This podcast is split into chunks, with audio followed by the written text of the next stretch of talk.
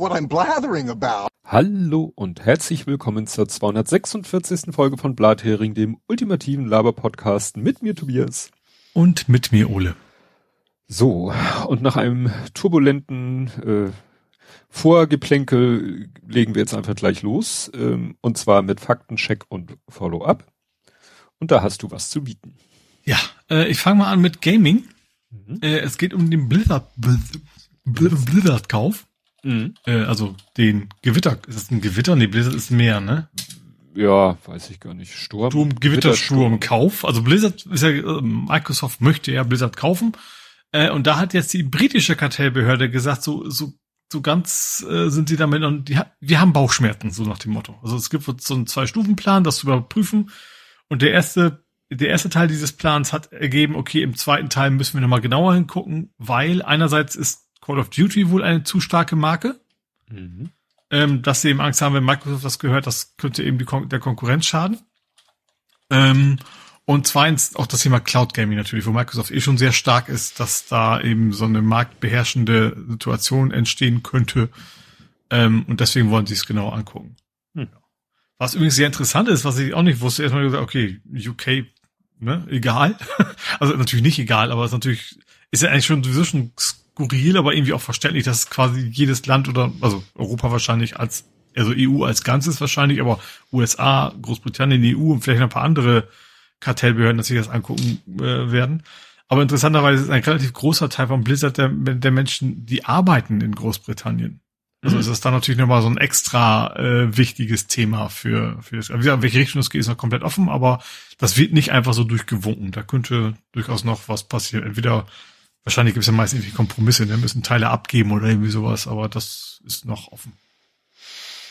Gut, ja, ähm, Ed Comport hat geschrieben Schneesturm, sagt ah. Wikipedia. Type ja. of Snowstorm. Mhm. Mit Blitz, da meist ja Blitz. Na egal. Mhm. Gut, dann ganz kurzer Faktencheck. Äh, Verdi, also die Verdi-Abstimmung oder generell die Gewerkschaft stimmt jetzt dem Kompromiss oder, oder den Verhandlungen der Hafenarbeiter in Hamburg zu. Also sie hatten ja, letztes Mal haben wir ja gesagt, sie haben noch mehr ausgehandelt, so und so viel Prozent. Müsste aber quasi noch einmal bestätigt werden. Das ist jetzt passiert. Also das ist jetzt quasi, ja. Durch erledigt. in trockenen Tüchern, was ja beim Hafen ganz wichtig ist. Genau. Äh, und als letztes finde ich tatsächlich ein, es geht doch mal um die Geschichte vom NDR, das hatten wir eigentlich nur ganz kurz angesprochen, mhm. äh, dass es eben so, so eine Art Maulkorb geben sollte, gegeben, gegeben also, haben wir müssen sollte. Jetzt kurz äh, äh, definieren, du redest vom NDR Schleswig-Holstein. Ja, also dass man wegen nicht, dass man nicht, nicht negativ über die CDU berichten soll. Das ist natürlich mhm. sehr platt und sehr, sehr verallgemeinert, das war schon ein bisschen detaillierter, es ging um einzelne konkrete Fälle. Ähm, was ich dann nur sehr interessant finde, dass, dass sich dadurch jetzt rausgekommen war, dass, dass damals sich auch intern beschwert worden ist über, was im Hamburg-Journal auch lief, mhm. äh, mit, mit toten Hunden sprechen. Mhm. Ich fand das nur deswegen, weil, weil ich mich damals tierisch über aufgeregt habe. Meine Bubble hat mir durchaus größtenteils zugestimmt. Aber ich war eigentlich von ausgegangen, okay, ich reg mich auf, ein paar Leute, die ich kenne, regen sich auf und das war's dann. Aber tatsächlich scheint es auch intern beim NDR äh, alles andere als gut angekommen zu sein. Also der Polizeireporter heißt das, glaube ich, ne? Der, mhm. also wahrscheinlich äh, da eben darüber berichtet. Der hat irgendwie so was gesagt wie, ich, ich versuche Tag und Nacht den Leuten beizubringen, nicht auf irgendwelche Trickbetrügereien zu fallen und ihr gibt ihnen dann diese Plattform hier. Mhm. Also und das, die, der Zusammenhang war deswegen, weil diejenige, die diese ganze Reihe äh, ähm, quasi ähm, verantwortet hat, die hatte dann wiederum Beziehungen, glaube ich, zu der RBB-Tante. Entschuldigung, dass ich, also ich kenne den Namen, ist mir nicht, fällt mir nicht ein. Also das und, und deswegen hat sie dann wohl überhaupt diesen diese ganzen Auftrag gekriegt, diese Dinger zu zu ja. Nee, in Hamburg war das glaube ich so, dass die Hamburger Chefin auf welchem Level auch immer, dass deren Tochter halt so eine oder war dass die Ja, aber ich glaube, das ging aber darüber hat das dann bis wieder. zum RBIB rüber. Ich vielleicht vertue ich mich jetzt auf, aber ich ich klick mal direkt den den äh, Sie sollen ihren Töchtern verschafft haben. Genau. Die der, der einen Töchter, Tochter hat sie halt immer diese Fernsehbeiträge da, die, ja. die hat auf ihrer Seite geworben, wir bringen sie ins Fernsehen. Das heißt, die hatte da eben einen direkten Draht und konnte so, ja. sagen. Okay, dann habe ich das, ja. Ne? Ja. Genau, und da, und das ist ja halt so. Jetzt gucken da alle drauf, zu Recht. Aber es ja. ist ja so, offensichtlich gab es da auch schon intern halt Sachen, die eben von den oberen Etagen ignoriert worden sind. Ja. Ja. Ne? weil es gibt ja, wir hatten ja letztes oder vorletztes Mal äh, beim RBB hieß es ja mal, ja, der Verwaltungsrat hätte das doch mitkriegen müssen, dass da irgendwie ne, das Parkett zu teuer ist. Da hieß es ja, der Verwaltungsrat ist irgendwie personell und ansonsten ressourcenmäßig total unterdimensioniert. Jetzt bei diesem Hamburger Fall, äh, gerade bei dem Schleswig-Holstein-Fall, da wird gesagt, ja, da gibt's einen Redaktionsausschuss, der soll eigentlich so ein bisschen, ich sag mal, wie ein Betriebsrat, aber auf inhaltlicher Ebene, äh, so ein bisschen mhm. zwischen Redaktion und, und, und äh, John, ja, den, den, den Mitarbeitenden so, so vermitteln und sagen, äh, hier, irgendwas knirscht hier gerade. Mhm. Ne? Schleswig-Holstein oder vielleicht auch Hamburg. Ähm, ja, und dieser Redaktionsausschuss hat eben äh, nicht geschafft, nicht aus Unwillen oder so, sondern aus äh, von außen gegebener Beschränktheit in, der, in den Ressourcen konnte der nicht so tätig werden oder wurde mhm. er halt mundtot gemacht. Und ja, jetzt kommen halt, jetzt werden alle möglichen internen Papiere geleakt und äh, überall tun sich Abgründe auf. Ne? Ja. Und ich weiß nicht, was ich jetzt schlimmer finden soll, ob die Schlesinger sich da ein nettes Leben macht, aber der Sender vielleicht inhaltlich gute Arbeit leistet, oder in Schleswig-Holstein und Hamburg, die nicht sich Teakholz-Parkett Parkett hinlegen, aber dafür redaktionell so eine Scheiße bauen. Ja. Ja, ja eigentlich, also beides parallel. Ja. ne? Also das gibt's so. Jedes für sich ist eigentlich eine Katastrophe, sagen wir es ja. mal so. Gut, dann kommen wir zu Hörerfaktenchecks. Zuerst zu Hobbyquerschnitt. Der sagte, dass äh, ich hatte ja irgendwo gelesen, dass Moja sich jetzt intensiv darum kümmern will, doch mal äh, barrierefreie Fahrzeuge auch an den Start zu bringen. Da hat äh, Hobbyquerschnitt zugeschrieben, das sagen die jetzt schon seit drei Jahren. Mhm. Schreibt auch alte Tweets dazu, haben sie inzwischen gelöscht. Mhm. Und äh, er hat dann verlinkt eine PDF-Datei, das ist äh, ein Dokument der Stadt Hamburg, nämlich die Genehmigung der Stadt Hamburg, also die Moja genehmigt eben sozusagen den Betrieb aufzunehmen. Mhm. Und da stehen halt so ein paar Punkte Bedingungen. Ja. Auflagen. Und da steht auch untereinander, unter anderem halt drinne, Barrierefreiheit. Also, dass sie zumindestens nicht der gesamte Fuhrpark, aber dass sie eben ausreichend barrierefreie Fahrzeuge, die dann eben gegebenenfalls auf äh, Anfrage dann eingesetzt werden, dass man eben in der App sagen kann, ich brauche ein barrierefreies Fahrzeug, ja, und dann wird halt ein barrierefreies Fahrzeug äh, eingesetzt. Dann müsste das vielleicht, sag ich mal, erst losfahren oder oder so weit. Ne? Also mhm. ja. und das ist natürlich und das ist ja jetzt auch und das ist dann äh, da losgegangen war es ja, die machen Schienenersatzverkehr, gehören damit plötzlich zum ÖPNV und der ÖPNV muss nämlich eigentlich seit 1. Januar, weil da irgendwie in Deutschland eine EU-Gesetzgebung umgesetzt wurde in deutsches Recht, seit 1. Äh, Januar diesen Jahres ist sozusagen gesetzlich verpflichtet, ÖPNV muss barrierefrei sein. Mhm. Ne? Gut, solange Moja da äh, in, im Alltag nicht zugehört, sondern nur im Schienenersatzverkehr, wird das wahrscheinlich nicht greifen. Aber wie gesagt, die Stadt Hamburg hat eigentlich Moja die Vorgabe mhm. gemacht, sei ja. gefälligst barrierefrei. Und da drücken ja, vielleicht haben die das genau das wie vor drei Jahren, ja, ja, kommt noch. So, und ja. dann haben sie das wahrscheinlich abspeisen lassen. Ja. Und dann ähm, hat Andreas äh, kommentiert, Andreas Angelita Peters, Erst vor fünf Stunden hast du mir auch kurz vor der Aufnahme quasi noch rüber geschubst. Mhm. Also zum Thema 3D-Drucker. Leveln des Druckbetts ist das A und O für einen guten Druck.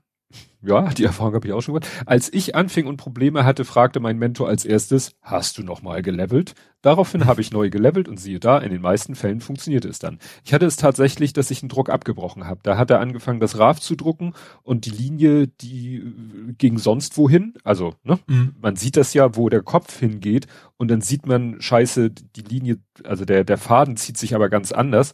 Und da habe ich den Druck abgebrochen und habe tatsächlich nochmal nachgelevelt und habe den Druck neu gestartet und wunderbar. Mhm. Also da sieht man wirklich, wie wichtig das ist. Ja. Dann schreibt der PETG, nutzen Geocacher gerne zum Drücken. Druck, Druck, äh, Entschuldigung, ich habe, er hat. Lass dich, lass dich drücken. Ja, er hat Durken geschrieben, deswegen so. habe ich mich so irritieren lassen. Zum drucken. Es ist UV-beständiger als PLA, ist ja für Geocaching mhm. nicht unwichtig. Und ähnlich einfach zu drucken, man muss lediglich die Temperaturen etwas höher ansetzen. Im Heinz-Nixdorf-Forum war ich inzwischen zweimal. Das erste Mal lockte mich ein Geocache in das Museum und ist auch cool, ne? Du sagst, ach, da ist ein Geocache im Museum, also gehe ich da mal rein. Und ich war so begeistert, dass ich zwei Jahre später noch einmal dorthin musste. Allerdings mhm. kenne ich das Gebäude bereits aus meiner Kindheit. Dieser 70er Jahre Hightech-Klotz war damals etwas ganz Besonderes, futuristisch anzusehen und da wurden Computer gebaut. Mhm. Gruß aus Angeln. So, dann muss ich mich wieder orientieren. Dann kommen wir auch schon zu Ed Compots gesammelten Werken. Und zwar, ja, gut, es ist, ich lese es jetzt nicht vor. Er hat gesagt, bei der Aussprache von Name des Mars-Helikopters hier einsetzen. Ich habe vor der Sendung, als ich wusste, ich will erwähnen, dass der Mars-Helikopter da unterwegs ist, mir gesagt, du wirst diesen Namen nicht versuchen auszusprechen. Weil da schon äh, viel, äh, sag ich mal. Marscopter 117. Ja, äh, weil da schon ganz andere dann gescheitert sind. Genauso an wie hieß dieser per, Pers, Perseveration? Gab's doch noch auch so was anderes. Naja, egal. Ähm, und dann habe ich es halt doch wieder gemacht und da schreibt dann eben Ed Compot, da haben sich ihm äh, alle Körperteile aufgerollt. Genau, aber in Sachen lange laufende Mission hat NASA Spirit und Opportunity zehn Jahre von 90 Tagen und die Voyagers als gute Beispiele. Ne? Also die waren auch nicht so langfristig angesetzt. Mhm. Und dann schreibt er noch, die Voyager hatte einen Fehler im Computer. Weil die waren in den falschen, völlig falschen Quadranten. Ja, weil der, wie hieß der, weil der, der Beobachter. Ah, Captain Janeway war doch. Ja, aber die sind doch, die waren doch gerade in einem äh, Sternkampf mit den, weiß ich nicht, Rebellen oder was, wie die da waren. Also wo, wo äh, hier jetzt kriege ich die Namen nicht zusammen. Und dann kam doch plötzlich irgendwie auch so ein übermächtiges Wesen und hat gesagt, ihr alle flop jetzt in den Delta-Quadranten. Und dann mussten Q sie sich. Es war nicht Q, ja, aber so es war nicht Q, der hatte irgendwie so einen komischen Namen, der, der Beobachter oder der sonst was, äh, der Bewahrer, der Beschützer. Und der hat die ja irgendwie so mit seinen Kräften in den Delta-Quadranten geschubst. Ja.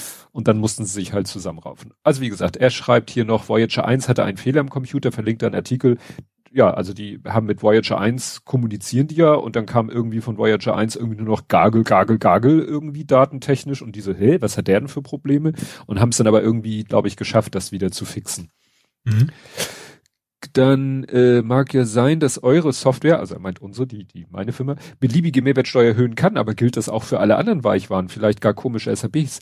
Weil so, das finde ich halt, wir sind nun wirklich ein ganz, ganz, ganz kleiner Laden mit einer mhm. ganz, ganz kleinen äh, Nischensoftware und dass unsere äh, ganz, ganz kleine, bescheidene Software das kriegt und dann SAP ist das nicht, das, naja. Also ich glaube gerade andersrum, eben darum, also ich glaube, also SAP brauchst du wahrscheinlich ein Jahr, um irgendwo ein Apostroph zu ändern. Also, ja. habe ich das Gefühl. Ja, das ist wahrscheinlich ist das eher andersrum, dass je größer ist, weil natürlich dann auch viel mehr Kunden betroffen sein könnten unter ja. mit, mit sehr Klar. speziellen Konfigurationen. Ja, Aber das, das hat immer ewig. Bei uns kann das sein, ein Kunde meldet sich und sagt, ach, könnte bei mir nicht äh, das äh, so und so und dann kann es sein, dass er eine halbe Stunde später einen Anruf kriegt, ja, zieh dir ein Online-Update und fertig ist. Hat mhm. natürlich auch so seine Tücken, weil dann ja. ne, weiß man ja, aber in der Regel ist das halt überhaupt kein Problem. Dann schreibt er sein Panda Shixpress bezog sich auf Panda Express, wo ich dann erstmal googeln musste, was Panda Express jetzt für eine besondere Bedeutung hätte. Ich kann mich jetzt schon gar nicht mehr erinnern, ob ich da irgendwie eine tolle Bedeutung. Also ich habe da nur irgendwie äh, Panda Express Chinese Restaurant gefunden. Panda Express auf Twitter. Ach klar, war das, war das nicht sogar der, der Lieferando-Konkurrent, der das mal nochmal neu versuchen wollte oder irgendwie sowas? Das hatten wir ja auch mal, glaube ich. Das war irgendwie so ein. Also es gibt ja. Panda Express den Twitter-Account. Da ist, ja, das ist irgendwie auch so. Ja, die waren raus aus dem Markt, wieder rein, also europäischen, deutsch slash deutschen Markt oder sowas, irgendwie sowas in der Richtung war da mal. Gut, äh, dann ob Dokumente von Trampel Topfs Sekret waren oder oder sind, ist für das Verfahren völlig egal. Die Vorwürfe gehen in Richtung Dokumente, die mit Außenpolitik zu tun hätten. Ja, da habe ich jetzt auch nochmal gelesen, es war tatsächlich so, dass schon im Juni oder Juli das FBI gesagt hat, Leute, ihr habt noch Dokumente, gebt uns alles, was ihr noch an Dokumenten habt. Und dann haben, haben sie auch Dokumente bekommen.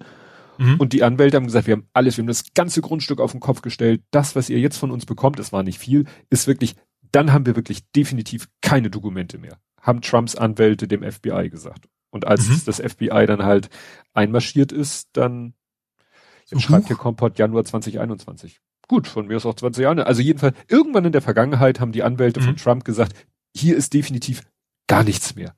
Nirgendwo. Wir haben alles durchsucht. Und dann kam das FBI und hat durchsucht. Genau. Ähm, bayerischer Wahnsinn, ein Andreas, äh, B, in Klammern, Fragezeichen. Scheuer hat öffentlich gefordert, drei AKW anzulassen, drei wieder anzuschalten und drei neu zu bauen. Ich prophezeie, wird nicht passieren. Ja, das war also, das wurde das wäre auch sehr verrückt, wenn das passiert würde. Das wurde irgendwie äh, anderthalb Stunden auf Twitter ventiliert und dann war da die Luft raus. Also mhm. Maskenunpflicht in Fliegern von Bundeswehr für Regierung. Da hatte Udo Vetter juristisch geschaut, es gibt keine Grundlage für Aussetzung der Pflicht. Ergo, es gibt die Pflicht. Ne? Aha, also mh. der Udo Vetter ist ja Anwalt. Warum das Springer Outlet Business Insider jetzt berichtet, weil Leute mit Vorwürfen da auflauf, auflaufen können. Ja, also ne, ich weiß halt nicht, ob die Whistleblower oder so, ob die mit ihren Unterlagen auch hätten woanders hingehen können. Mhm. Egal. Ist jetzt auch. Dann äh, geht's nochmal Anlassung, Antrag, nein. Antrag auf Zulassung für Wuhan B4 und 5, weil selber Spike von BioNTech ist Montag erst gemeldet als be als beantragt gemeldet worden. Es kommt später noch was. Also es, äh, da ist ganz viel passiert letzte Woche. Horner Rennbahn wird ein neuer U-Bahn gebaut. Zitat Bahnsteig Bahnhof ist schon einer da. U2, U4 halten da. Ja, ich Wort, Waage, Gold. Äh, der QR-Code vom E-Rezept ist ein Code für die online bei Gematik Fragezeichen liegenden Daten. Deswegen wäre es blöd, wenn Ärzte in SH den Code offen rumstehen ließen. Und genau das hat LDSB bemängelt, wie Timike korrekt zusammengefasst hat. Ich habe etwas korrekt zusammengefasst. Kommt das war versehen. Das kommt, das kommt. Hell freezes over. Ähm, Paderborn wird nachgesagt, in der Nähe von Bielefeld zu liegen. Eingeweihte wissen, dass die Existenz dieses Ortes nicht sicher wäre. Neuer Weil Monitor. Paderborn ein Sendelager, das hatten wir auch schon mal hier. Ja, toller neuer Monitor und biegsam, alle, aber alle Monitore kann man biegen. Manche nur Einmal, genau. ja. mein Kopf hat das Wort Bandscheibenbremse zusammengebaut. Bandscheibe, Scheibenbremse, Bandscheibenbremse. Ah, ja, okay. Die AirTag genannten Geräte von Apple angekündigt im April 20 werden AirTags genannt. Ah. Wenn ich einen habe, ist es dann ein AirTags? Äh, ja, dann hat er hier noch zum Thema Verkehrsministerium und warum die so wenig CO2, äh, das hatte ich gesehen, Thilo Jung hat da äh, bei der Pressekon Bundespressekonferenz gefragt, ähm, so wie jetzt, wie kann das sein? Und das Video geht 4,43. Ich tue Ach so, ja, wie immer den gleichen Kram wiederholt. Ja, ja, ja, das ist klar, das sind Profis auf ihre Art und Weise. Dann hat er nochmal getwittert, BioNTech hat am Freitag gemeldet, den BA4, BA5 Antrag fertiggestellt zu haben. Und dann am 2. September, die EMA hat am Donnerstag zwei Varianten Impfstoffe genehmigt, aber das sind BA1 Impfstoffe, nicht 4,5. Also Mono, nicht Bi. Mhm. Gut, dann, ja, dann nochmal, wir sind immer noch nicht fertig mit äh, der ganzen RBB und äh, Geschichte, weil beim RBB ist jetzt die Polizei oder man sagt ja die Staatsanwaltschaft eingeritten und hat mal durchsucht. Das heißt, das hat jetzt äh, irgendwelche Ausmaße angenommen, äh, die jetzt halt auch juristisch dann von Belang sind. Also wo die äh, Justiz sagt, das ist nicht nur irgendwie euer internes Problem, das ist jetzt strafrechtlich zivilrechtlich, egal, relevant und deswegen, mhm. ne?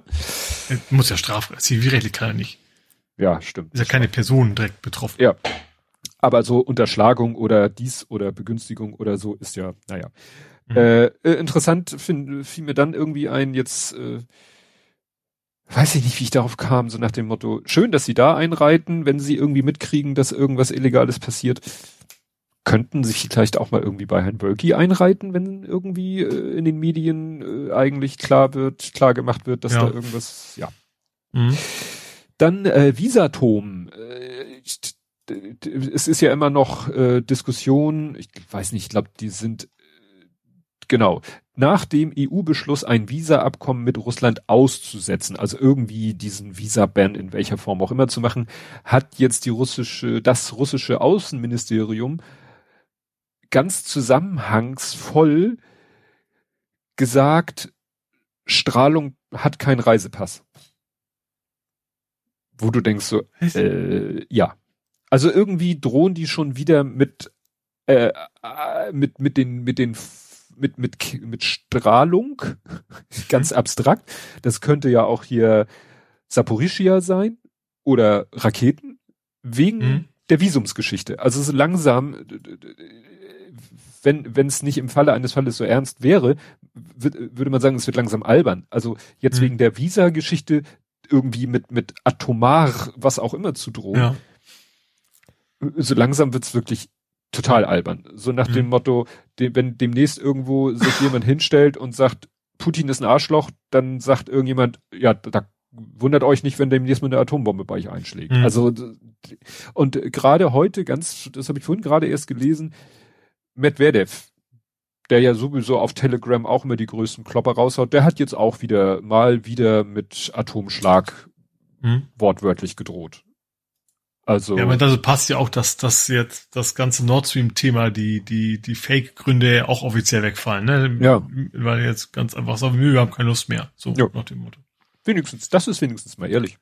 ja, zur Aus Abwechslung mal, ja. Ja, ja dann äh, gab es ein, wie heißt das? AMA, ne? Ask Me Anything, genau. Es gab ein AMA mit Adam, äh, nee, Adam Mosseri, der ist irgendwas hohes, ja, Head steht hier nur, Instagram Head. Mhm. Der Kopf von Instagram, was auch immer seine genaue Berufsbezeichnung ist.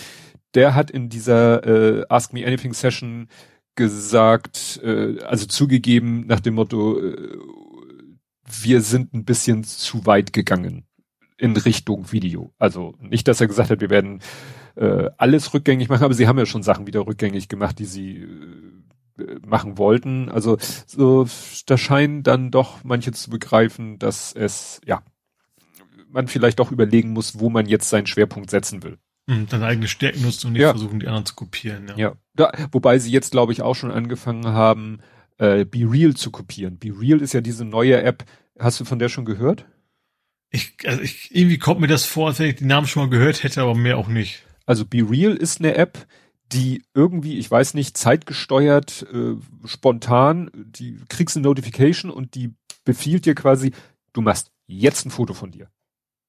Ah, mh. Und das wird dann gepostet im Be Real Netzwerk, da kannst du halt auch Leuten folgen und so weiter und so fort. Und das soll halt dieses, nicht mehr dieses super inszenierte und am Rechner gefotoshoppte Bild äh, bei Instagram, sondern jetzt, jetzt, wo du gerade bist, zeigt dein, deswegen Be Real, ne, dein wahres mhm. Leben Vielleicht nicht mhm. gerade, wenn man auf dem Pott sitzt, aber vielleicht, ja, ich bin jetzt gerade hier, äh, gehe gerade spazieren. Und was sie noch als Gag gemacht haben, ist, äh, es werden beide Kameras angemacht. Das heißt, du fotografierst da, die Umgebung, wo du dich gerade befindest und gleichzeitig mit der Selfie-Kamera als kleines Bild in Bild äh, dich selber. Okay, das ist, ich war gerade, ich tatsächlich gerade gedacht, auf dem Pod könntest du ja was anderes fotografieren. Das ja. geht natürlich dann nicht mehr, wenn du beide an sind. Ja. ähm, ja. Ja, und da, äh, und genau dieses Feature, so Picture in Picture, ich hatte schon mal eine App, die das so angeboten hat, sogar Video in Video. Also da konntest du sagen, Bildschirm halbe halbe, ne? Obere Hälfte, Kamera. Mein äh, Galaxy Note Tablet damals hat das auch ja, drin gehabt. Ja. Ich glaube, ich habe von mit meinem neuen Handy bisschen rumgespielt, weil ich das immer noch nicht fertig eingerichtet habe. Das kann das, glaube ich, auch.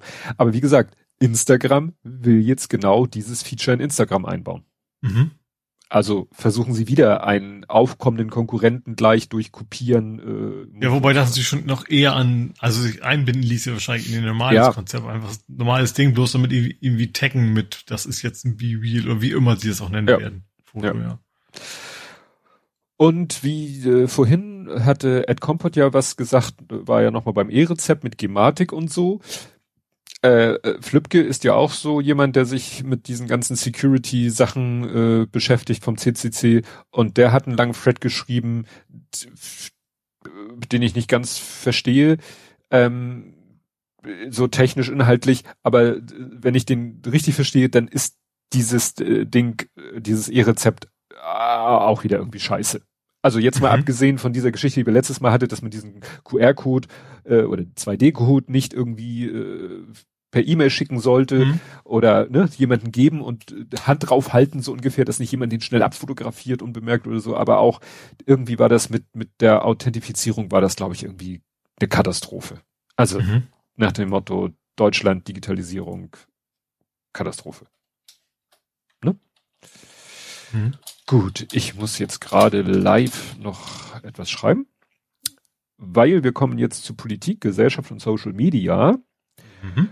Und da habe ich gerade jetzt beschlossen, wir reden nicht über einen Polizeihund. Und damit ist es jetzt wirklich diesmal. Das ist schön, weil ich habe das ja gar nicht so mitgekriegt. Ich habe gesehen, dass du irgendwas geschrieben hast und jemand ja. hat sich auch gefragt, worum ging's denn? Und mir habe ich von der ganzen Geschichte auch gar ja. nicht mitgekriegt. Ja, es war auch in meiner Timeline so, dass äh, auf der Metaebene darüber gesprochen wurde und dann habe ich das, ich kann natürlich nicht anders, ich musste es natürlich wieder erforschen, was, was es mit dem Polizeihund auf sich hat.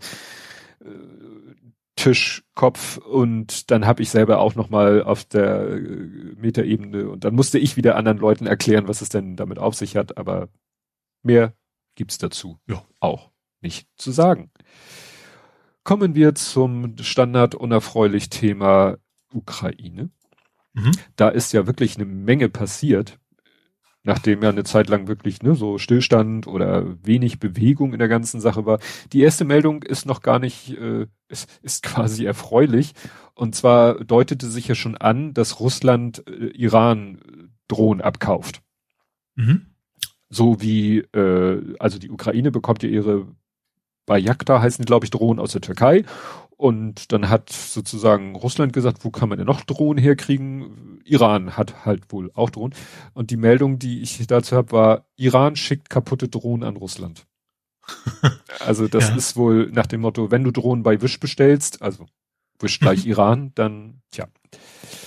Ja, dann ist ja immer, war ja immer noch, wir hatten ja noch letzte Woche noch August, äh, dann war wieder die Sache so, ja, August, es hieß ja August Gegenoffensive und dann fing, passierten ja auch so erste Sachen, also abgesehen von dieser ständigen, es werden Munitionsdepots in die Luft gejagt, es werden Brücken beschossen und so weiter und so fort, äh, war man immer noch nicht, war immer noch nicht so klar, ist da jetzt, kommt da jetzt noch eine richtige Gegenoffensive? Und dann mhm. sagten die Experten, ja, aber das, was wir da sehen, nach dem Motto, dass diese Brücke da kaputt gemacht wird und dass da ein Munitions- und da ein Treibstofftank äh, in die Luft gesprengt wird, das ergibt alles schon Bild. Also, ne, das können solche mhm. Militärexperten, ne, gut, teilweise musst du dir das auf einer Karte angucken und siehst, oh, guck mal, die liegen alle irgendwie so in einer, da wird dann von Taschen Pockets im Englischen gesprochen und dann werden Vergleiche mit dem Zweiten Weltkrieg gezogen, wo ich denke so, okay, gut, äh, dafür habt ihr Ahnung davon, da habt ihr euch wahrscheinlich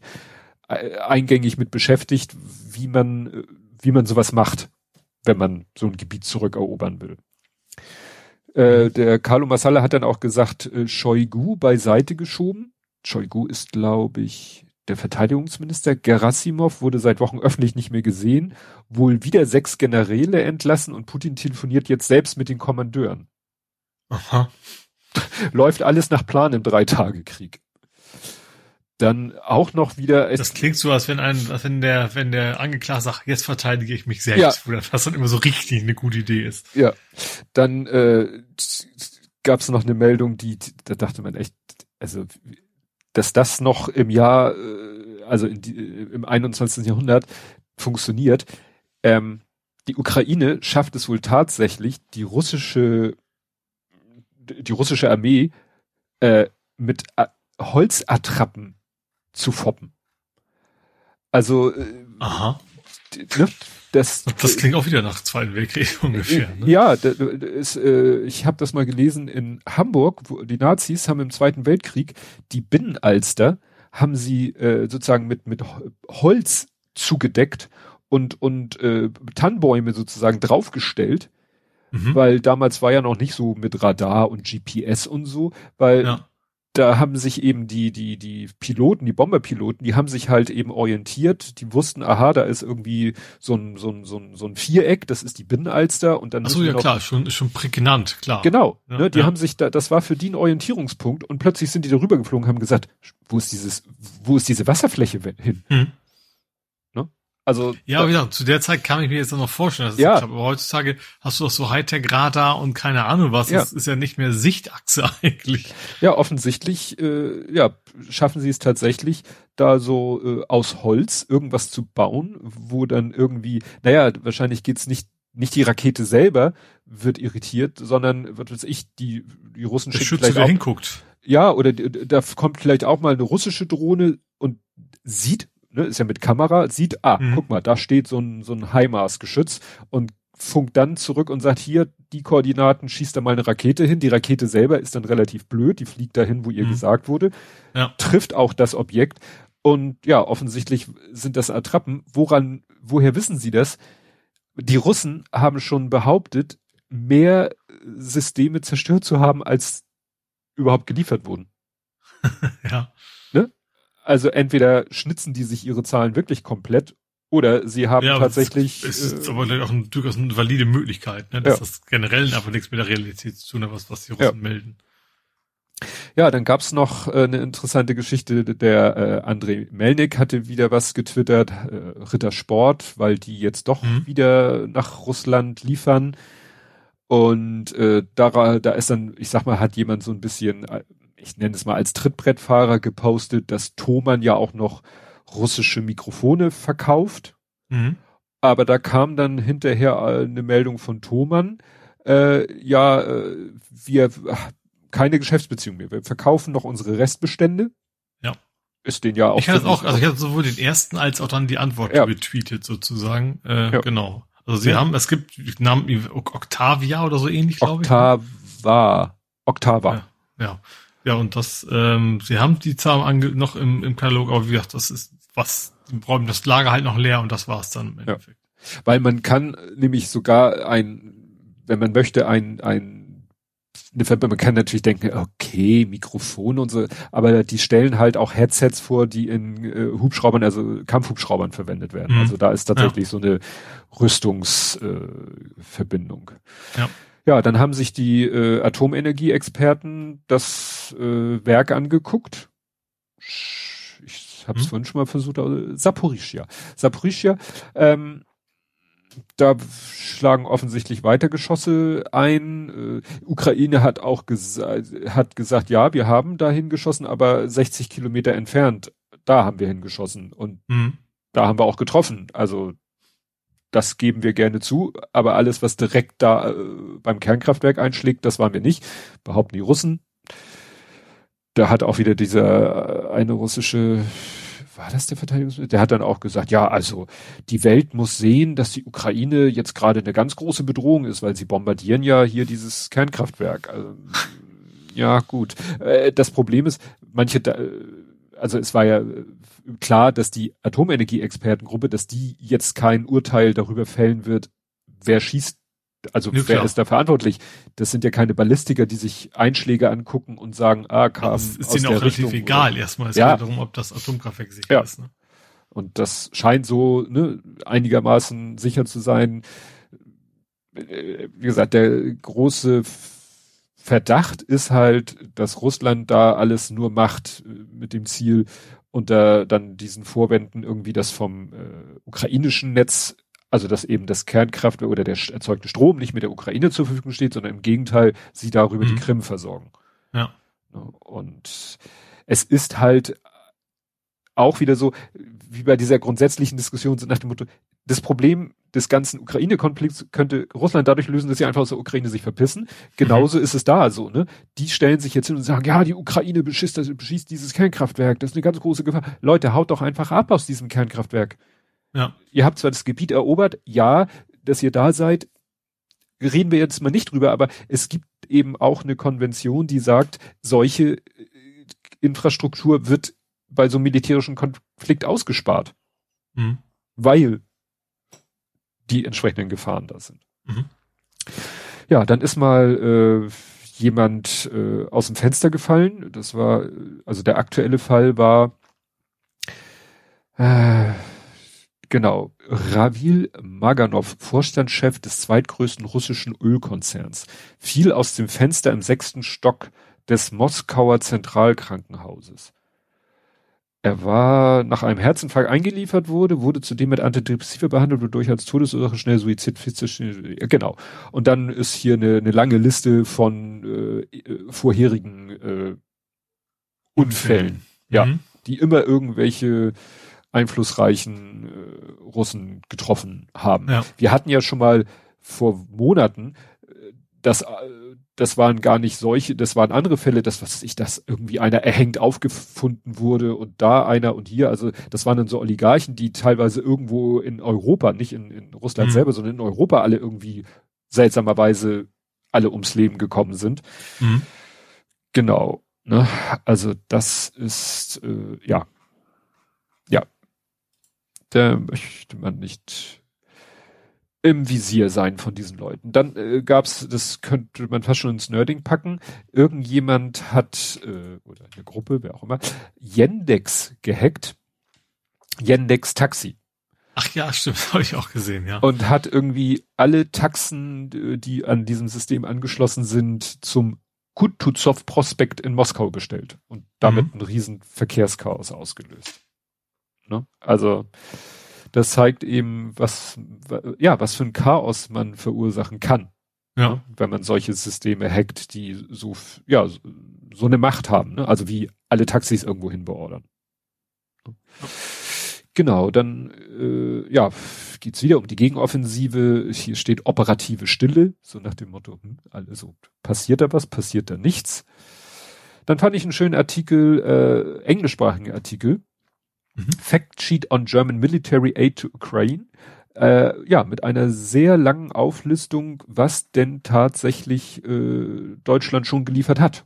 Und das ist gar nicht so wenig. Also ich mhm. weiß nicht, ob jetzt in Relation wieder zu irgendwas, mhm. soll es gar nicht so wenig sein. Gut, da ist auch noch eine lange Liste mit Sachen, die noch kommen sollen, also to be delivered.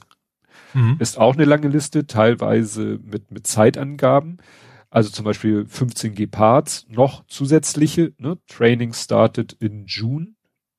Ne? Also mhm to be delivered, to be delivered, to be delivered. Ist eine lange Liste mit to be delivered. Also, äh, tja, hilft ihnen natürlich nichts.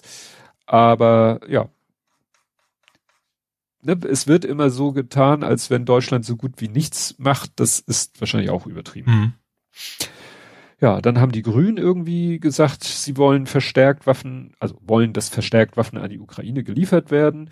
Ähm, da hatten jetzt auch äh, du sagtest ja schon, ne, dass jetzt äh, Russland da den Gashahn wohl endgültig zugedreht hat.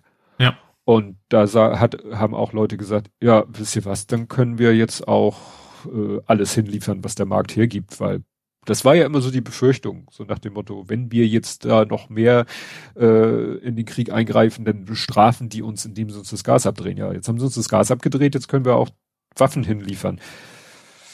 Mhm. Also geht ja immer noch um schwere Waffen, Kampfpanzer ja. und so weiter und so fort. Ja, ähm, jetzt scroll ich hier gerade durch. Ach so, ja, Kiew hat ja gesagt, sie wollen Cherson zurückerobern. Muss man ja aber sagen, meinen sie jetzt den ganzen Oblast oder nur die Stadt? Ähm, Auf jeden Fall fällt ja schon mal die Wahl aus, ne? Ja, das ist natürlich schon mal ein sehr positiver Effekt, weil es sollte mhm. ja dieses Referendum stattfinden. Ja. Und das ist ja schon mal, sag ich mal, ein Zeichen dass ja, Russland dass, da. Dass, dass das ja eine Wirkung hat zumindest. Ja. ja. Dann tauchte irgendwie die Meldung auf, dass äh, Peskov, Pes, ja, Peskov, dass der irgendwie, weißt du, das ist der, der Herr mit den, mit dem Schnauzer, der auch, was ist der auch Sprecher des Außenministeriums oder so?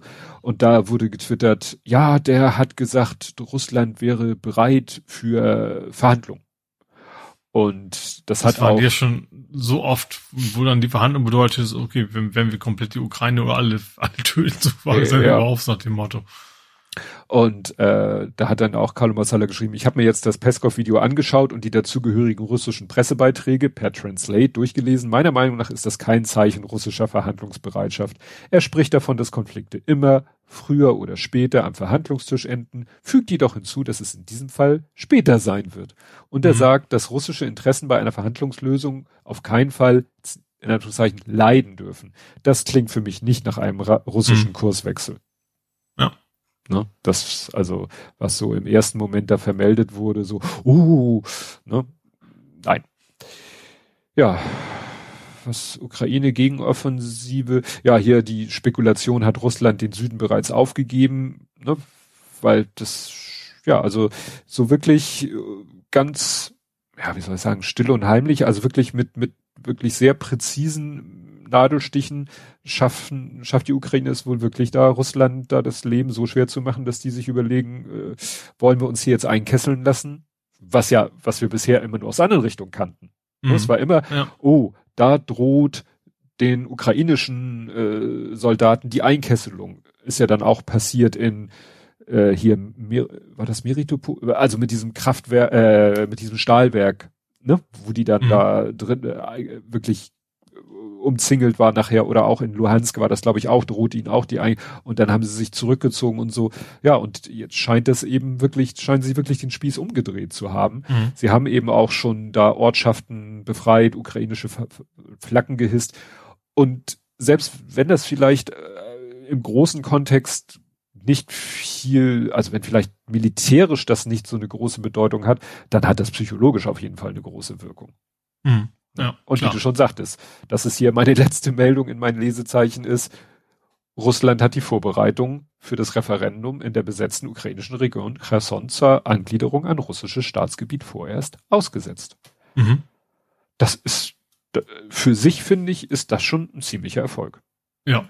Weil Sehe ich auch so. Also das, das feine, es ist so ein indirektes Zeichen, dass es eben eine Wirkung hat. Dass, also, dass, dass ja. das, sie machen sie nicht als Wirkungsdollerei, aber das lässt sich ja schlecht dastehen. Ja.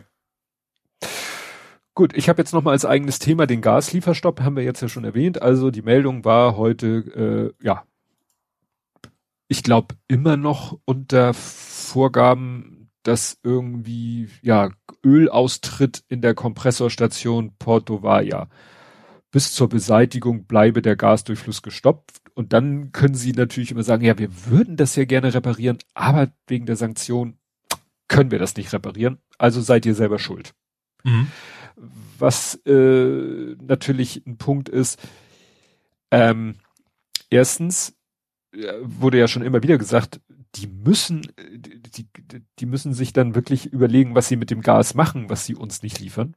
Ne, wir hatten diese Abfackelgeschichten. Mhm. Äh, jemand sagte auch, vielleicht gehen sie irgendwann tatsächlich das Risiko ein oder was heißt, das ist kein, kein, kein Risiko im technischen Sinne.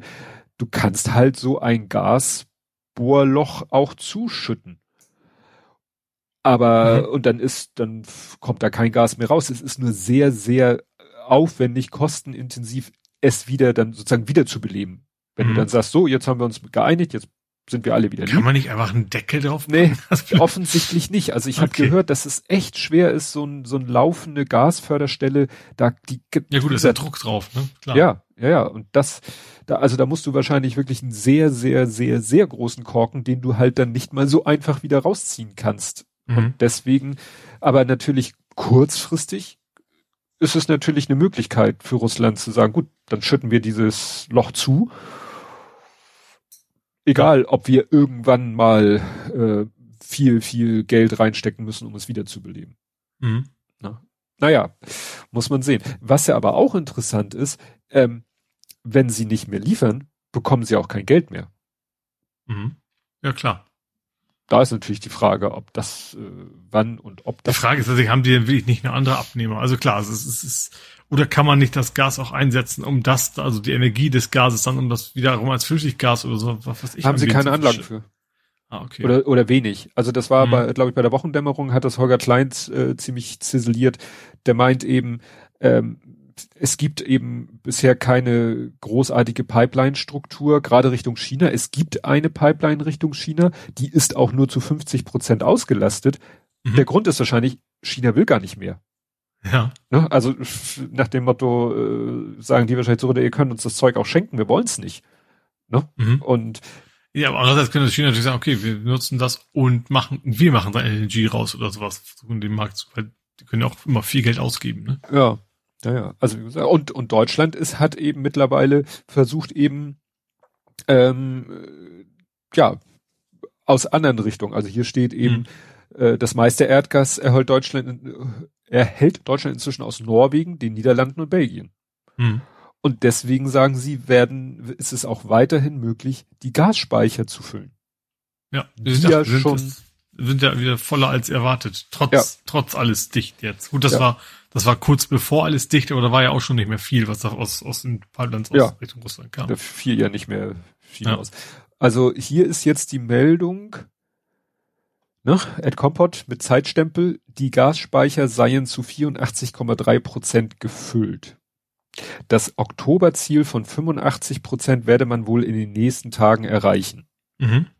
Und der Artikel ist vom 3.9., wobei ich habe noch, Moment, ich habe noch was Aktuelleres extra. 4.9., 11.17 Uhr. Genau, 4.9., das war gestern, 11.17 Uhr. Da steht drinne, Trotz des Stopps der Erdgaslieferung haben die deutschen Gasspeicher früher als erwartet einen Füllstand von 85 Prozent erreicht. Mhm. So. Ja. Und offensichtlich schaffen wir es im Moment halt auch noch mit diesen anderen Quellen weiter den Speicher zu füllen. Also mhm. mehr, wir bekommen im Moment mehr, als wir verbrauchen. Das heißt, wir können immer noch füllen. Mhm. Ja, und dann ist es, äh, ja, dann ist jetzt halt der Drops gelutscht äh, und dann kann man halt sagen, gut, dann tritt jetzt eigentlich, gut, es ist ja alles Mögliche schon geplant und überlegt und gemacht und getan, äh, Strom sparen, Gas sparen und so weiter und so fort. Mhm. Ne, ja. Kommt gleich ja auch noch das Entlastungspaket, aber vorher wollte ich noch, weil das auch noch so in, mehr in die Ukraine und Kriegsgeschichte reinpasst, gab ja ähm, Durchsuchungen bei Firmen in Nord- und Süddeutschland, mhm. dass da wohl die irgendwie, ja, Chemikalien, die auch, ja, für, wie sagt man so schön, böse Zwecke, Nervengift und so weiter und so fort. Ne? Mhm. Und da, weißt du, und da denke ich so, ja, dann wird Thomann angeblubbert, weil sie russische Mikrofone verkaufen. Natürlich kann man das auch scheiße finden. Ich, ich finde das nicht zu Unrecht, aber gesagt, in dem Fall haben sie es ja aufgeklärt ja. und dann ist auch okay. Ja, ne? Und ich finde es auch nicht, ich finde auch irgendwie, Rittersport muss auch keine, seine Schokolade nicht in Russland verkaufen. Ich glaube, da können sie auch gut, auch ohne den Markt klarkommen ob das nun kriegsentscheidend ist, aber das ist kriegsentscheidend, wenn irgendwelche Leute meinen, sie müssten sich dadurch bereichern, dass sie illegale Geschäfte mit, illegale Geschäfte mit Russland machen. Also, wo ich verstanden habe, sind aber auch die ganzen Firmengeflechte an sich auch schon größtenteils in russischer Hand gewesen. Also es waren also jetzt nicht so ein klassischer deutscher Mittelständler, sondern also vielleicht mal gewesen, aber zumindest eigentlich genau wie die, die, die Gasspeicher ja mal, waren quasi ja. schon, schon in alles mehr wegen in russischer Hand. Ja. Ja, und da muss man echt, da hat man halt auch gepennt. Ja. Ne, da hat wirklich alles und überall gepennt. Ne, die Politik und die Wirtschaft aber irgendwie auch. Ja. Ne, da nicht zu gucken, Mensch, ne? Ja, dann. Ja, man, man ist ja vorsichtiger geworden. Wir hatten das ja letztes Mal schon, von wegen, dass das jetzt auch geguckt wird, okay, wo lässt man China investieren? Welche größeren, ja. ne? Dass man, ja, jetzt, jetzt guckt man da drauf. Ja. Guten Abend, Andi. Der Andi ist im Chat erschienen. Gut. Ist erschienen. Erschienen. Der lebt oh. doch, doch. Entlastungspaket. Weil ja jetzt alles so problematisch ist und wahrscheinlich noch wird und wegen der ganzen Geschichten mit dem Strompreis und Merit mhm. Order und was wir letztes Mal alles hatten, äh, ja, gibt's jetzt halt ein Entlastungspaket. Äh, hier wird es irgendwie genannt das äh, Milliardenpflaster. Wladimir Putin dreht zu, Deutschland dreht auf. Mhm. Ja, weil es jetzt zeitlich natürlich genauso zusammenpasst. Mhm. Ne? So, die hatten ja ihre Klausurtagung, dann äh, ja ging es ja auch, kommen wir noch zu 9-Euro-Ticket, aber auch das ja Entlastungspaket und äh, ja, da ist jetzt äh, rausgekommen, gut, die vorher ging es hier noch darum, dass eben die Zufriedenheit mit der Bundesregierung ist gerade nicht so prickelnd. Mhm. Und man muss jetzt sehen, dass man alle irgendwie, ja, was heißt zufriedenstellt, bei Laune hält. Es ist wirklich, glaube ich, auch eine sehr psychologische Gesch Geschichte. Ja. Aber Rentner bekommen jetzt auch die Energiepreispauschale, Studenten und Azubis auch, ein bisschen weniger. Es kommt ein Strompreisdeckel. Es kommt so etwas wie eine verkappte Übergewinnsteuer. Heißt natürlich nicht so. Mhm. Ne?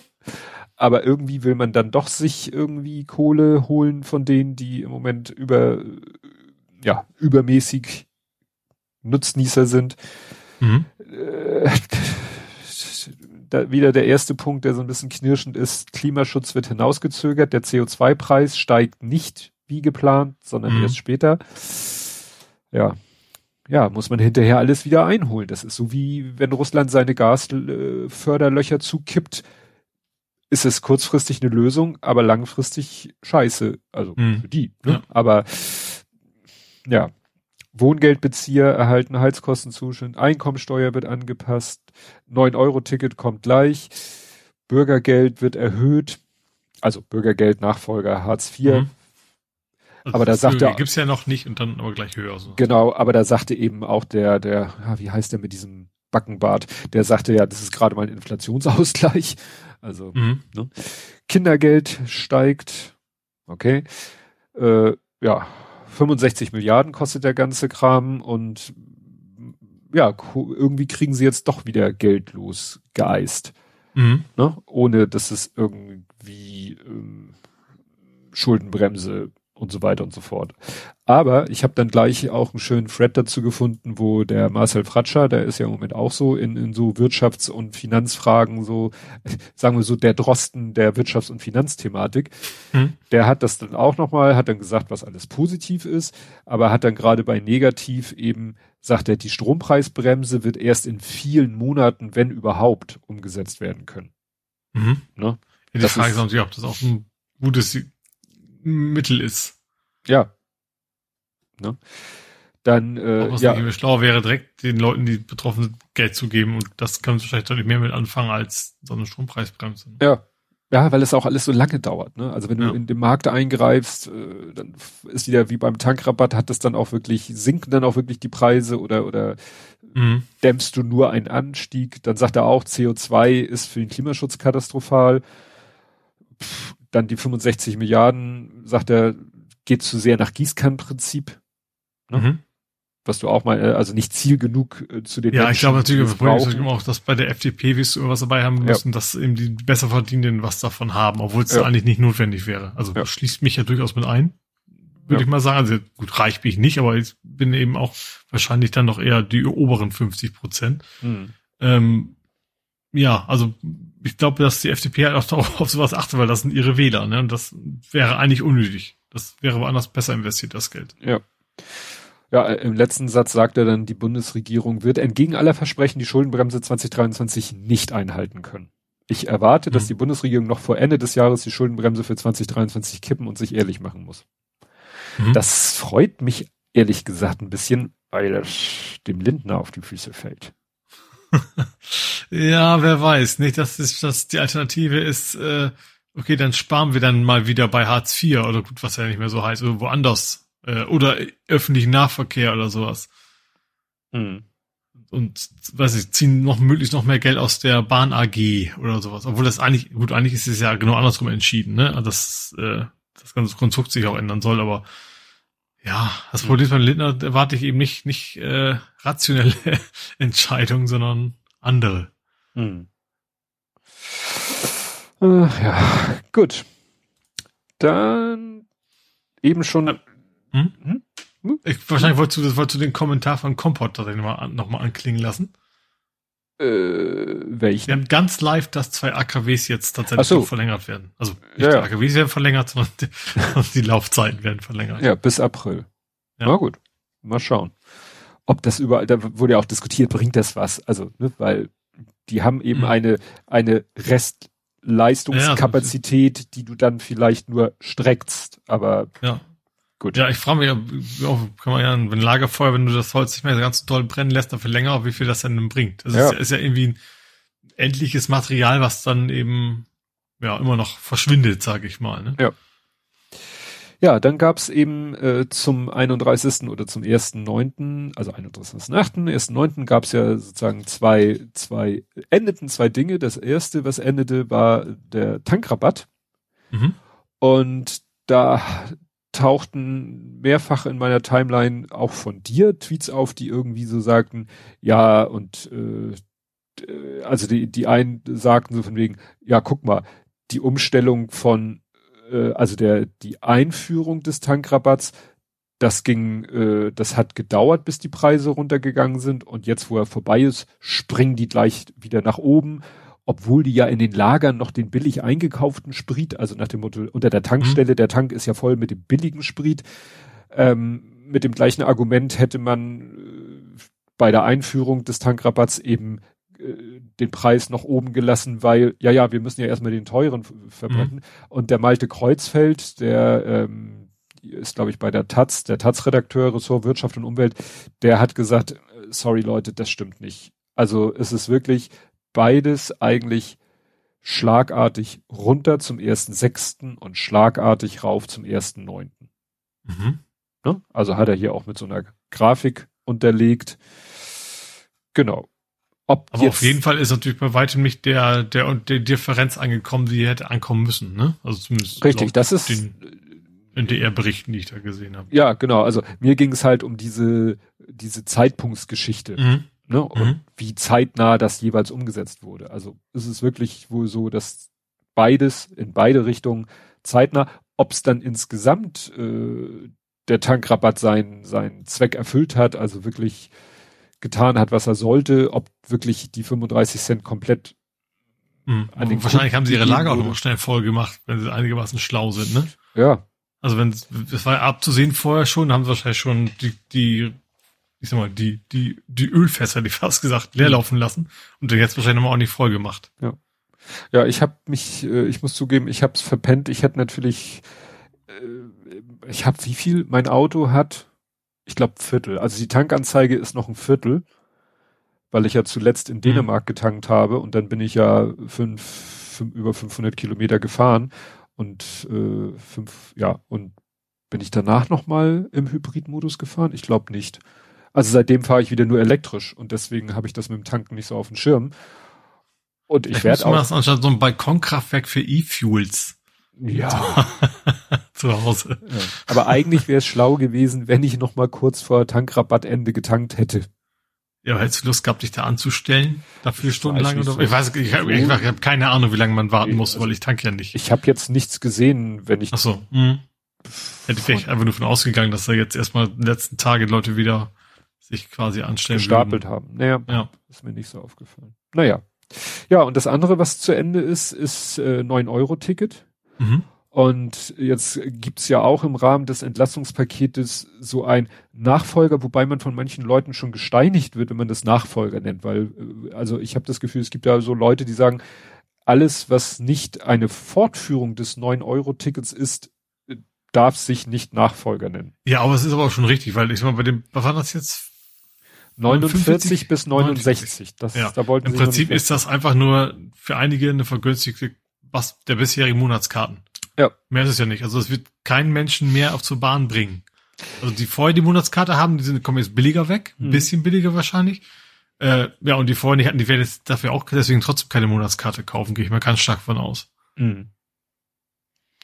Ja, nochmal kurz zurück. Westkirchen Andi schreibt, dass die Tankstelle vor Ort hatte genau am letzten Tag des Rabatts die Tanks aufgefüllt. Ja. Einige Säulen waren sogar stillgelegt. Ja, also wie gesagt, ich habe vorhin so einen Tweet gesehen, wo hieß, ja, bei 49 Euro würden so viel Prozent und bei neun äh, oder ich weiß nicht, immer so in Zehner-Schritten. Klar, das wird jetzt, das ist schön für die, die Öl eh schon, also deswegen passt es eigentlich auch ins Entlastungspaket, weil es entlastet Leute, ja. die eh schon es benutzen, aber es hat halt nicht diesen, diesen Umstiegseffekt.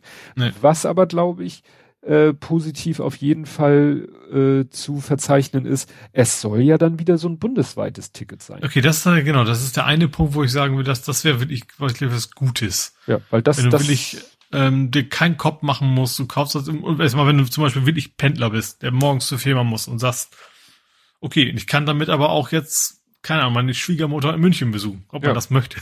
Oder man kann Aber, zur ja. Schwiegermutter nach äh, München, äh, jetzt mal ganz böse, fliegen und muss sich dann vor Ort aber keine Gedanken mehr machen. Ich, ich äh, meide es, wenn ich mal in einer anderen Stadt bin, ich meide es wie die Pest, den ÖPNV dort zu benutzen, ja. weil es halt, du kommst mit deinem das ist total nervig. Klar. Du hast, wenn du Pech hast, hast du das falsche Ticket gekauft, hast, ja. hast eigentlich ständig Angst, du hast das falsche Ticket. Genau. Und wirst kontrolliert und dann kriegst du Stress.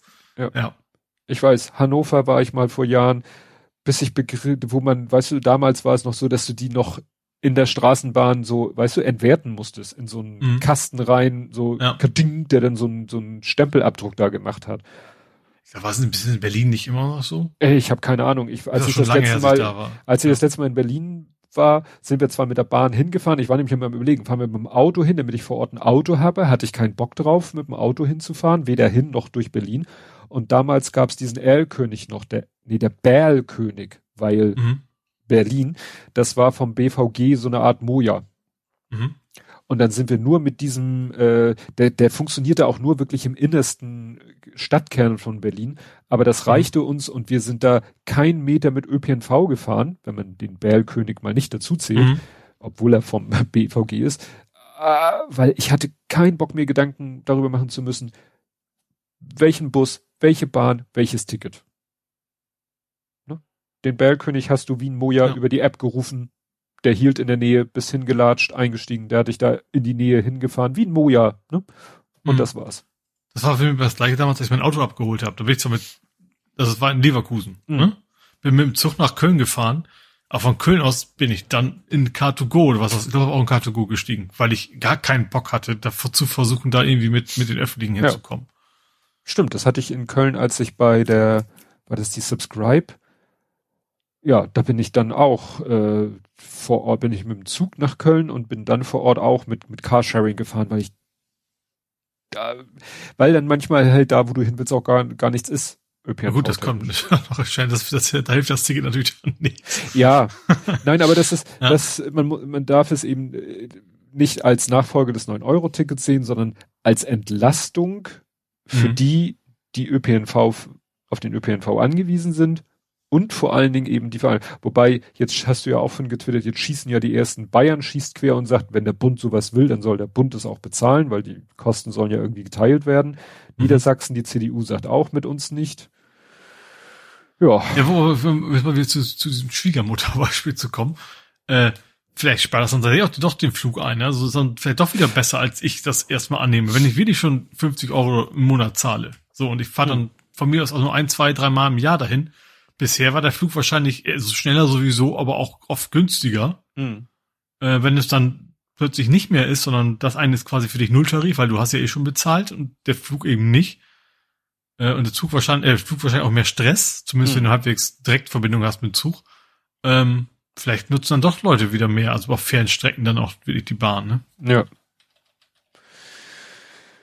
Ja, äh, ich überlege gerade. Und natürlich gibt es auch immer die Chance, äh, ist natürlich so ein bisschen sehr, also mir wurde heute generell in der Firma schon wieder vorgeworfen, dass ich immer viel zu optimistisch bin.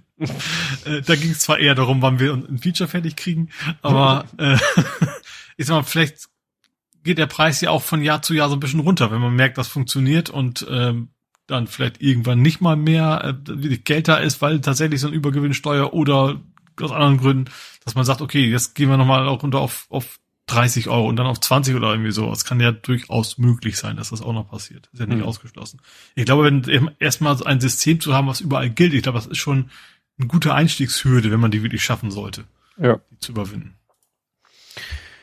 Gut, dann gab es etwas, also es gibt ja manchmal so, also es gibt ja einmal dieses bla bla bla bei Wish bestellt und es gibt ja, ja noch als anderen Spruch so, was weiß ich, äh, deutsche Rolling Stones und dann werden die Flippers gezeigt oder so.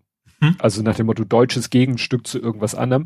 Und ich hm. habe es genannt deutsche Sanna Marin, weil äh, ja. Sanna Marin. Sanna Marin war die finnische Ministerpräsidentin. Ach so, die getanzt hat. Die getanzt hat und dann ja einen wirklich hm? äh, von rechten oh, Netzwerken ja, ja. und hm. Putin äh, gesteuerten Accounts, so sage ich mal jetzt ganz plump, äh, das und genau dasselbe hat es jetzt ja in Deutschland eigentlich auch gegeben mit äh, Baerbock. Ja. Die hat ja in einem Interview so einen Satz gesagt, äh, den man schön verkürzen konnte. Mhm. Und ja, die ersten Quellen, also das wurde eben wieder in irgendwelchen rechten, schrägstrich russischen Foren gepostet und hat dann mhm. irgendwann, äh, ist dann irgendwann so in, ins, was weiß ich, zu Twitter und in die deutschen Medien geschwappt. Und dann war es natürlich auch wieder solche Sachen, solche Medien wie Welt und so, die das dann, äh, ja, die, die eben darauf reingefallen sind. Ja, ja. Die Frage auch, wie ich äh, reingefallen ist, ob die nicht eher sagen, ja. weil selbst als sie es nachher aufgelöst haben, da war plötzlich ihre eigene Involviertheit plötzlich verschwunden aus ja. dieser Auflösung. Genau, weil sie haben dann selber getitelt Kampagne gegen Baerbock wohl von pro-russischen Accounts angestiftet und berichten mhm. so darüber, ja, äh, Recherchen von Spiegel und bla und äh, bestätigen, dass es eben ne, äh, so und so und hier, dass sie selber da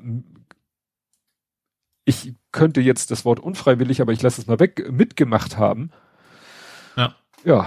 Interessant war auch, da äh, hier Alice Weidel hatte das Video auch gepostet, nur da war in der Ecke so ein Wasserzeichen mit der Quelle, das war dann auch irgendwie so ein russischer Telegram-Kanal, mhm. wo man dann sagt, ach, da ja, gut, hast du deine Information her. Bubble ist natürlich kein Wunder, ja. Und zeigt eindeutig, dass keiner, keiner irgendwie sich die Mühe gemacht hat, da mal an die Originalquelle ranzugehen. Ja. Also man hätte auch, also es ist ja nicht passiert, man hätte auch tatsächlich wahrscheinlich komplett, wenn es technisch gut gemacht gewesen wäre, so ein, so ein, äh, wie heißt es?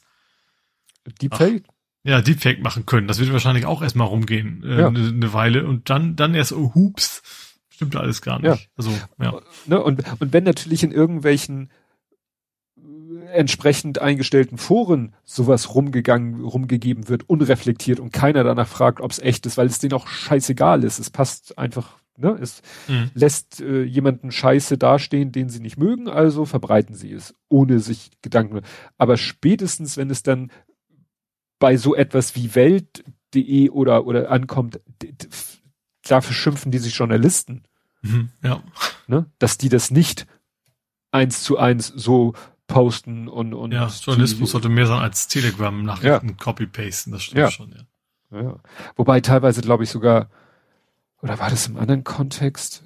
Nee, es war ein anderen Kontext, wo, wo irgendein Medium, das steht teilweise in den Artikeln, dass das, dass da so ein Disclaimer ist, dieser Text wurde eins zu eins von DPA übernommen. So werden manche. Habe ich ne? auch gesehen. Ich weiß auch nicht mehr, wo es war, aber es ist bei mir auch irgendwie rübergekommen. Kannst dir sagen, äh, Polizeigewalt oder so? Nee, Autotür tötet Radfahrerin. Ah, ja, ja. Ne? Da gab's ja, da ist ja jemand, äh, ein Autofahrer, Autofahrerin, weiß ich gar nicht, ist ja verurteilt worden. Ich weiß nicht, wie der Strafe war, aber es ging darum, die hat halt die Tür, ihre Autotür aufgerissen, Radfahrer, Radfahrerin, genau, weiß ich auch nicht mehr, ist da, da rein. Es darum von wegen, sie wäre doch so halbwegs selber, also war zumindest die Verteidigung quasi, war die mhm. Argumentation, weil sie zu dicht am Auto vorbeigefahren ist. Ja. Wäre. Ja, ja. Und äh, und, und die Meldung, die eben, ich glaube Zeit.de war das eins zu eins von der DPA übernommen hatte, hatte halt den Titel Autotür tötet Radfahrer. Ich meine, Radfahrerin war das. Ja. Wo schon in so ein bisschen was von, weißt, von, von Monty Python. Was gab doch mal diesen Sketch, wo die Verkehrsinseln auf Leute ja. losgehen. Ja, genau. So. Also, ja. Ne? Die also, Tür an sich so sagen, marodiert ja nicht rum und bringt Leute nee, um. Dass da immer, es wird immer in solchen Geschichten, es wird immer der, der Mensch äh, wird immer aus der Gleichung rausgenommen. Also ja. der Täter, die Täterin. Ne? Das heißt immer, der LKW hat den, hat die ja. Radfahrerin getötet. Nee, ja. der LKW-Fahrer oder Fahrerin hat die Radfahrerin getötet. Und nicht immer dieses abstrakte, wie gesagt, die Autotür, die ist ja nicht von Zauberhand aufgegangen. Ja. Da hat ein Mensch die Tür aufgemacht und hat nicht geguckt. Ja. Punkt. Wie, wie man das bewertet juristisch ist eine ganz andere Geschichte, aber wie man darüber redet, ist ja, ja, ja. Und passend dazu eben, dass da eben solche, äh, das geschafft wird, so eine Nachricht wie Baerbock da eben so zu pushen. Da gab es einen schönen Artikel, ich glaube ursprünglich war das T-Online. Ähm, die haben sich mal auf die Suche gemacht und haben rausgefunden, dass es eben da so ein ganzes Netzwerk gibt von gefälschten Internetseiten, mhm. die, also wo wirklich optisch eins zu eins Bildzeitung, ähm, FAZ war das glaube ich auch, die werden wirklich eins zu eins nachgemacht, optisch. Die hatten glaube mhm. ich dann alle eine LTD-Endung. Ne? Also Limited. Limited, ne? Mhm. Und äh, ja, da war dann, was weiß ich, die haben wahrscheinlich, ich glaube, die hatten sogar drumherum, die Artikel waren echt und zwischen den echten Artikeln, die sie sich halt von der Originalseite geklaut haben, waren mhm. dann eben Fake News Artikel drinne. Und dann gab es halt auf Facebook alle möglichen äh, Profile, die äh, unter jedem Post, der so halbwegs irgendwas hatte, was thematisch passte, haben die dann immer Links gepostet zu diesen Fake News auf den Fake-Seiten. Mhm. Mhm. Und die Profile, die das gemacht haben, waren auch fake, was du daran erkannt hast. Die Profilbilder waren irgendwie alle ganz, also, weißt du, alle so, äh, this is not a, wie heißt das? This is not a human. Ach so, mh. Alle so ja. computergenerierte Dinger, was du bei genaueren Hinsehen erkannt hast. Und äh, hier ist so ein Screenshot von, äh, den Tür Online, glaube ich, gemacht hat von Facebook. Odetta Tiedemann, Odetta Hammerl, Odetta Erhard, Odetta Tiedemann also zweimal sogar exakt Vorname. Und bei allen steht, arbeitet bei Netflix, arbeitet bei Netflix, arbeitet bei Netflix, arbeitet bei Netflix. Aha. Ja. Und die gehörten, und wie gesagt, das waren solche Accounts, die wie wild immer in einer Tour bei irgendwelchen Beiträgen immer irgendwelche Links zu diesen Fake-Medienseiten mhm. äh, gepostet haben. Mhm. Ne, das wurde dann Facebook gemeldet und haben die, dann haben die entsprechend auch Profile dicht gemacht. Aber eigentlich könnte man ja sagen, vielleicht könnte Facebook selber da mal mit seinen tollen Algorithmen, die behaupten ja, sie können immer alles Mögliche detektieren. Das sollte vielleicht ja auch mal möglich mhm. sein, sowas rauszufinden. Ja. Ne? Aber sie profitieren natürlich davon, weil die machen natürlich äh, Action. Klar, äh, ja, logisch. Die Leute reagieren und äh, das ist ja eigentlich die eigentliche Währung von Facebook, ja. Ja. Gut, dann muss ich immer ein bisschen umsortieren, merke ich gerade. Dann ein ja sehr trauriges Thema, das eine interessante Wendung genommen hat, und zwar Malte. Malte ist ein Transmann, der gestorben ist, nachdem er im Koma lag, nachdem ihm jemand mindestens einmal ins Gesicht geschlagen hat. Beim CSD ist das Beim passiert, CSD ja. ist das passiert. Mhm. Es war nämlich so, da war ein wohl, ähm, sag ich mal, offensichtlich lesbisches Pärchen, würde ich mal so behaupten.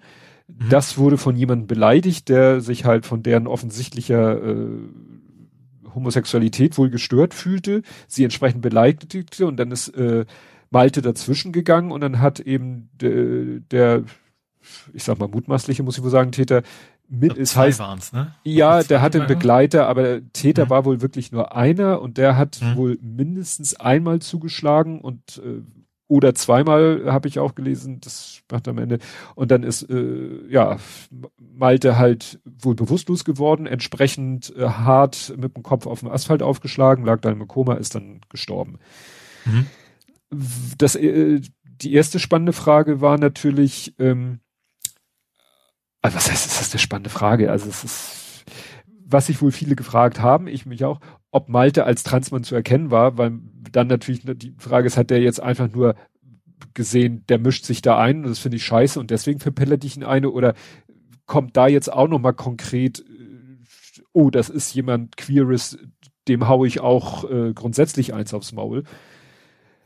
Ist jetzt natürlich am Ende dann auch äh, müßig, ähm, ja, vor allen Dingen ist es zweitens auch egal und drittens, ich meine, kann man davon ausgehen, dass beim CSD ja. ähm, zumindest davon ausgehen müsste, es ist ein homosexueller Mann. Also ja. Ne, also da, damit quasi auch das Hassobjekt sowieso schon dann wäre ja. für den Angreifer, weil mit den Frauen ja auch schon Probleme hatte. Tobi Bayer war mit seinem Kind auch auf dem CSD. Ich wusste nicht, dass der. Ja klar, also es gibt auch heterosexuelle ist, ne? ja. Menschen auf dem CSD, aber ja. die Chance ist halt auch relativ. Oder sagen wir so, selbst die heterosexuellen Menschen, die da sind, sind ja dann trotzdem Richtig. auch wieder Feindbild von dieser ja, Person. Sind, weil sie der Szene offen gegenüberstehen. Das ja, kann ja genau. schon Grund genug sein. Naja, und dann äh, ich habe ich irgendwann gelesen, oh, da ist ein 20-Jähriger verhaftet worden. Und dann war Stille. Mhm. Und mhm. dann musste ich wirklich proaktiv heute suchen. Ich so, weiß man jetzt schon ein bisschen mehr? Und dann habe ich halt äh, entsprechend auf Twitter gesucht und bin da äh, dann wieder in die in die morastige Ecke von Twitter gekommen. Warum? Weil sich, weil der Täter, nee, der Täter nicht, der Verdächtige ist ein Tschetschene. Es wird manchmal gesagt, ein äh, er hätte die russische Staatsbürgerschaft. Weiß ich nicht, ob jetzt eins von beiden nicht stimmt oder ob man Tschetschene sein kann mit russischer Staatsbürgerschaft. Ist ja russische Staatsbürgerschaft, wissen wir ja, kriegt man ganz easy. Mhm. Ähm, jedenfalls ein Tschetschene, der Asylbewerber abgelehnt. Eigentlich sollte er abgeschoben werden, auch schon vorbestraft. Das ist natürlich wieder ein Freudenfeuer für die ganze rechte Szene, die mhm. sich ja vorher sozusagen mit angeklagt fühlte, so nach dem Motto, weil es ja ne, das ist ja alles äh, queerfeindlich, was da passiert ist und das ist ja auch das Steckenpferd der Rechten und plötzlich mhm. konnten die Rechten sich hinstellen und sagen, haha, war kein Re keiner von uns, in Anführungszeichen, sondern war ja so ein äh, abgelehnter Asylbewerber, das ist das eigentliche Problem. So konnten sie das mhm. Problem. Und was natürlich dann gesagt wurde von dieser rechten Szene, und da weiß ich nicht, ob ich denen da ein bisschen recht geben muss, dass das ganze Thema um diesen Fall irgendwie tatsächlich in dem Moment, wo äh, sich herausgestellt hat, was der Verdächtige für eine, für eine Geschichte hat, plötzlich gar nicht mehr so viel darüber geredet wurde in meiner Bubble. Weiß ich nicht, ob man das wirklich der Bubble vorwerfen kann. Ja, ich weiß es nicht. Also es ist ja, es ist ja das gleiche Mindset wie die Rechten. Das ist ja, ja. das vereint sie ja, der Hass auf Minderheiten und, und generell auf alles, was irgendwie anders ist. Und da eigentlich müssten das ja die besten Kumpels sein, wenn nicht die andere Ideologie noch on top ja. käme. Ja, ja. Das ist ja immer dieses, wenn, wenn die ganzen Nationalisten. Das ist ja das gleiche, wie die Rechten plötzlich die, die Frauenrechte ja. plötzlich entdecken, wenn der Täter mal kein Deutscher ist. Ja. Oder wie ja. Rechten plötzlich Russland toll finden, obwohl das ja ein, ein, ein anderes Land ist. Mhm. Und eigentlich ja. die ja immer sehr nur aufs eigene Land gucken. Also es ist alles, naja, also es, mich hat das äh, unheimlich äh, erinnert. Ich war mal äh, in einer, das war wirklich eine, war das eine Männer? Das war auch eine Vätertrauergruppe. Das war nicht die, wo ich jahrelang war und so weiter, sondern das war eine andere Vätertrauergruppe, mhm. wo ich mal war. Und da war ein Vater, dem, dessen Sohn ist sowas ähnliches passiert. Hat jetzt nichts mit Trans oder Queer zu tun, der war einfach irgendwie in der Disco oder irgendwie so ein, nee, das war glaube ich irgendwie so ein Handballturnier, wo anschließend noch äh, die, die teilnehmenden Mannschaften irgendwie so Party hinterher gemacht haben. Und dann ist der äh, irgendwie sein Sohn ist wohl mit jemandem aneinander geraten, der wohl sehr auf Streit aus war. Mhm. Und äh, also das endete damit, dass äh, sein Sohn von diesem anderen Typen, ich glaube wirklich nur einen Schlag bekommen hat. Das war allerdings auch ein voll durchtrainierter Kampfsportler, der hat ihm ein Ding verpasst und der ist dann auch umgefallen, also, ne, weißt du, so K.O.-mäßig und mit dem mhm. Kopf gegen Handstein geknallt und war tot. Mhm. Und deswegen war dieser Vater in dieser Trauergruppe, weil sein Sohn, weil ein anderer Typ meinte, es wäre ein adäquates Mittel, jemanden einfach mal voll eins auf die Nuss zu geben. Mhm. Und das ist eben das, was ich so persönlich überhaupt nicht nachvollziehen kann, dass, dass man dass man dieses Skrupel, die ich persönlich meine, ich hätte, also ich wüsste nicht, in was für eine Situation man mich bringen müsste, damit ich wirklich mit, mit, mit aller Kraft Menschen schlage, weiß ich nicht, in welche Situation mich Also klar, das klassische Notwehr ist das Einzige, was mir ja. auch einfallen will. Wenn man selber um sein eigenes Leben bangt, dann ja. kann ich mir vorstellen, dass ich dann eben auch mal zulangen würde. Ja. Aber das ist Menschen, aber die, sag ich mal, einfach im so, nüchternen Zustand äh, im vollen Besitz ihrer geistigen Kräfte keine Skrupel haben, jemanden anderen wirklich wohl offensichtlich mit aller Gewalt und Kraft äh, zu schlagen. Ja. Und äh, wohl nicht die ganze, nicht im Hinterkopf haben, darin kann der theoretisch auch sterben. Das ist solchen Menschen offensichtlich entweder nicht bewusst oder scheißegal. Ich, ich glaube an Zweifel auch eher Letzteres wahrscheinlich. Ja. Also gerade weil das ist ja, also in Deutschland gibt es den, ich glaube, gibt es das juristisch nicht, aber dieses Hassverbrechen ist, ist ja in den hm. USA auch ein Tatbestand. Ja. Das ist ja schon, also ich glaube, viel klares Beispiel dafür gibt's ja kaum. Ja. ja, stimmt. Also so wie man jetzt äh, grundsätzlich sagt, dass diese, wenn jemand da zu schnell fährt, dass es immer grundsätzlich gleich ein Rennen ist ne? selbst alleine, mhm. dass man sagt, wer so eine Tat begeht, das ist, wie du sagst, ja, so Hate Crime heißt es im Englischen, ne? Hassverbrechen. Ja. ja, dass dann so eine Tat dann auch entsprechend ja, eben weil es eben auch nicht irgendwie was, keine Ahnung, nicht, nicht weil Streit um irgendwas, sondern bewusst wegen dem Menschen, weil ihm nicht gefallen hat, was für ein Mensch da steht oder auch bei den, bei den Frauen eben auch nicht, was, was, und das ist ja, also deswegen würde es wäre es nicht besser, wenn es anders wäre, aber in, in, dem Fall würde ich sagen, was viel anderes als Hassverbrechen fällt mir da echt nicht zu ein. Ja. Ja gut. Und das Schlimme ist, dass es ist, ist wieder die Frage, ist es so Zufall oder ist dann Zusammenhang? Jetzt ist ja auch gerade heute, gestern in eine Bremen, ne? in Bremen eine Transfrau ja. von einem Jugendlichen attackiert worden, dem dann irgendwie 15 andere Jugendliche noch angefeuert haben, wo ich ja. denke, so, das was da so ein bisschen Hoffnung macht, dass da welche eingeschritten sind, ne? Ja. Ja, das, ja. Äh, und wahrscheinlich auch und, und entsprechend, ich gehe immer von aus, auch genug Zeugen sind, dass sie den wenigstens Ding festmachen können. Ja. Ja, ja. und dann muss da aber auch wirklich,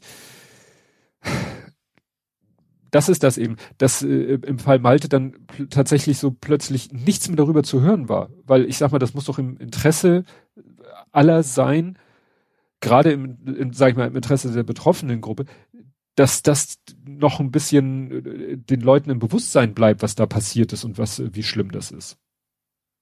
Ja. ja. gut.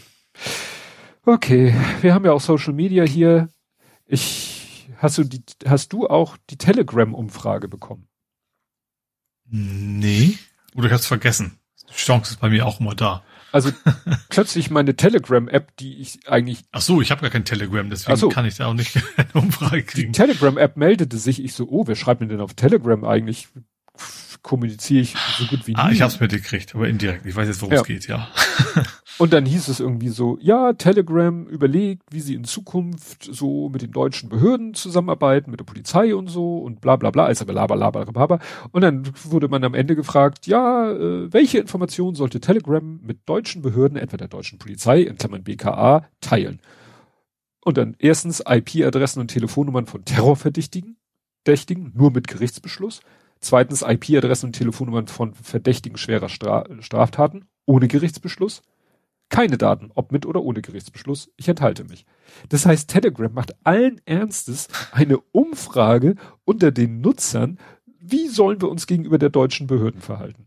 Inwiefern sollen wir uns ans Recht, ans ja, Gesetz halten? Genau, nicht? das fand ich spannend. Und das war dann auch äh, Thema bei T-Online. Also Lars äh, Wienand hat, hat da getwittert, äh, auch Screenshots und so. Interessant war, was ich nicht, wo ich nicht drauf geachtet habe, wird oben wohl angezeigt 10.654 und er schreibt beeindruckende Teilnehmerzahl. Also es ist wohl die Teilnehmerzahl. Mhm. Und das ist natürlich, also irgendwie, äh, ja, wie gesagt, spannend, so nach dem Motto, wir wissen noch nicht so, wie wir, ob wir uns und wie wir uns an Recht und Gesetz und so weiter halten. Was meint ihr denn dazu? So, das ja, könnte, könnte die Kirche auch mal also machen, was ähnlich ist, ne? Ja. Das ist ja auch erstmal in Fragen, was sollen wir denn machen? Ja, ja. Wo war, wo habe ich denn letztens auch eine interessante Umfrage? Ja, scheiße, kriege ich mir so. Da wurde auch irgendwie, wie sollen wir denn dies und jenes handhaben? Ne? Ja, dann, oh, jetzt habe ich hier wieder Tap Tap. Ähm, nochmals, äh, auch im weitesten Social Media, äh, etwas, wovon ich am liebsten nie gehört hätte, aber das, die gute Nachricht wollte ich dann äh, doch nicht äh, hier vorenthalten. Kiwi Farms wurde geblockt. Cloudflare, Cloudflare äh, hat gesagt, Kiwi Farms, äh, ja, schmeißen Wer wir raus. Kiwi Farms. Ja, erzähle ich dir. Jörn Schaar ist schuld. Der hat getwittert, äh, ein Thread, glaube ich, retweetet. Kiwi Farms. Ich weiß, dass TF-Scan wurde das Kiwi benutzt und die Kiwi, ne? Das ja, ich, glaube ich, irgendwie mitbekommen am Rande. Das stimmt. Ob da ein Zusammenhang besteht, weiß ich nicht. Also Kiwi ist irgendwie eine Möglichkeit, irgendwie so ein ganz komisches Akronym oder so auszusprechen. Ich sag nur Achen. Ja, also Fortune und daraus so, wurde ja mhm. Achen. Achen ist ja irgendwie noch schlimmer und Kiwi Farms ist noch schlimmer. Aha. Also da sind die ganz ja. äh, schlimmen Trolle organisiert bei Kiwi Farms. Und ähm, wie war das jetzt? Ich muss mal kurz mich muten. Gesundheit. Rate ich mal. Nö, Husten. So. Also da ist es, also ich glaube, die sind auch sehr, äh, diese Kiwi-Farms sind auch sehr darauf spezialisiert, deswegen ist das mit diesen Verbindungen zu den Turfs nicht so, also sehr äh, kontra, äh, also wirklich queer hassend. Mhm. Und da werden wirklich Leute sich rausgepickt aus dem Internet, die werden gedoxt, die werden geswattet, mit denen wird alles gemacht. Mhm. Also denen wird echt das Leben zur Hölle gemacht. In dem Thread wurde ein Beispiel genannt, wo dann wirklich eine, äh, eine queere Person, die ist ausgewandert, also die mhm. ist von Amerika nach, ich glaube, Nordirland ausgewandert, war dann leider so blöd, ein Foto von sich dort zu posten, wo, äh, ne, da ist ja dann äh, böse Form von Schwarmintelligenz. Das sind natürlich dann auch Leute, die, äh, ja, die Außentechniken drauf haben und die dann eben auch da wieder rausgefunden haben, wo sie wohnt. Mhm. Ne? Also die ist, äh, was hat wurde beschrieben? Die hat äh, mal ihre ihre Wohnungstür noch in der Amerika, die hat die Wohnungstür aufgemacht und hat in in die Mündung einer Knarre geguckt, weil die Polizei vor ihrer Tür stand, weil jemand behauptete, sie hätte gerade irgendwie vor, irgendwo einen Amoklauf zu machen. Also wirklich so Drachenlord, hm. aber hoch ich sagen, 200. Ich gerade als erstes ein, ja. nur eben noch ja. mal noch vernetzter und noch globaler ja. sozusagen. Ja, ne? Genau, globaler und vernetzter und äh, in ganz schrecklichen Dimensionen. Und wie gesagt, das ist wohl dieses Kiwi Farms, also in deren, also ich sag mal, in Twitter irgendwie, äh, weiß nicht, ob die noch aktiv sind, da in, in, in die Fänge von SIF-Twitter, Rechtstwitter oder sonst was Twitter zu, zu geraten, ist ja schon. Ich hatte das einmal, dass plötzlich Leute irgendwie unter einem Tweet von mir dauernd irgendwas replied haben und sich gegenseitig gemenschent haben. Mhm. Und dann haben die wieder replied und die wieder replied. Also die, die hatten wirklich irgendwie, ich glaube, das war, war jetzt nicht Rechte oder so, sondern das waren, die wollten mich nur ärgern. einfach, weil ich ihn aus irgendeinem Grund über den Weg gelaufen war. Und da musste ich zusehen, dass ich dann irgendwann die Leute, die gemenschen werde, blocke, bevor die darauf reagieren können, weil sonst hätten sie wieder zwei andere. Also es war mhm. so ein äh, hier Hydra, Hydra-Konzept, ne? Also mhm. Ne, jeder Mensch sind immer zwei andere und die wissen, wus äh, mit irgendeinem so komischen Stichwort, dann wussten sie, aha, die haben dann nur wieder replied mit diesem Stichwort und wieder zwei andere Accounts genannt. Mhm. Und ich musste zusehen, dass ich schnell genug diese Accounts blocke, bevor die reagieren können und dann war mhm. irgendwann Ruhe. Das war Pillepalle, ich weiß, ne? Aber mhm. das ist so eine, ich hatte auch jetzt letzte Woche, habe ich irgendwas retweetet von Michael Blume, hatte ich so einen Michael Blume-Hater plötzlich an der Backe. Hm, ja. Oh, der mir dann eben mit Quellen und Tweets und Screenshots äh, beweisen wollte, dass eben Michael Blumen äh, großes Arschloch ist was mich nicht so ganz überzeugt hat und ich habe dann gesagt, na ja, aber ich weiß, der ist bei Hoaxilla öfter zu Gast, der ist da zu Gast, also das sind für mich vertrauensvolle Leute. Ich ich habe für mich selber so den Begriff Trust by Proxy. Also, mhm. wenn jemand zu dem ich nun wirklich ich kann ja sogar sagen, ich kenne, ich würde mir erlauben zu sagen, ich kenne die Waschhaus persönlich. Also ich habe beide schon mal persönlich gesprochen, beide schon mal äh, ne, den ja auch bei, bei dem, dem Stollfilm auf eine ganz simple Art und Weise mal aus der Patsche geholfen. Also ich, die, ich würde mal behaupten, ich kenne die.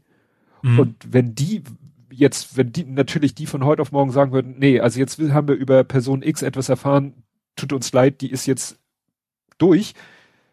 Aber solange die das nicht sagen, ist das Ansehen dieser Person für mich, äh, ist das eine integre Person. Mhm. Und ja, wenn man da erstmal mehr wäre als irgendein random Dude. Ja, random Dude on the Internet war das für mich. Ja. Ich habe dann so ein bisschen in seine Timeline geguckt, die fand ich schon schwierig. Und äh, dann hat Hoaxilla auch irgendwann wann äh, sich eingeschaltet, hat nur gesagt, na ja, mit der heißen Luft, die du in deiner Timeline da verbreitest, äh, könnte man ganze Sozialwohnungsblöcke heizen. Ich vermute mal, danach haben sie ihn geblockt. Und er hat auch Hoaxilla, er hat zwar selber dann Hoaxilla nochmal erwähnt, aber nicht gemenschent sondern mhm. nur also die haben dann ja. so die hat er dann so äh, abgewatscht mit ja Hoaxilla macht ja so Aufklärung auf Kindergartenniveau wo ich dachte okay das hat jetzt mit dem eigentlichen Thema nichts zu tun zeigt mir aber mhm. deutlich äh, wo es argumentativ hingeht ja ne? ja ich habe dann irgendwann stumm geschaltet und war Ruhe ne aber wie gesagt das sind so Sachen wo ich denke wahrscheinlich, ich, du könntest morgen einen falschen Tweet, was heißt einen falschen, einen Tweet absetzen und benutzt ein Wort, was vielleicht irgendjemand in seiner so auf äh, ne, irgendwie Alert hat und dann stürzt dich irgendwie stürzt dich irgendwie so eine Meute auf dich. Mhm, ja. Gruselig. Okay, ähm, kommen wir mal zu ein bisschen was Positiven. Es gibt auch gute Aktionen von Promis. Nur leider redet keiner darüber. Und zwar haben sich 30 Prominente ja, zusammengetan und fordern von der Regierung, tut mehr für Klimaschutz. Mhm. Wie du schon hast, redet keiner drüber, ich hab's gar Richtig, nicht mitgekriegt. Du hast es nicht mitgekriegt. Ja. Genau. Das ist es halt, ne? Also gut, da, da ist Leute dabei wie Sven Plöger, klar, das ist der Wetterexperte, mhm. dass der natürlich pro äh, Bekämpfung um Klimaschutz ist. N NDR, ZDF weiß ich gar nicht, aber ich habe den auch Tagesschau, also äh, ARD. Mhm. ARD. Ne? Und äh, eben hier abgebildet äh, Barbara Schöneberger und eben, wie gesagt, äh, Promis, ne? Und äh, weißt du, sonst Promis waren in letzter Zeit immer eher äh, äh, Intellektuelle, die irgendwelche offenen Briefe formuliert haben ja. oder die irgendwie Schauspieler, Promis, die irgendwie ne, alles dicht machen und so. Und das war jetzt wirklich mal, ja, wo man sagt, ja, tolle Aktion, redet mhm. keine Sau drüber. Weil kein Aufreger. Mhm. Ne? Ja, dann noch ein Lichtblick, äh, hatten wir, glaube ich, vor der Aufnahme, Sarah Palin verliert. Ach, sie hat verloren, genau. Gegen, hat verloren. Gegen gegen äh, Indigene? Ja, gegen eine indigene ne? demokratische Kandidatin. Mhm. Und das, obwohl Trump sie im Wahlkampf unterstützt hat. Das finde ich ist das besonders erwähnenswerte. Ne? Sie mhm. hat, Trump hat sie unterstützt. Und da würde man ja denken, okay, das müsste reichen, aber nein, ja. Und Biden hat ja jetzt auch äh, umgeschaltet auf Attacke. Also mhm. ne, der hat ja jetzt, nimmt er jetzt kein Blatt mehr vor den Mund und sagt sich, nee, hier weiter. So ein, ja, was heißt Appeasement, aber so Trump eigentlich, er hat Trump ja eigentlich immer äh, mit, mit Nichtnennung bestraft. Mhm. So, ja. und jetzt hat er gesagt, nee, das bringt irgendwie auch nichts jetzt mache ich mal klare Ansagen, was Trump aus meiner Sicht ist und was seine Ideologie bedeutet und weshalb mhm. das gefährlich ist. Und es scheint im Moment ja auch, was, wenn man die Umfragewerte anschaut, scheint es positive Wirkung zu haben. Mhm. Ich fand auch, dass ich sehr smart fand, jetzt nicht von beiden oder vom Weißen Haus. Es ging ja darum, dass, dass, also in den USA musst du ja als Student in erstmal richtig Schulden aufnehmen. Ähm, ja. Und das Weiße Haus gesagt, okay, wir erlassen euch ein, ich glaube, einen Teil der Schulden. Ne? Ich glaube nicht mhm. komplett, aber schon ein, also einen gewaltigen Teil der Schulden, wo dann eben alle möglichen, die, die üblichen Verdächtigen in, in, dem, mit dem, in der rechten Promi-Bubble, sage ich mal, also äh, Fox News und so weiter, sich darüber aufgeregt haben und von das Weiße Haus dann einfach nur gezeigt haben, was denen schon an, an Studiengebühren quasi erlassen worden ist. Ja. Fand ich sehr smart, ja. Ja, ja das ist. Ja, dann leider gibt's dann auch das Gegenstück dazu, den Dunkelblick habe ich es genannt. Ähm, wobei, das war ja auch so ein bisschen Wahl zwischen Übel und Verderben. Ich weiß nicht, ob jetzt die Entscheidung äh, noch schlimmer als das andere wäre. Liz Truss wird die neue Regierungschefin in Großbritannien. Ach so, ja. Ne? Wo dann tatsächlich der hier, ähm, ach, wie heißt er? Ich hab's abonniert. Katapult. Hm. Die haben äh, tatsächlich mal gegenübergestellt, was sie von von Johnson unterscheidet, waren nämlich so fünf Begriffe, alles gleich. Also Brexit und, und hier und da und was schon, was nicht mal drauf stand, war was, dass sie eben auch schon beim, beim Lügen erwischt worden ist. Sie hat irgendwie so getan, als wenn sie von einer ganz heruntergekommenen Schule käme und keine mhm. Ahnung was ist. Also sie tut halt so, als wenn sie quasi, sie ist vom Volk, äh, und wo dann eben auch MitschülerInnen und, und, und Bekannte eben gesagt haben, so, nee, also das war jetzt vielleicht nicht eine Deluxe-Oberklassenschule, aber das war eben alles andere als ein armer, armer Bezirk und auch sonst hat sie, also es kommt sie nicht gerade aus armen Verhältnissen. Mhm. Also ich glaube in der höheren, in der, ich glaube in der gesamten britischen Politik kommt keiner irgendwie. Ich glaube gerade bei den Konservativen nicht. Ich nee, glaube gerade also gerade gerade bei denen halt nicht. Gibt ja, das gibt ist, ja, aber das ist das gleiche Verfahren, was Trump ja auch hat ja. ja auch mal so getan, als ich bin einer von euch und ja. hat sich eigentlich nie wirklich arbeiten müssen. Nee. Ja. Gut. Ich frage mich manchmal, wann der März damit ankommt. ja, ich. Ja, dann äh, fand ich das mal erwähnenswert, weil das ja auch immer so ein bisschen mein Lieblingsthema ist. Äh, Jan Böhmermann hat ja nicht im Rahmen jetzt seiner Fernsehsendung, aber seines Podcasts äh, hat er ja irgendwie so über das Apothekenlogo so hergezogen und dass es so Aha. auch so Nazi-Symbol wäre und so. Das habe ich gar nicht so genau mir angeguckt, weil ich dachte mir, naja, wart mal ab. Und das wart mal ab war wieder genau richtig, weil dann meldete sich, und das wurde dann vielfach geteilt auf Twitter, so das Design-Tagebuch, so eine Website. Und die hat dann getitelt, ist das deutsche Apothekenlogo so scheiße und Fraktur eine Nazi-Schrift, wie Jan Böhmermann behauptet? Und da wird das dann halt mal alles äh, auseinandergenommen. Und ein spannender Punkt ist das, was eigentlich man wissen sollte, äh, oder womit man sich auseinandersetzen sollte, bevor man da so groß lostönt. Also diese Frakturschrift, die ja immer gerne so als Nazi-Schrift betrachtet wird, weil sie halt von vielen Rechten auch heute noch benutzt wird, ist ja von den Nazis selber nur eine relativ kurze Zeit benutzt worden. Mhm. Also, oder jedenfalls, also bis 41 und dann wurde diese Frakturschrift von den Nazis selber als Judenschrift diskreditiert und dann eben durch so eine normale Schrift, ne, die ja. halt nicht Fraktur mhm. ist. Und also erstens zu argumentieren, ja, dieses A, das ist ja Fraktur und Fraktur ist ja Nazi-Schrift, ist schon mal deshalb falsch und B, ist dieses A auch gar nicht, ist gar keine Frakturschrift. Mhm. Das ist auch nicht, ne? Und ja, also wie gesagt, da äh, hat sich äh, Böhmermann, glaube ich, so ein bisschen in irgendwas reingesteigert, äh, hat wohl irgendwas. Was ich interessant finde, weil ich habe ich hab ja vor kurzem, hatte ich das gar nicht aufgeschrieben, es gab so eine Sonnensendung, also in seinem Magazin Royal, mhm. äh, über, über Wasser. Ja. Und da hat er, also da hat er durchaus sinnvolle Sachen bei gehabt, vor allen Dingen auch dieses, wie heißt denn der Höhle der Löwen, der Typ, mhm. der Thelen, Thelen, Thielen, wie heißt der, keine Ahnung. Frank Thelen verkaufen ja wohl irgendwie so, so Plastikbecher, die dann, wo du dann quasi irgendwas reinlegen kannst, wo damit du dann Geschmack im Wasser kriegst. Oder mhm. deine, deine Nase denkt, da wäre Geschmack drin, weißt du, irgendwie sowas. Ähm, wo dann zurecht sagt, ja toll, mehr Plastikmüll, super. Äh, und wo, vor allen Dingen auch die werben mit, mit Nachhaltigkeit, in Wirklichkeit wie das, wie das Ding dann doch irgendwo in China produziert. Was ich witzig fand, nachdem ich das gesehen habe, ich kannte dieses Produkt vorher gar nicht, kriege ich plötzlich ständig auf YouTube Werbung für dieses Produkt. Ich weiß, also ich glaube gar nicht, dass es speziell auf mich ist, sondern mehr, dass sie gesagt haben, so, okay, wir müssen jetzt unser Marketing immer richtig anschmeißen, um das irgendwie zu kompensieren. Das fand ich nur irgendwie interessant. Aber was ich eigentlich wollte, ist, ähm, sie haben auch ein bisschen über Viva Con Aqua hergezogen, wo sie dann gesagt haben, mhm. so, ja, äh, ist doch völliger Blödsinn, es wäre doch viel besser, wenn ihr Leitungswasser trinken würdet. Ja. Wo Viva Con Aqua dann direkt geregelt haben, so, erstens, ja, du hast recht. Zweitens, das steht sogar auf unseren Flaschen drauf. Mhm.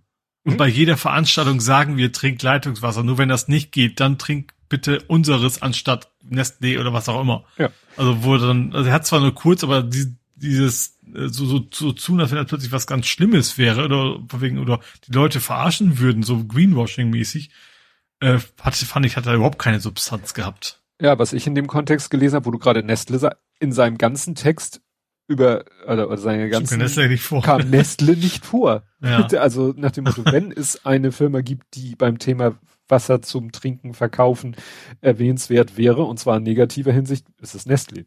Ja. Ja gut, vielleicht kann man das auch insofern nicht vorwerfen, weil das weiß eh jeder. Vielleicht ist das dann ja. eher.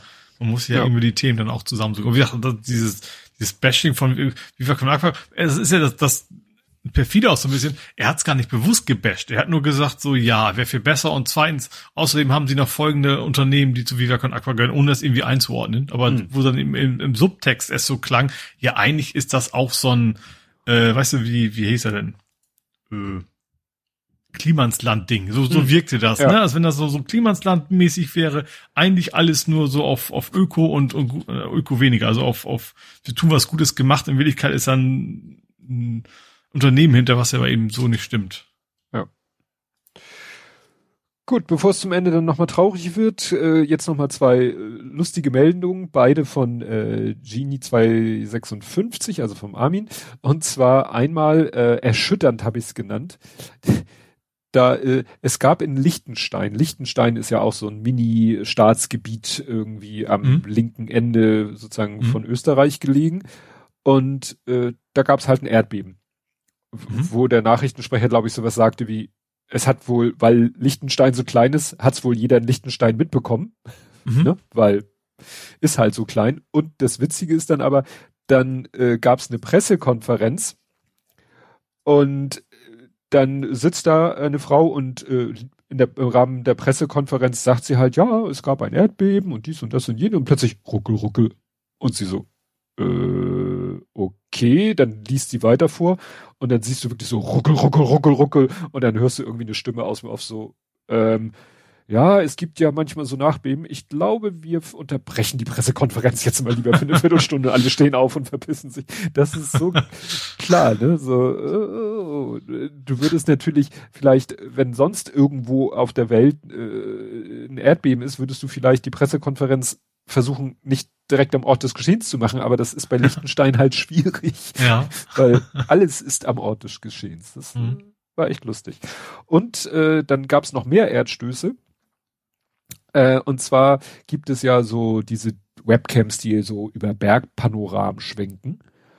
Meistens Gegenden, mhm. wo kein Mensch weit und breit zu sehen ist. Ja, weil was das, was das früher bei meinen Eltern jeden Morgen zum Frühstück ja. lief, diese, mit dieser komischen Gedudelmusik dabei, ja. wo man eben schon mal gucken konnte, ist denn schon genug Schnee da, dass man da demnächst zum Skifahren Stimmt. hinfahren kann. Dafür ist es hilfreich. Ja. Naja, und bei, da gab es halt den Fall, dass so eine Webcam äh, halt so ein äh, Gipfel, der noch sehr im Grün liegt, äh, naja, und da war da halt ein Pärchen und vergnügte sich.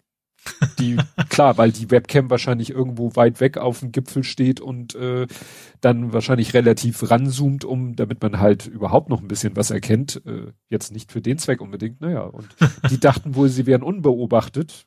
Ja. Weil sie irgendwo wohl waren, wohl weit ab von jedem Wanderweg und mhm. man müsste da eigentlich alle paar Meter so ein Schild machen, Achtung, Videoüberwachung. Nach dem Motto, sie sind hier nicht unbeobachtet. Ja. Gut, dann äh, kommen wir zu den nicht so schönen Sachen.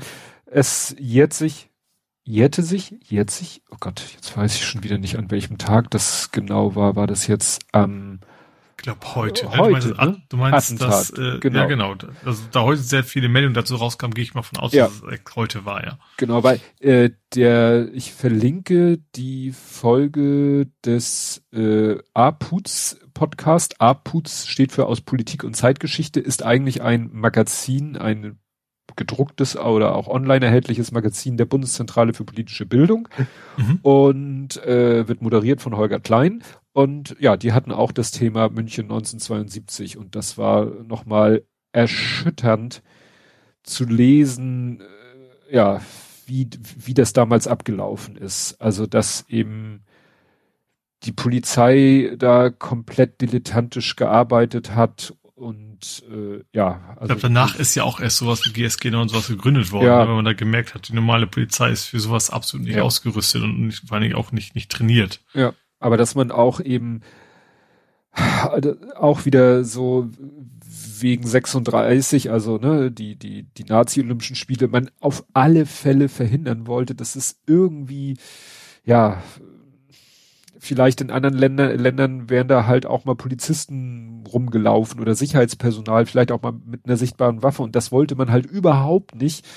Mhm. Und das hat ja, wobei ich aber glaube auch, das war, ist, bisher war das ja auch, also generell Attentate, Terrorismus bei solchen Veranstaltungen war, glaube ich, ein ziemlich neues Phänomen, ja. sage ich mal. Ne? Also ja. in, in der, zumindest in der in Anführungsstrichen Qualität klingt ja man. Ja. Also, ne, also in, ja.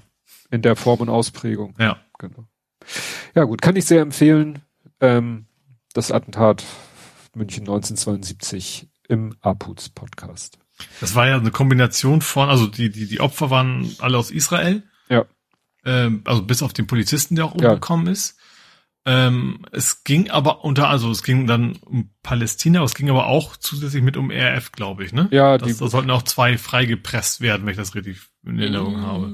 Ich glaube einer. Es, äh, bei Apuz hieß es, sie hatten irgendwie eine Liste von, ich glaube, über 300 Leuten die mhm. sie äh, äh, aus dem Gefängnis entlassen haben wollten. Und einer davon war, glaube ich, in Deutsch, war, glaube ich, ein deutscher RF. Nicht sogar Meinhof oder sowas? Ach nee, Moment. Einer, einer war, glaube ich, der lebte, glaube ich, gar nicht mehr. Das, deswegen haben sie den einen, glaube ich, so hervorgehoben. Aha. Dann verwechsel ich das. Dann ging es nicht einer aus Deutschland, dann kann es sein, dass es eben mehr aus Deutschland waren. Mhm. So alle Gesinnungsgenossen dritten Grades sollten halt auch befreit werden. Mhm. Tja. Ja, dann ist gestorben Michail Gorbatschow. Ja. Und Glasnost und Perestroika. Ja, und das erste, was mir durch den Kopf schoss, war, weil äh, ich höre ja diesen Podcast Eine Stunde History von Matthias von Hellfeld und er hat mindestens, also er hat mehr als einmal davon erzählt, weil er auch mal persönlichen Kontakt hatte zu Michael Gorbatschow, mit dem auch mal durch irgendwo durch Berlin gegangen ist. Und der hat mehr als einmal erzählt, dass der eben, wenn er mit dem irgendwo in Deutschland unterwegs war und Leute haben da ihn, also nicht ihn, sondern Gorbatschow, erkannt, alles, oh, und Herr Gorbatschow, und wir sind Ihnen so dankbar und Sie sind so ein toller Mensch. Und wenn er mit ihm, was weiß ich, irgendwo in Russland, dann haben die Leute, konnte er froh sein, wenn die Leute ihn nicht bespuckt haben. Das hatte ich so in Erinnerung. Und mhm. in fast jedem Beitrag, den ich dazu gehört habe, wurde das eigentlich so ähnlich auch dargestellt. Also das war jetzt nicht eine Beobachtung, die Matthias von Hellfeld äh, exklusiv ja. hatte und die vielleicht hätte ja auch sein können, dass es dadurch gar nicht so allgemein ist, aber wirklich überall wurde gesagt, steht auch so natürlich in der Wikipedia, dass eben, ja, wie war das? Ja, gut, klar, wenn, wenn, ich sag mal, die auch jetzt ja die, ich sag mal, die, die, die, der Mythos ist das Großrussische Reich, was wir zurückkriegen müssen, so nach dem Motto, dann, dann demnach wäre er ja schon quasi ein jemand, der sehr das verhindert hat, ne, weil er sich ja dem Westen angenähert hat, weil er ja den Friedensprozess eingeläutet hat. Wenn man ja. der Meinung ist, das ist völlig falsch, wir müssen unsere ganzen Gebiete zurückerobern, dann ist er quasi natürlich der Buhmann. Ja. Naja, und wie gesagt, das steht auch im Wikipedia-Artikel, dass er im Westen hoch geschätzt, in Russland weitgehend unbeliebt. Mhm. Ja, Und deswegen gab es sicherlich jetzt auch kein, es gab ja kein großes Staatsbegräbnis. Es war insofern hat Russland ist da den den äh, westlichen Regierungschefs leicht gemacht, weil hätten sie ein großes pompöses Staatsbegräbnis äh, gemacht Stimmt. und sozusagen äh, kommt alle, Muss man da jetzt hin wegen Gorbatschow oder darf man nicht hin ja, wegen Putin? Mhm. Ja, ja, und ja. das, äh, wobei je, ein, ein Mensch hat es sich nicht nehmen lassen, beim Begräbnis dabei zu sein. Mhm. Aus der so-called westlichen Welt. Dreimal darfst du raten. Äh. Ich schränk's ein, EU. Aber sagen, Reagan lebt ja nicht mehr.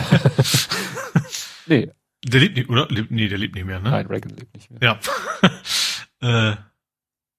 äh, EU? Ja, welcher EU-Staatschef war bei Michael Gorbatschows, obwohl äh, man, wie er gerade gesagt hat. Lebt auch nicht mehr? Nicht, weil er so eine enge Verbindung zu Gorbatschow hat, aber weil Ach. er so ein, weil er, ne, so ein enger Kumpel von. Ach, Schröder? Schröder ist doch kein Staatschef. Ich habe gesagt, ein EU-Staatschef. Ach so, oh, Orban. Richtig. Ah, okay. Jetzt habe ich so viel. Also ich habe eine Menge Tutor und ein paar Lebende durch, die dann auch nicht mal Staatschefs waren. Ja. ja. Nee, nee. Also Viktor Orban hat es sich. Ja gut, mein Gedanke war eher von wegen, ist das jemand, der Gorbatschow nee, nee. nahe stand, nein, nein. sondern okay, in dem Fall ging es dann eher, dass Putin nahe steht. Ja, ja. umso, äh, sag ich mal, mhm. umso was heißt umso schlimmer, ne? Umso deutlicher, dass es äh, Orban nur darum ging, mhm. da äh, ja. Ne? Ja, Russland zu sagen, hi, ich komme auch zu, äh, ne, zu äh, Gorbatschows, nicht weil ich Gorbatschow so toll finde, sondern weil hm. ich dann der Einzige bin, der kommt und das finde ich toll. Hm, ja. Ja, wer dann noch gestorben ist, äh, ist Hans Christian Ströbele. Hm.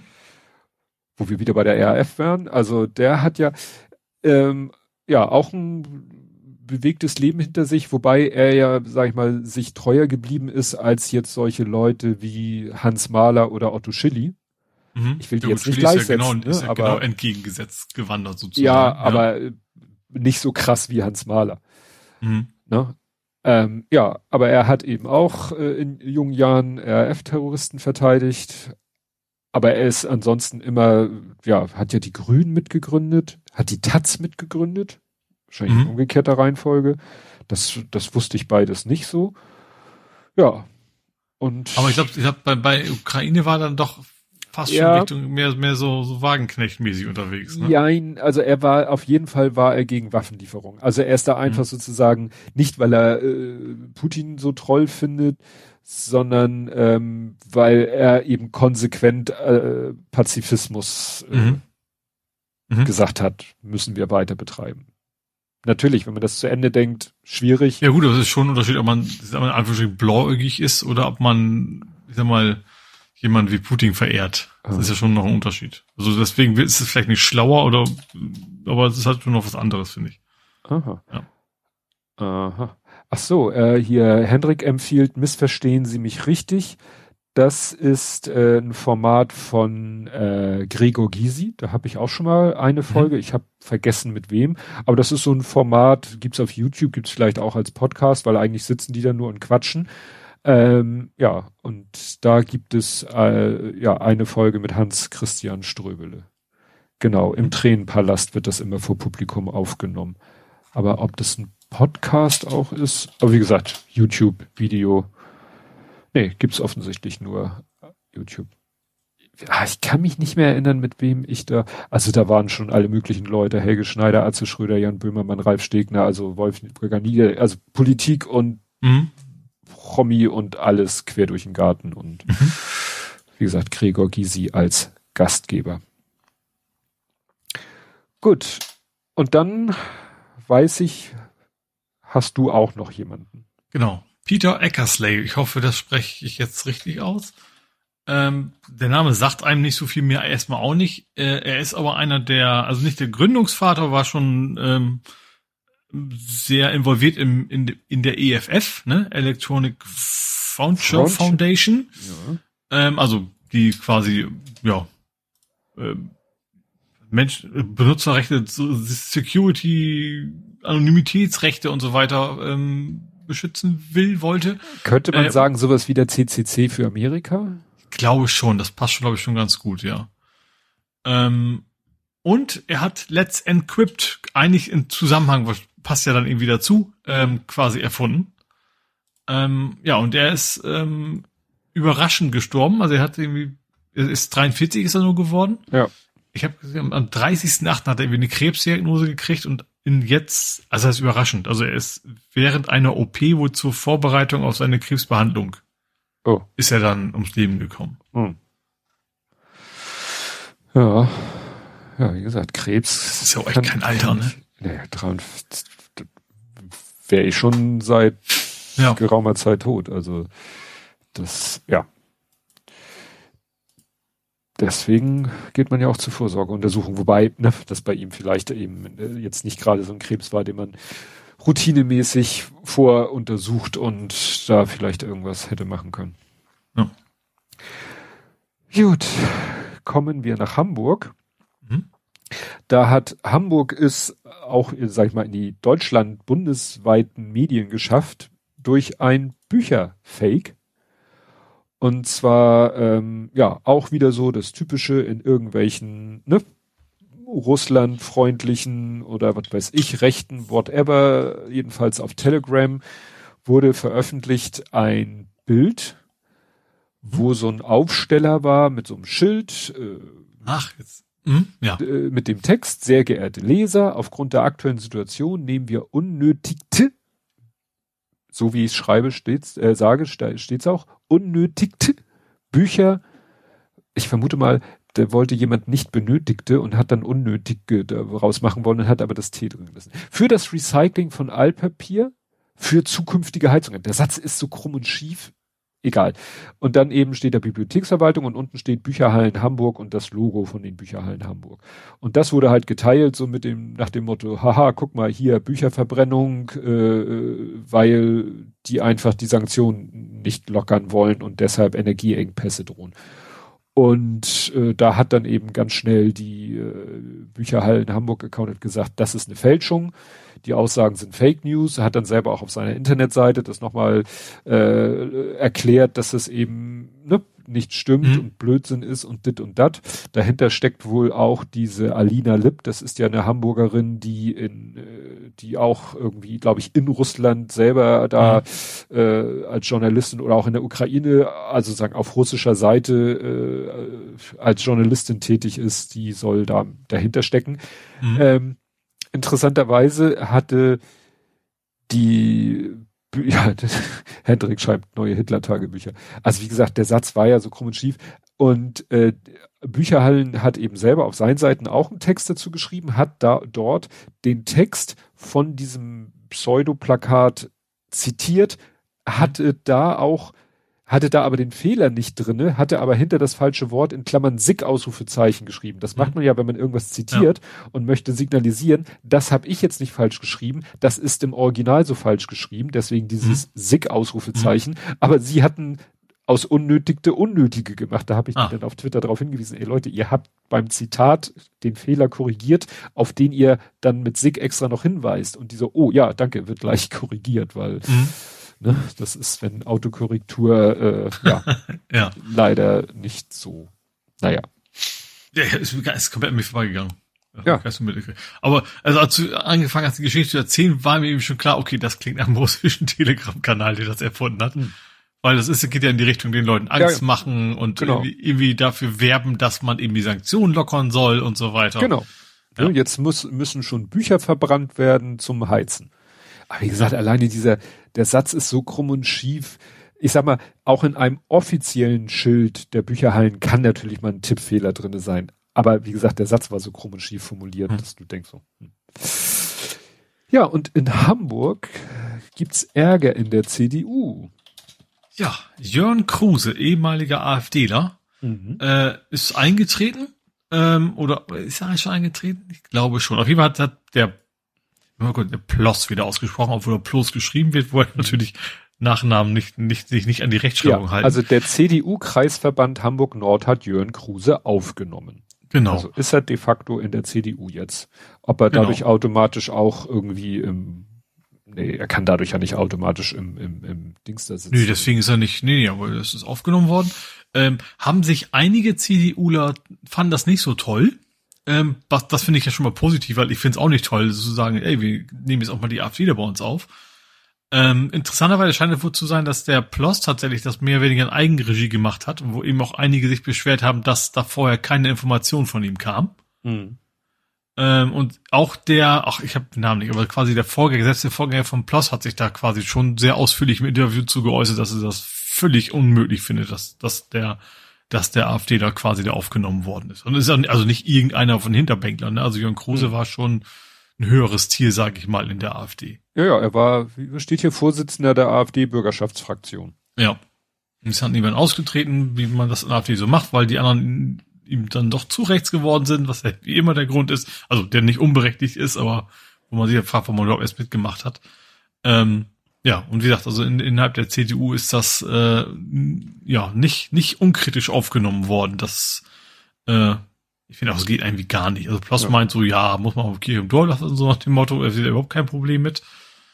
Ähm, ja, aber natürlich ist das natürlich auch, äh, bringt das auch ein Bild nach draußen, ne, sage ich mal. Das, ich glaube auch der Plus will ja bewusst dann irgendwie die Konservativen damit irgendwo, also konservativ in Anführungsstrichen, so ein bisschen mit äh, ja, bewerben, sage ich mal. Ja. ja, hier steht auch, also der, der hat auch einen Weg gemacht der war mal bei der SPD, dann Freie Wähler, dann AfD und jetzt CDU. Mhm.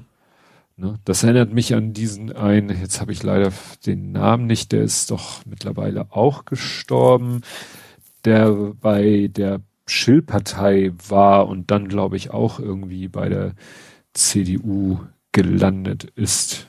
Über den hatten wir hier auch schon, glaube ich, mehrfach gesprochen. Der ist aber dann, wie gesagt, verstorben. Aber war das nicht so, dass man gar nicht genau weiß, wann? Na, ich kriege das nicht mehr zusammen. Ja, ich bin dann schon, ich habe dir ja eigentlich hier eher die Vorlage geliefert. Dann kannst du okay, jetzt. Okay, dann mache ich mal mit einem Faktencheck weiter. Ja, äh, und zwar, es gab ein Gerichtsurteil zu einer Schießerei im Phoenixviertel. Mhm. Die war irgendwann im letzten Jahr, glaube ich. Also Ende letzten Jahres, meine ich. Ähm, und zwar hat ein Mensch auf zwei andere Menschen geschossen, ähm, helllichten Tag, glaube ich, also wir draußen in einem sehr dicht bewohnten Gebiet, ähm, hat sich auf äh, Notwehr berufen wollen, ähm, hat aber dann quasi auf die Menschen geschossen, also die sind übrigens nicht, also nicht ums Leben gekommen, aber schwer verletzt, ähm, die wohl auch bekannte Schrägstrich Kumpel von ihm waren, ähm, oder auch sind vielleicht, also die dann auch irgendwie auch nicht so richtig ausgesagt haben. Ähm, aber es ist eben rausgekommen, er hat eigentlich auf sie geschossen, während sie sich quasi schon weggerannt sind. Da ist das mit der Notwehr etwas schwierig. Ähm, ja, und der ist jetzt zu neun Jahre verurteilt worden. Hm. Und das hat sich auch, das wusste ich gar nicht, dass das was auch zählt, aber tatsächlich auch die Tatsache, dass das im öffentlichen Raum war, war quasi noch strafverschärfend. Mhm. Weil eben, also nicht, dass es viele sehen natürlich, sondern weil natürlich viele ähm, andere Unbeteiligte auch noch in Mitleidenschaft hätten gezogen werden können. Mhm. Okay. Gut, ich, ich, ich verschiebe gerade was ans Ende, weil das ein schönes Übergangsthema ist. Mhm. Sehe ich gerade, das wäre sonst mein zweites gewesen. Ähm, zack. Ähm, dann gibt's was Neues, dass der Mobilitätshaushalt kriegt deutlich mehr Geld. Finde ich, äh, und zwar plus 170, 180 Prozent. Also, ne, also, mhm. was allerdings in dem Fall, ich fand die Meldung eigentlich klingt das sehr viel. Also ist eben nicht 180 Prozent von bisher, sondern plus 180 Prozent. Also quasi 280 Prozent von bisher. Mhm. Ich hoffe, das war jetzt mathematisch nicht falsch. Ähm, aber irgendwie auch kein Wunder, weil natürlich U4, U5 vor allen Dingen, ne, mit, mit in dieser ganzen Kalkulation mit drin ist. Und die schlucken natürlich den größten Teil von, von diesem Geld. Also es geht, der größte, das allergrößte Teil geht, geht in die U und auch in der S-Bahn geht noch ein bisschen was rein. Ähm, genau, aber deswegen ist eben dieses Budget deutlich, deutlich höher als, als bis, als im letzten Jahr. Hm. Gut, dann finde ich, was sehr schön ist, ist, ist, ist, ist ein halbes Hamburg-Thema, dass der SAS jetzt online ist. Ja, hattest du irgendwie gepostet, was oh, Der SAS, das, das ich muss ja mal googeln, der Name kommt von, das wird zwar in vier Großbuchstaben reingeschrieben, kommt aber aus, ist ein Nachname Johannes Sass. Das ist ein ehemaliger äh, Sprachforscher, der sich um, um die plattdeutsche Sprache wohlverdient gemacht hat. Äh, und der SAS ist halt so ein, ist sowas wie ein Langenscheid nur für Plattdeutsch. Hm. Den gibt's schon ewig. Ähm, was eben jetzt neu ist, dass man tatsächlich auch online ähm, auf den SAS zugreifen kann. Und ich finde das wichtig, dass man sagen kann, ich guck mal, wie heißt denn das plattdeutsche Wort auf Hochdeutsch oder das hochdeutsche Wort auf Plattdeutsch. Ja, das Kaufhaut zum Beispiel. Die Frage ist natürlich, es ist auch interessant, das ist der erste Mensch, der überhaupt entschieden hat, wie schreibt man denn? Eigentlich gibt es für die plattdeutsche Sprache gibt es eigentlich keine Schreibregeln. Mhm. Aber er war quasi ein Sprachwissenschaftler, der sich entschieden hat, okay, ich, ich, ich versuche mal sowas ähnliches wie Regeln anzu, anzuwenden, dass er sagt, ähm, ja, wie man zum Beispiel, wie gesagt, so ein Kaufhaut zum Beispiel suchen kann. Ähm, weiß man, was das ist? Ich hoffe, du weißt, was das ist. Weißt du, was ein Kaufhaut ist? Ein Kaufhaut? Nee, also Kaufhaus. Also wenn man. Kaufhaut, äh, es, äh, wenn man es direkt übersetzt, dann weißt du wahrscheinlich, dann weißt du wahrscheinlich, was es ist, wenn man es auch so nennt. Also es ist eigentlich ein Brecheisen. Ach, ein Kuhfuß. Ein Kuhfuß, genau. Ah. Kau ist die Kuh. Das ist immer so das ja, klassische ja. Beispiel von, kann jemand Plattdeutsch, der behauptet, er könnte Plattdeutsch. ja, ja. Jetzt ist Kuhfuß, ich weiß nicht, ob Kuhfuß jetzt schon für sich ein sehr norddeutscher Wahrscheinlich auch norddeutsch, wahrscheinlich. Ist. Wahrscheinlich, weil es aus dem Plattdeutschen kommt, könnte ich mir vorstellen, ja. dass es woanders gar nicht als Kuhfuß bekannt ist. Ja. Weil, wie gesagt, Kuhfuß sagt mir was. Aber Hat ja auch optisch eigentlich nichts mit dem Kuhfuß zu tun. Also äh, schwer, schwer, ist schwer herzuleiten, finde ich. Nee, nee, doch, weil, weil so ein äh, Kuhfuß, äh, das geht ja einmal so um die Ecke und hat dann so ein plattes Teil, was aber so ein bisschen, was so einen V-förmigen Spalt hat, wirklich wie so ein, wie die Hufe von einem Kuh. Ja, aber es ist schon. ah, guck mal, das hatte ich drauf gehofft. Hendrik schreibt, Kuhfuß kennt er auch. Und das ist mhm. ja, ich glaube Hessen, ja, Hessen, die Ecke. Dann ist das, weil ich sag mal, es äh, Kuhfuß als solches äh, mit dem Bezug zur Kuh, Kühe gibt es ja auch bundesweit. das durchaus, ja. ja also, In verschiedenen äh, Farben. Im Süden sind sie ein bisschen dunkler. Das erinnert mich, ich muss ja dann immer daran denken, äh, wie ich bei der Bundeswehr war und wir das erste Mal, äh, wie nannte sich das, Stub, Stuben- und Revierreinigung hatten. Mhm. Und äh, dann hieß es ja, und dann müsste hier das und das muss gemacht werden. Und dann habe ich zu dem einen, der zu, auf meiner Stube auch war, äh, meinte ich zu ihm, besorg mal einen Feudel. Mhm. Und der kam aus Köln. Der hat Ach, mich angeguckt. Feudel ist Norddeutsch? Feudel ist Norddeutsch. Auch, okay, wusste ich nicht. Der hat mich angeguckt, was willst du? Ein Feudel. Wir müssen noch feudeln. Der hat gesagt, wir sollen hier feucht aufwischen. Nennt ihr das denn sonst? Wischer? Nee, äh, er so irgendwann Mob? so, nachdem ich ihm das erkläre, ist ja so ein Lappen, mit dem man den Boden wischt. Ach, ein Aufnehmer. Auf Für ihn war das ein Aufnehmer. Hätte ich jetzt nicht unbedingt damit assoziiert, aber ja, ja ne? aber das waren so die Sprachbarrieren zwischen, äh, weißt du, auf meiner Stube waren halt, was weiß ich, zwei Hamburger, zwei aus dem Ruhrpott und die zwei anderen weiß ich nicht mehr. Mhm. Ne? Ja. Gut, dann ähm, hat äh, Hamburg Nord eine, ich sag mal, es ist ein bisschen äh, Kapitulation, aber irgendwie auch eine gute Lösung wahrscheinlich. Es geht um die Husumer Straße. Die läuft im Norden hier so parallel zum Ring 2. Ähm, angrenzend dicht bei Serbendorfer Park. Und die haben ein großes Problem mit ihren, mit dem, dass Leute überall parken. Kennt man ja. Mhm. Äh, und die haben sich jetzt gesagt, Schnauze voll, die bauen jetzt 170 Fahrradbügel und Sitzbänke auf. Äh, also 170 Fahrradbügel, Sitzbänke, gleich bloß ein paar, ähm, dass die Leute da eben nicht mehr ständig, also die, die, die dürften nicht mal quer parken, sie parken quer und das dann quasi auf dem Bürgersteig überall. Mhm. Ähm, das haben Schnauze voll, wir machen jetzt überall Bügel hin, dass die Leute dann nicht mehr parken und dass man eben da auch als Fußgänger insbesondere natürlich bewegungseingeschränkte oder auch Kinderwagen und so weiter, dass die da mal äh, anständig durchkommen. Mhm. Dass das unterbunden wird. Ich, ich vermute das, also ich, ich habe jetzt nur auf der Karte geguckt, dass der Eppendorfer Park wahrscheinlich irgendwie ein Grund ist, dass da Leute hinwollen und deswegen sich ringsrum verteilen mit ihren Autos. Mhm. Ähm, ja, wie gesagt, da ist geplant umzubauen. Ja, das, das äh, Katja Diel war bei Thilo Jung zu Gast und die hat eben auch gesagt, äh, ein Problem ist, das, die Aussage fand ich so ein bisschen, weiß ich nicht, aber sie sagt eben, dass Parken überall erlaubt ist. So, nach dem Motto, wo ich dachte, naja, laut Straßenverkehrsordnung gibt's äh, genug Regeln, die das Parken einschränken. Ja gut, aber innerorts eigentlich so kein Schild ist, es ist ja erstmal ja, erlaubt. Gut, äh, ne, hat sie so recht, aber du redest ja so, wenn ich das richtig verstanden, da war es ja nicht mal erlaubt. Nö, Genau. Das war ja auch der Witz, wo dann Leute sich beschwert haben, wo sollen wir dann noch parken, wo dann eben auch die Argumente kommen, wir nehmen euch nicht einen einzigen Parkplatz weg. Nicht ein legaler Parkplatz ja, ja. wird entfernt. Da das kann man sich halt, eigentlich nicht gegen beschweren. Ja. Ja, ja. aber das gab's schon oft genug, dass eben ja. irgendwo das Parken, das illegale Parken verhindert wurde und trotzdem ein Riesenaufschrei war, ja. wo man sagt so, wo ist euer Problem?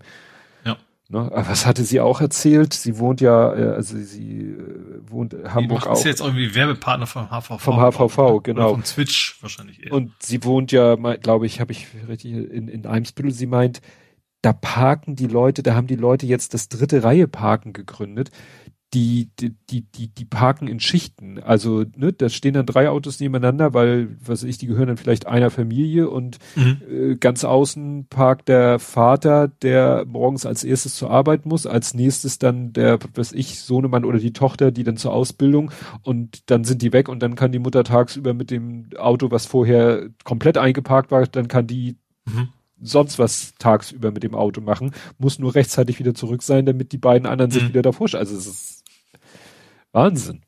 Ja.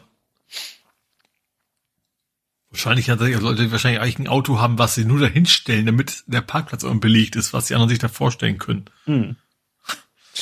Aber dazu passend ist, ähm, jetzt komme ich nämlich, komme ich schon? Nee, ich komme noch nicht zum Übergangsthema, mhm. aber es hat doch auch passen, weil du hast Eimsbüttel gesagt, ne?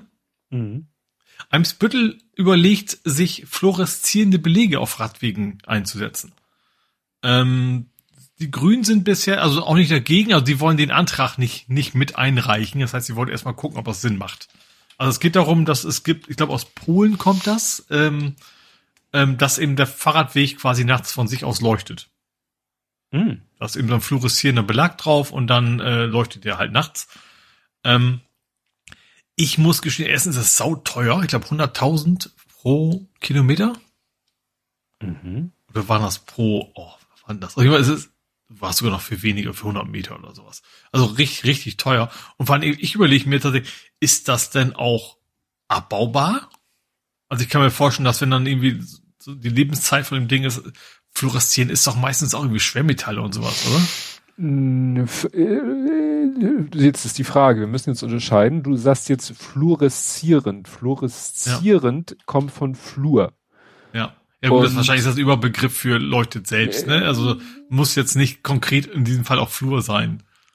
Auf dem Flurstück. Ja, aber die, die Unterscheidung war, ich glaube, Fluoreszenz war die Geschichte, wenn Sachen im Schwarzlicht so schön leuchten. Mhm. Das ist fluoreszierend. Es gibt ja. aber auch Phosphori, Phosphoreszierend. Phos und das war das, was diese ähm, äh, Aus, äh, na wie heißt es, Aufladefunktion hat, was man so von den, mhm. weißt du, was Uhren. du, ja, genau, und Hendrik, und es gibt noch Lumineszenz, genau, es gibt Fluoreszenz, Phosphoreszenz und Lumineszenz. Und das eine war mit hier Radioaktivität, mhm. das waren so diese, diese Amateur, diese Ziffernblätter und Zeiger, die leuchteten ja nonstop in der Nacht mhm. auch. Ja. Und dann gibt's aber auch die Sachen, die eben nachleuchten, die also, wenn mhm. du stark Licht drauf scheinst und dann schlagartig dunkel äh, ist drumherum hast, dann leuchtet das noch eine Zeit. Bei Bund habe ich, glaube ich, ein Phosphorband geklaut. Genau. Das war Phos so eine genau. Rolle mit Phosphor, glaube ich. Also so, so wie so eine Tesa-Rolle, nur ganz, ganz groß und das war eben, dass man anleuchtet und blieb dann eben leuchten. Genau. Also grünlich war das immer. Ja. Und also was, was vor allen Dingen aber ich noch als Problem, das Ding funktioniert auch nur bei echter krasser Dunkelheit. Mhm. Das heißt, aber in der Stadt hast du doch meistens relativ viel Licht. Ob das ja. noch so viel Sinn noch macht. Doch noch Restlicht irgendwas. Ja. Ne? Genau. Ja, und, und eben in Kombination kostet viel Geld. Ich glaube, dass ja, es ist, glaube ich, nicht überfinanziert, die Fahrradwegeausbau. Da gibt's bestimmt sinnvollere Sachen. Ja. Also ich habe jetzt gefunden, lumineszierend, äh, phosphoreszierend ist dieses Nachleuchtende. Mhm.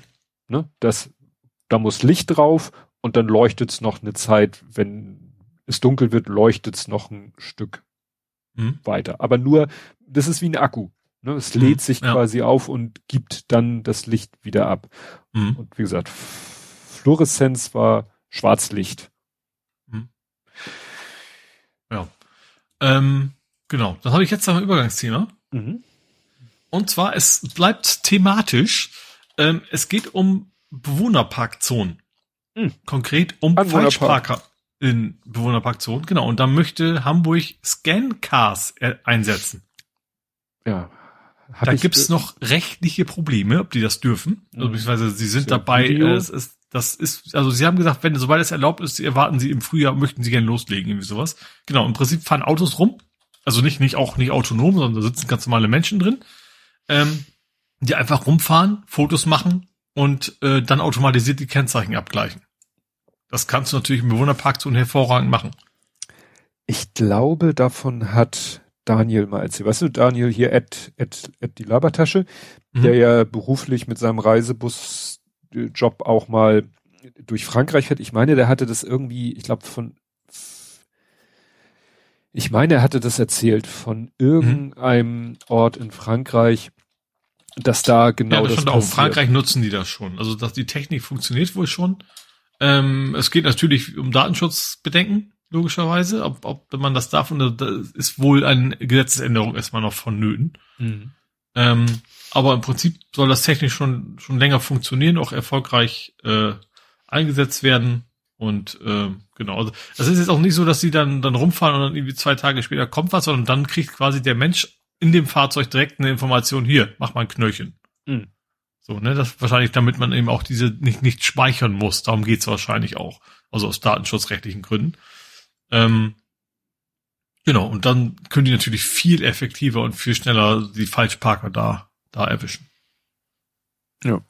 Naja, das, äh, ich meine, dass er das erzählt und die fahren da einfach nur so im Schritttempo einmal die Straße entlang und klick, klick, klick, klick, klick, klick, äh, sozusagen eine Kamera ja. nach vorne, Kamera nach hinten, dass sie äh, nach dem Motto ein Kennzeichen erwischen sie immer und dann ja. automatisiert Ticket raus. Ja.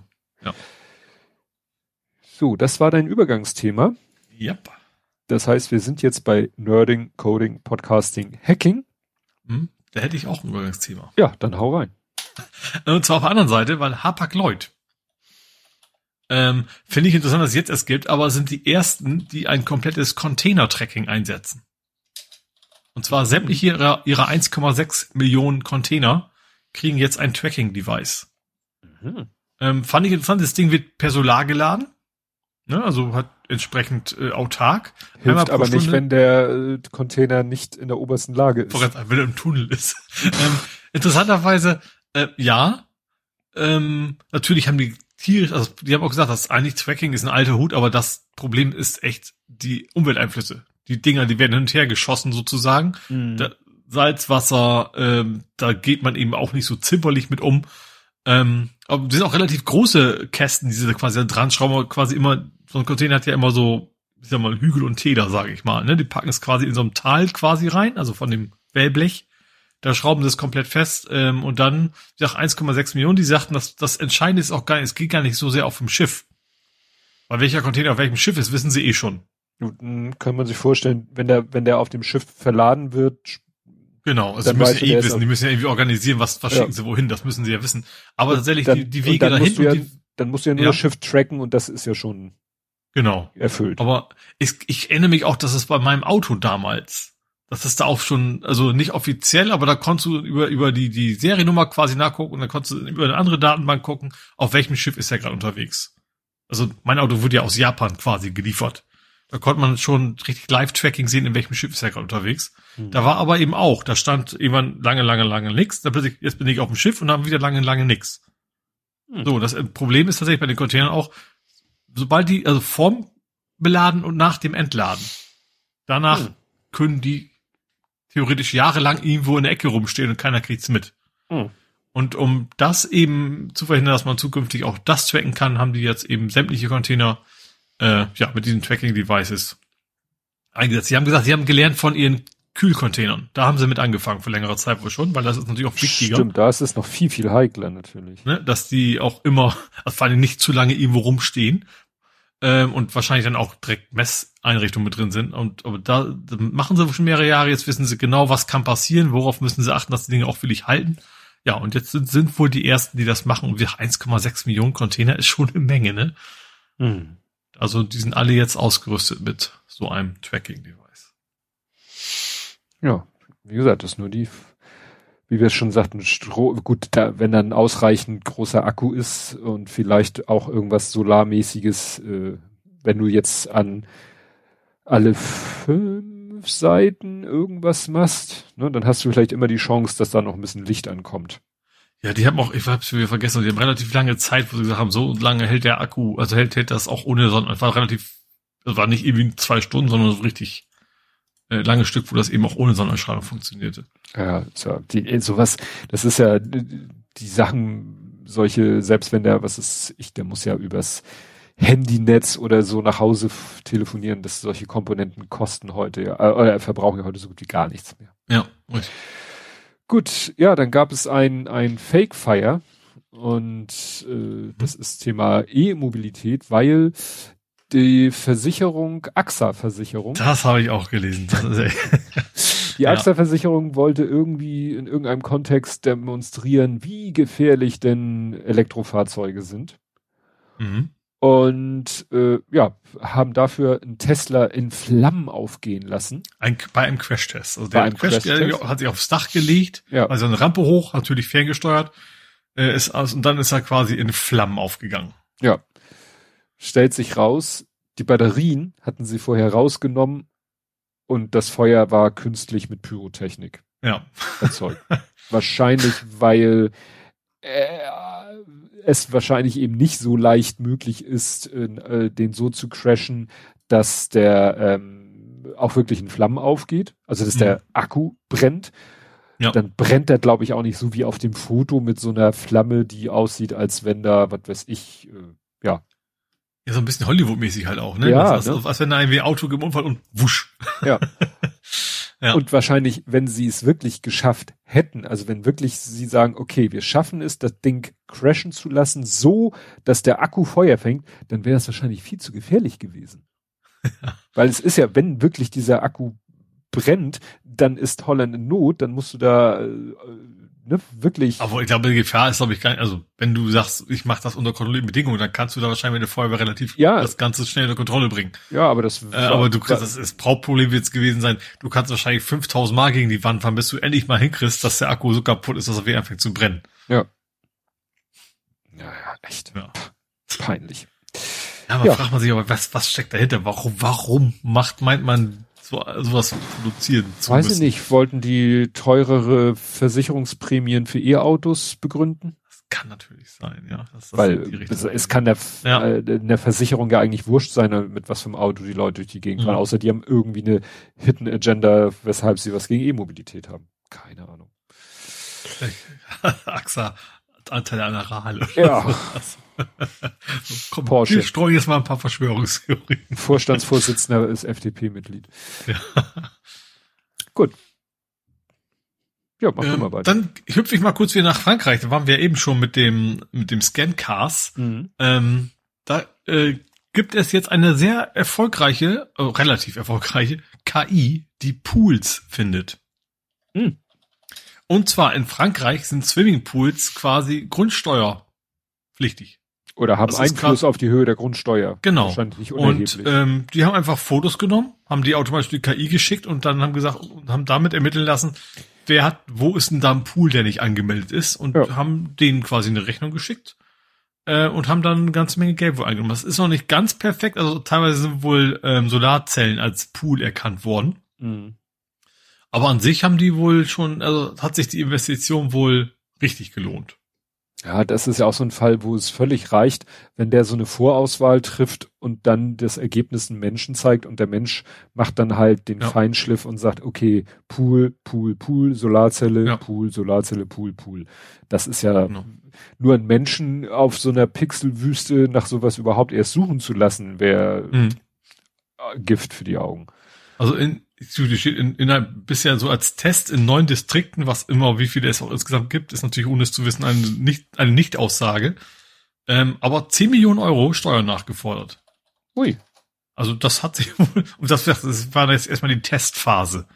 Das ist noch nicht im ganzen Land im Einsatz.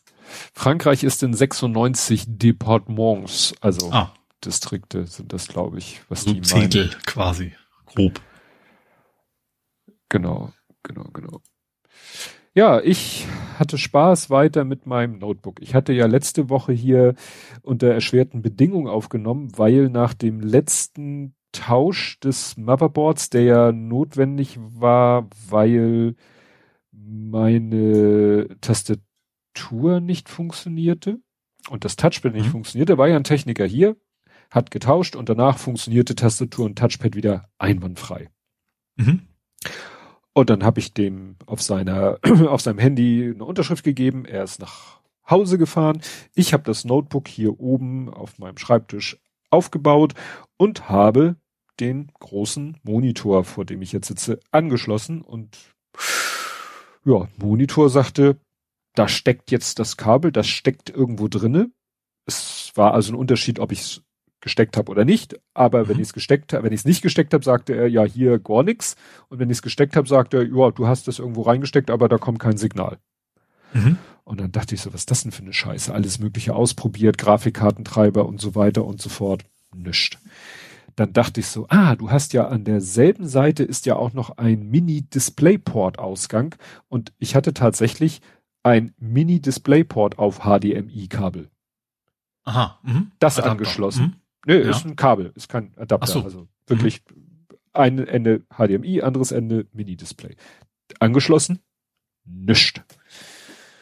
Dann dachte ich so, hm, du hast noch ein USB-C und der Große hat unten an seinem Notebook ein USB-C-Dongle oder so ein, ne, weißt du, mit so einem Stück Kabel, wo mhm. du, äh, wo du erstmal noch ein paar USB-Ports gewinnst und einen HDMI-Ausgang weil er möchte, er hat an seinem Notebook drei Monitore angeschlossen.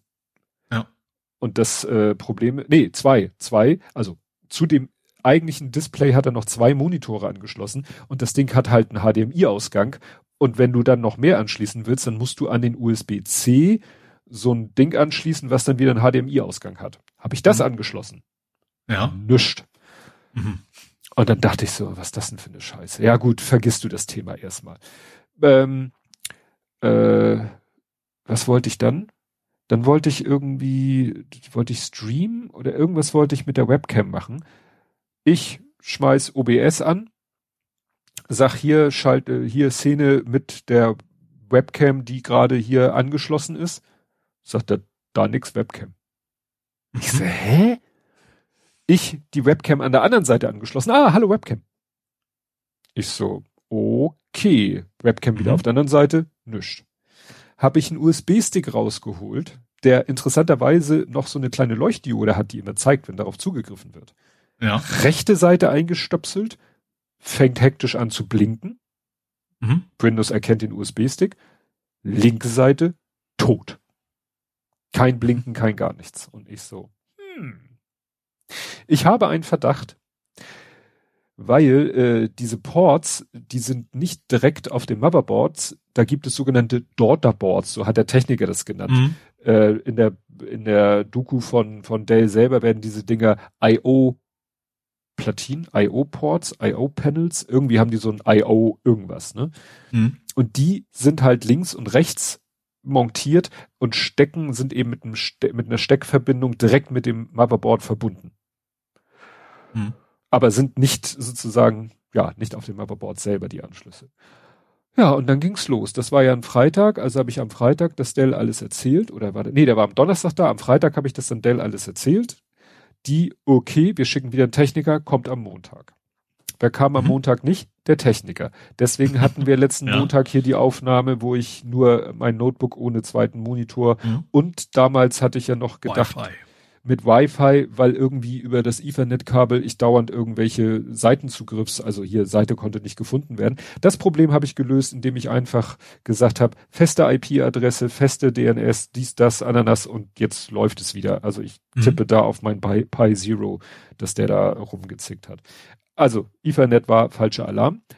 Naja, und dann sollte der äh, am Montag kommen. Sollte die, ich weiß nicht, ich, ich sage jetzt nicht, der sollte jeden Tag kommen, aber wirklich, äh, dann hieß es, er kommt äh, und dann hieß es irgendwann, entweder habe ich eine SMS bekommen oder eine E-Mail oder einen Anruf, wo es hieß, ja, kommt nicht, kann er morgen kommen. Mhm. Also wenn ich angerufen wurde, nur dann konnte mhm. ich fahren. Einmal habe ich auch gesagt, ja, ich bin nächsten Tag in der Firma Mal zur Abwechslung wieder. Sagt er ja kein Problem, der ruft ja vorher an, sagen Sie ihm, er soll dahin kommen. Ja. Wurde mir am Telefon so gesagt. Das war letzte mhm. Woche. Am Freitag wieder, irgendwann kam am Freitag auch wieder hier, ne, ist nicht, fällt aus wegen Nebel. Da wurde ich dann schon langsam kiebig, wirklich. Ich mache mhm. das ja über WhatsApp und da bin ich dann langsam wirklich kiebig geworden. Und dann hieß es irgendwie, dann haben die das auch wieder gesagt, ja, wir eskalieren das hier, ne? Also, mhm. dass sie sagen, auf ihrer Seite ist ein Problem. Und dann kam, äh, hieß es, ja, am Montag. Ich so, alles klar. So, dann sitze ich hier am Montag am Rechner. Also quasi heute, also heute Tag der Aufnahme. Tag der Aufnahme. Ja. Irgendwann E-Mail, Ihr Servicetermin wurde verschoben auf Dienstag. Und dann habe ich WhatsApp geschrieben und habe gesagt, Leute, hackt es jetzt so langsam. So langsam reicht's. Also ich habe wirklich wörtlich gesagt, wollt ihr mich verarschen? Mhm. Und das, da muss schon eine Menge passieren, dass ich mich so ausdrücke. Ne? Und dann kam wieder so, ja, oh, wir gucken mal, wir schauen mal, dies, das. Äh, dann rief mich wieder jemand an und sagte, ja, und äh, äh, ich hatte dann gesagt, ja, wenn morgen jemand kommt, morgen bin ich wieder in der Firma, dann muss der in die Firma kommen. Mhm. Und dann hieß es am Telefon, ja, äh, kein Problem und ich versuche heute noch, aber sonst morgen und so. Und äh, dann habe ich gesagt, habe ich irgendwann bei WhatsApp, äh, WhatsApp geschrieben, falls der morgen kommt, hier schon mal die Adresse, wo ich morgen bin. Und da habe ich meine Firmenadresse durchgegeben. Und dann kam mhm. von WhatsApp die Antwort, ich gehe mal kurz, äh, nicht von WhatsApp, von Dell, die Antwort im WhatsApp-Chat, Chat, Chat, Chat. Ähm, Hallo, das Ändern der Adresse führt zu einer erneuten Verzögerung und Wartezeit, da Teile an anderer Stelle verwendet werden können und wir möglicherweise erneut mit einer nicht angegebenen geschätzten Zeit warten müssen. Daher bitten wir Sie, auf den vorherigen Service an der ursprünglichen Adresse zu warten. Habe ich gesagt, wieso spielt es eine Rolle, wo in Hamburg der Termin stattfindet? Es kann den Techniker doch egal sein, ob er nach Hamburg Stadtteil hier oder Hamburg Stadtteil da fährt. Mhm.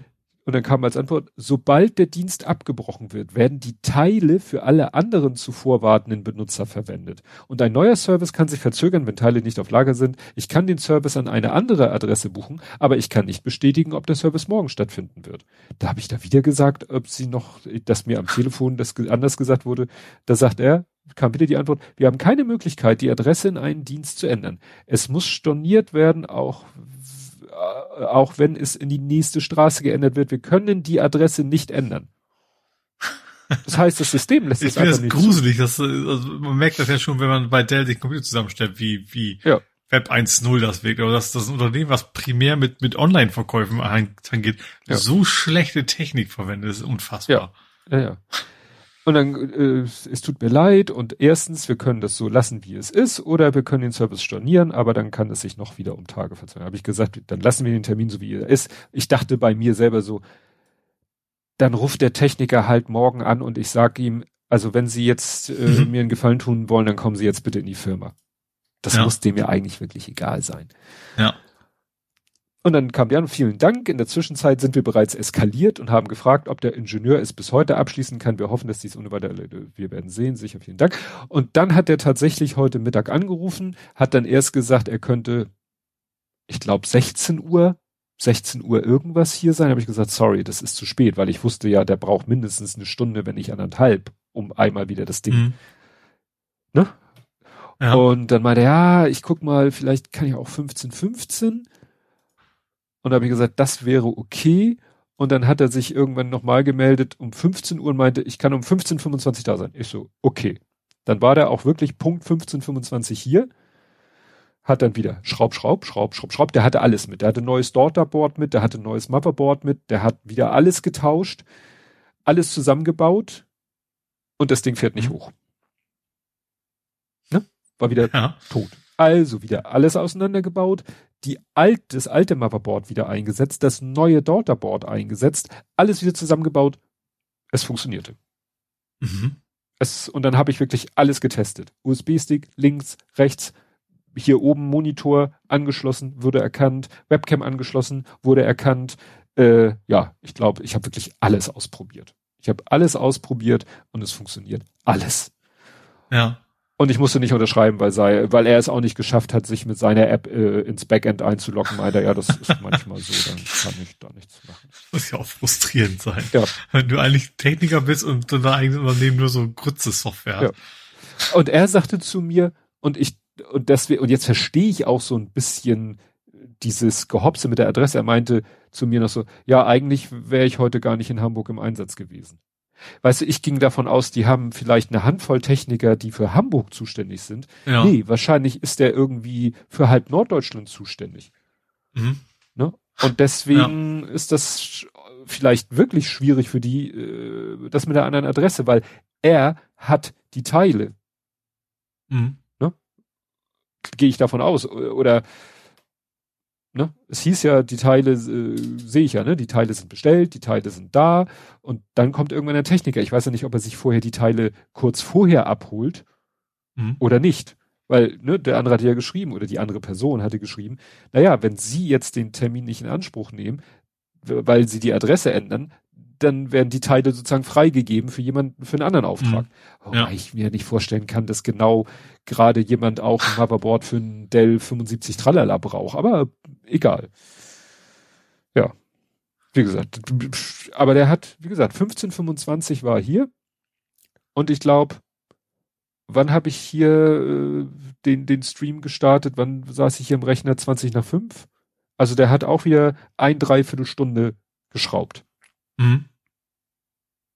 Also, das. Aber jetzt, jetzt hast du es ja erstmal hinter dir. Sozusagen. Jetzt habe ich es hoffentlich, also wie gesagt, es funktioniert ja. alles, äh, ne, alles Monitor und bla und tralla. Jetzt bin ich gespannt, weil ich habe hier äh, zum Stream habe ich mir mal eine Webcam gekauft, USB-C. Nicht, weil die USB-C ist, aber weil die einen anderen Blickwinkel hat, den, also nicht, die ist nicht so weitwinklig, wie Webcam ist, Cams es oft sind. Mhm. Und die auch sonst ganz gut ist, so mit Autofokus und so. Die hat einen USB-C-Anschluss. Und das war jedes Mal ein Gehüpfe und ge ich musste die teilweise 30 Mal ab, an, ab, an, ab, an, ab, an, bis endlich sie erkannt wurde. Mhm. Wenn ich die jetzt demnächst anschließe, weil ich mal wieder unter normalen Umständen streame, und die wird jedes Mal auf Anhieb erkannt, dann sage ich geiler Beifang. Ne? Ja. Dann war das vielleicht schon ein Vorbote für den Ausfall dieser kompletten Platine.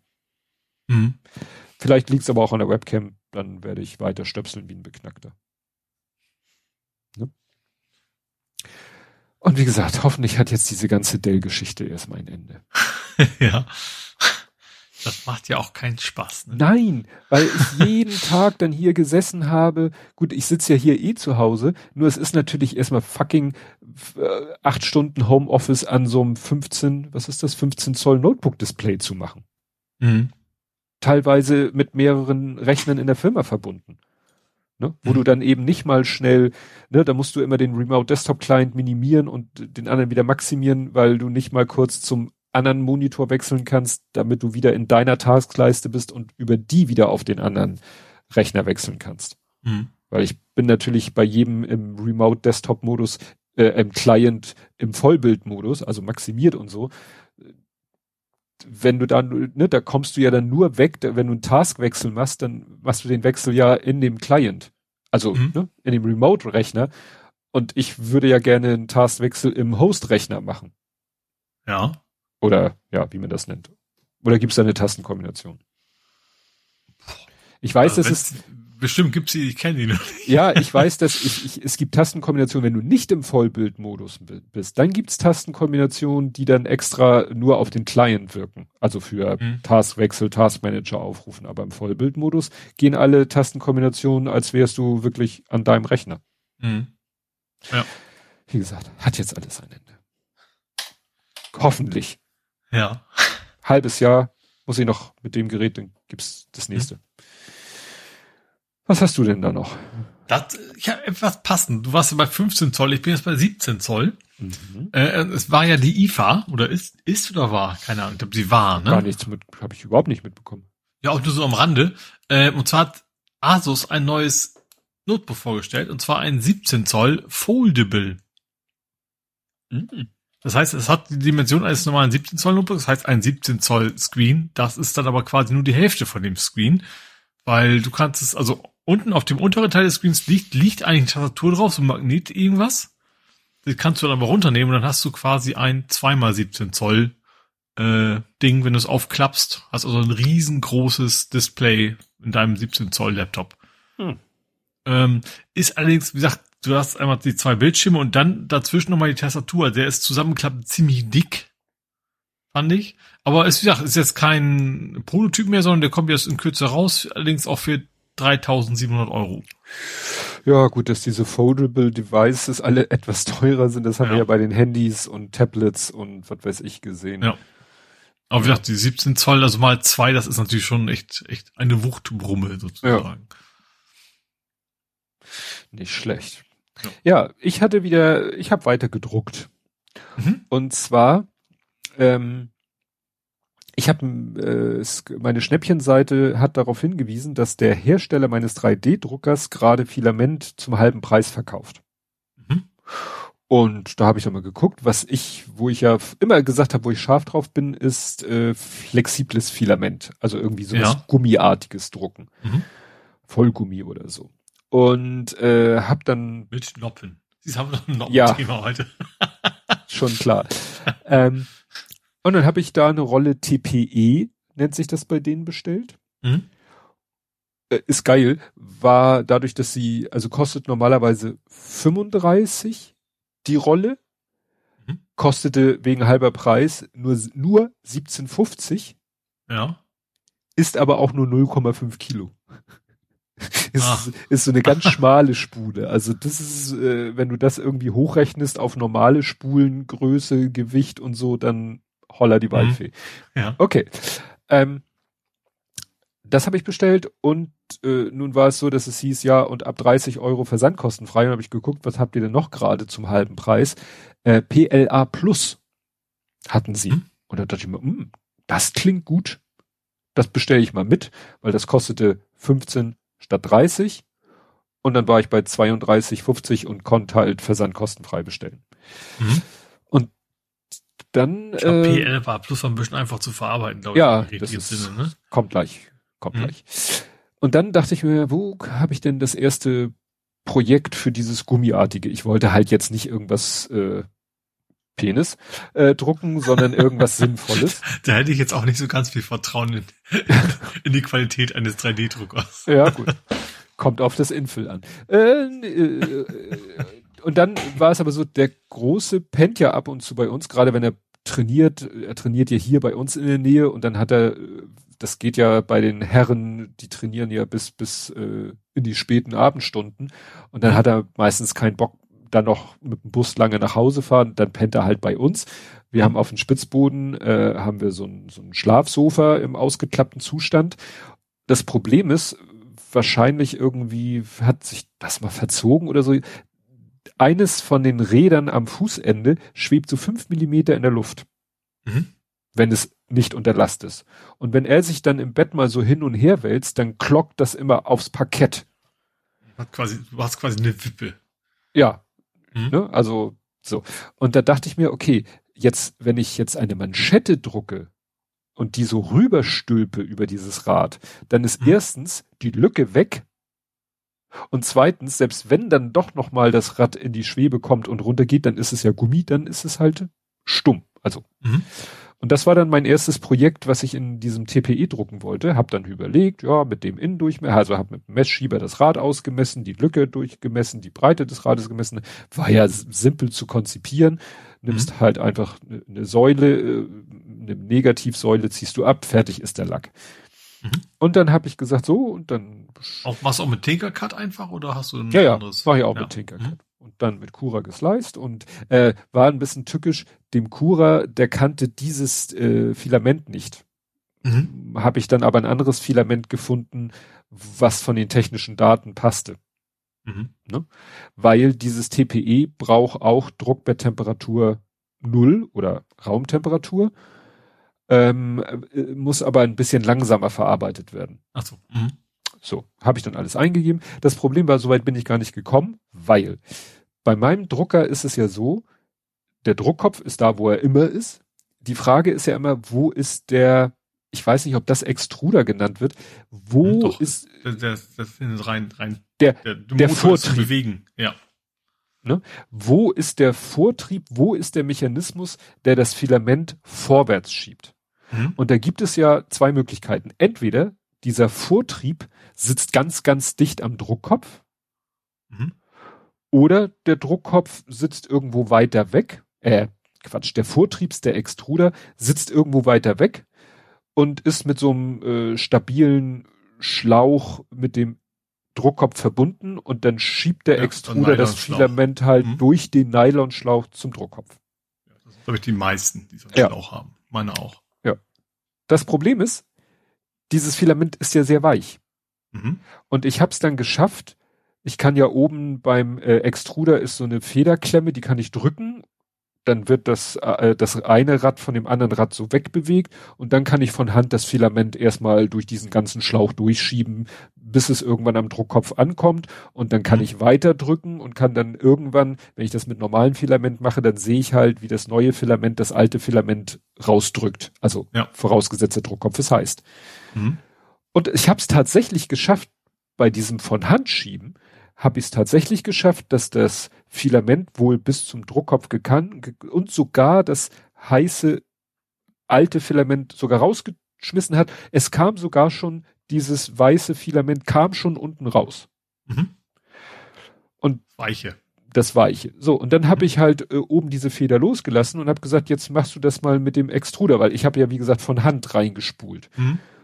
Und dann habe ich gedrückt äh, habe ich am, am Panel gesagt, hier, mach mal Extruder, Vortrieb, Vortrieb, Vortrieb. Und irgendwann kam unten nichts mehr. Und ich merkte auch, dass irgendwie, ja, dass unten nichts mehr rauskam. Und irgendwann merkte ich, das staut sich halt oben alles. Mhm. Weil da ist halt das Antriebsrad, dann ein zweites Rad, was durch diesen Federmechanismus an das Antriebsrad rangepresst wird. Dazwischen ist das Filament und dann ist halt ein kleiner Spalt, bis dieser Schlauch beginnt. Beziehungsweise es ist erstmal äh, eine Bohrung und dahinter kommt der Schlauch.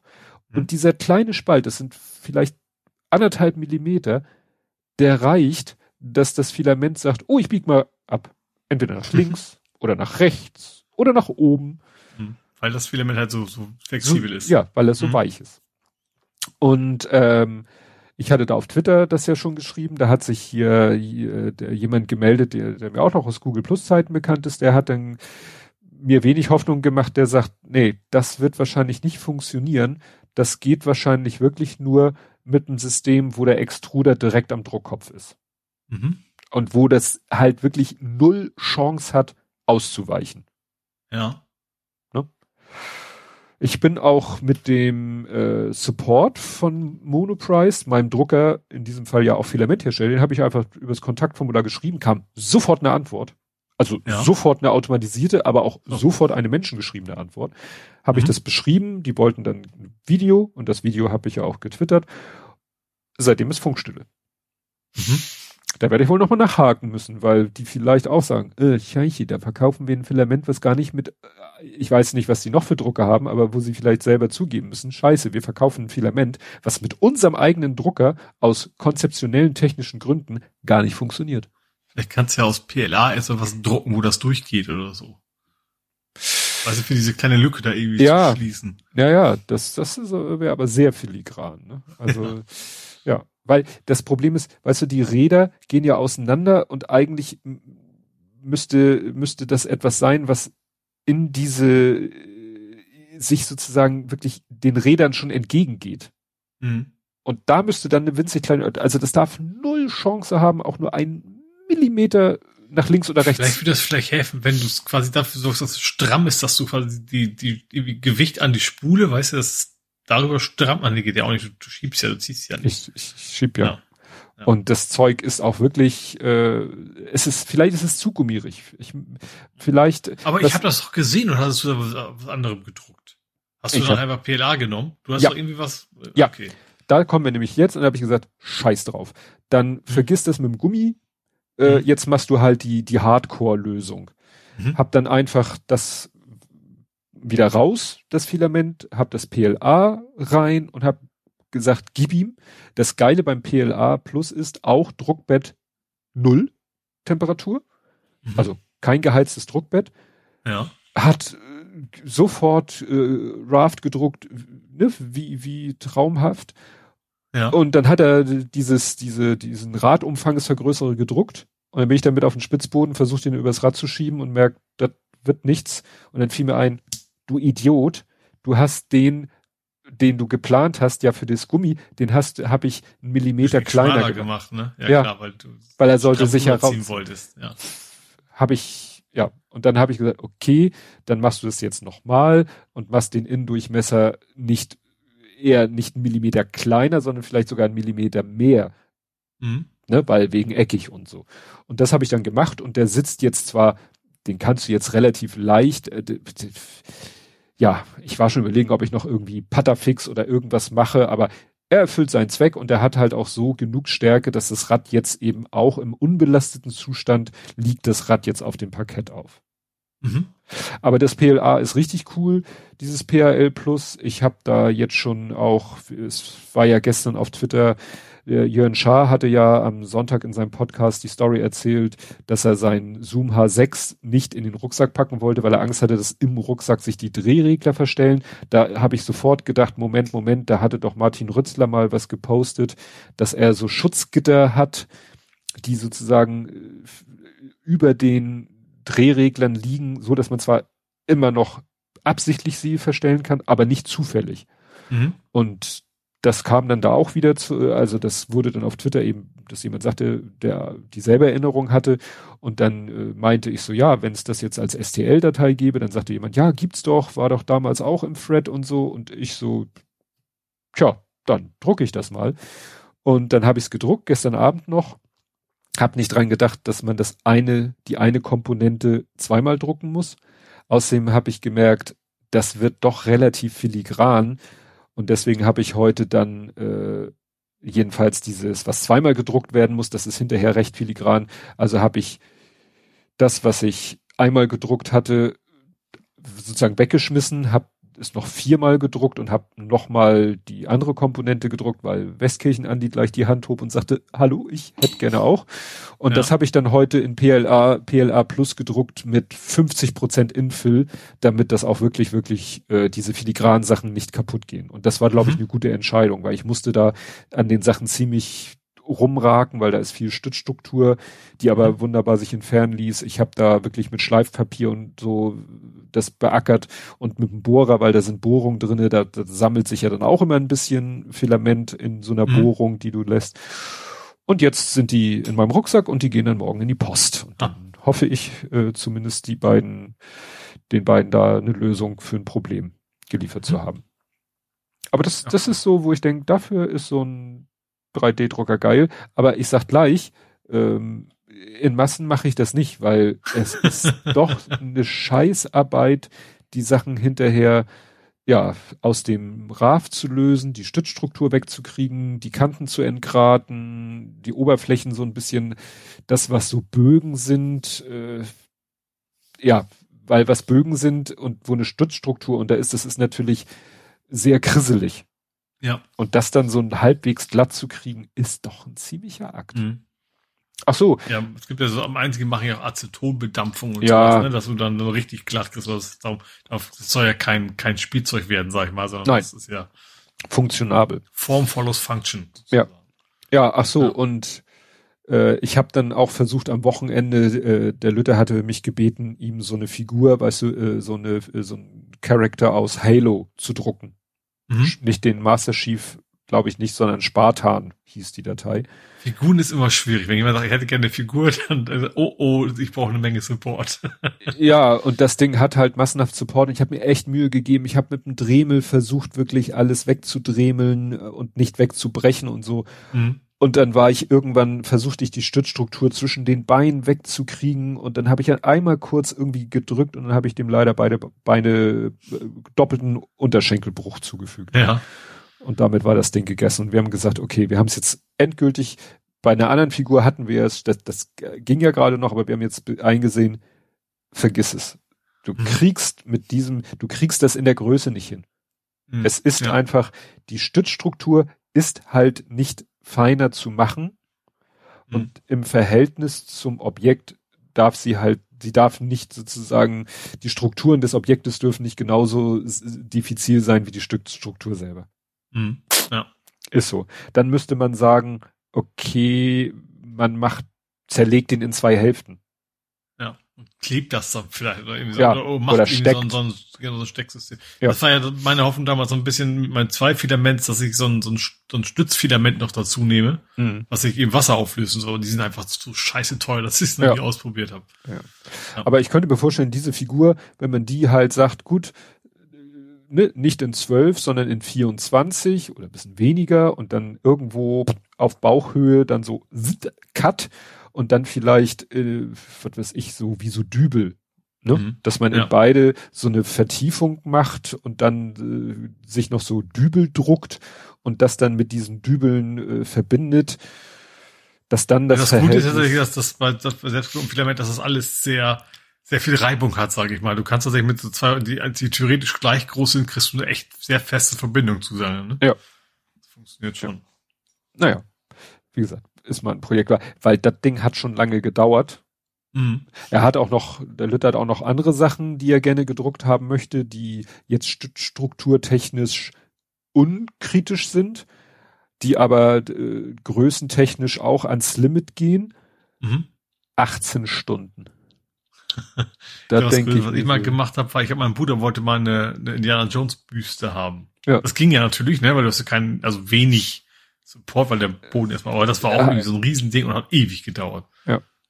Ja, nun habe ich aber, traue ich dem Ding echt zu, dass der munter vor sich hin druckt. Ich habe jetzt auch keine Sorge mehr, seitdem ich diesen Spulenkern gedruckt habe, äh, dass die Spule irgendwie äh, hakt und so, ja. Mh. Ja, ich habe meine auch schon auf einfach nachts durchlaufen lassen. Also.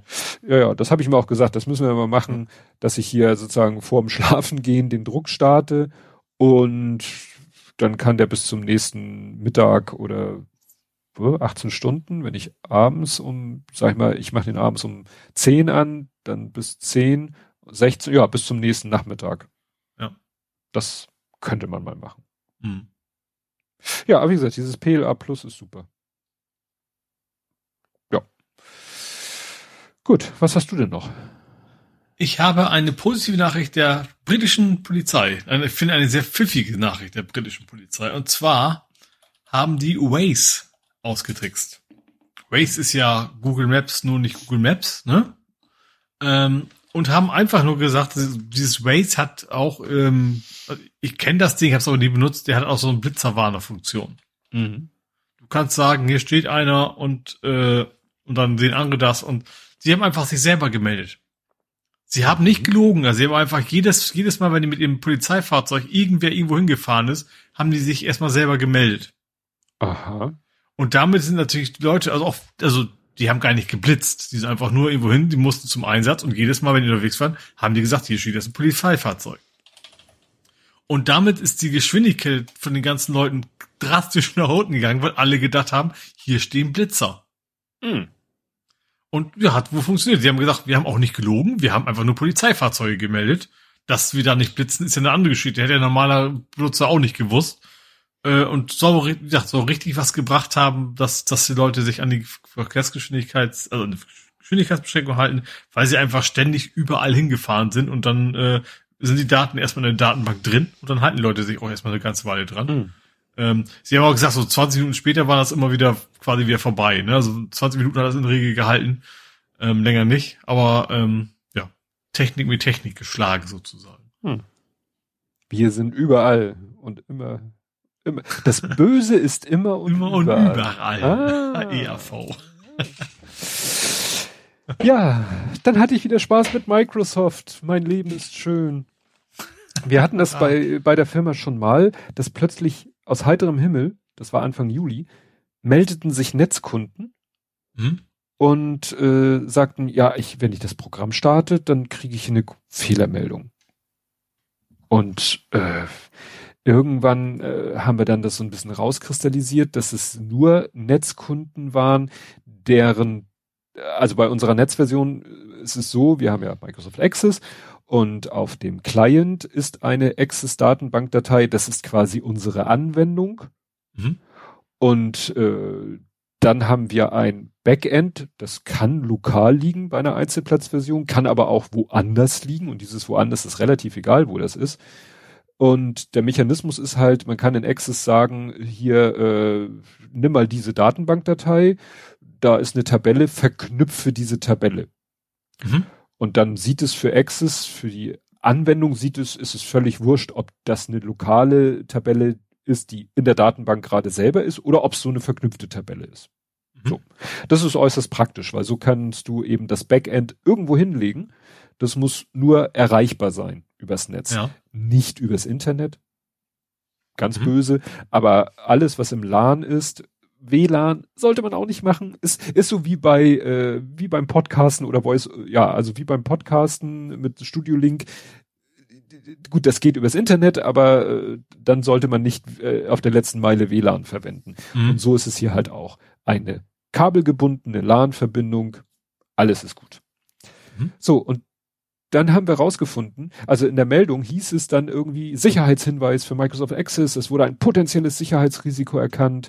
Microsoft hat die Ausführung von Makros blockiert, da die Quelle dieser Datei nicht vertrauenswürdig ist. Dateifahrt und dann kam bei den betroffenen Kunden immer slash slash IP-Adresse slash bla bla bla. Und dann mhm. eine Datei des Backends.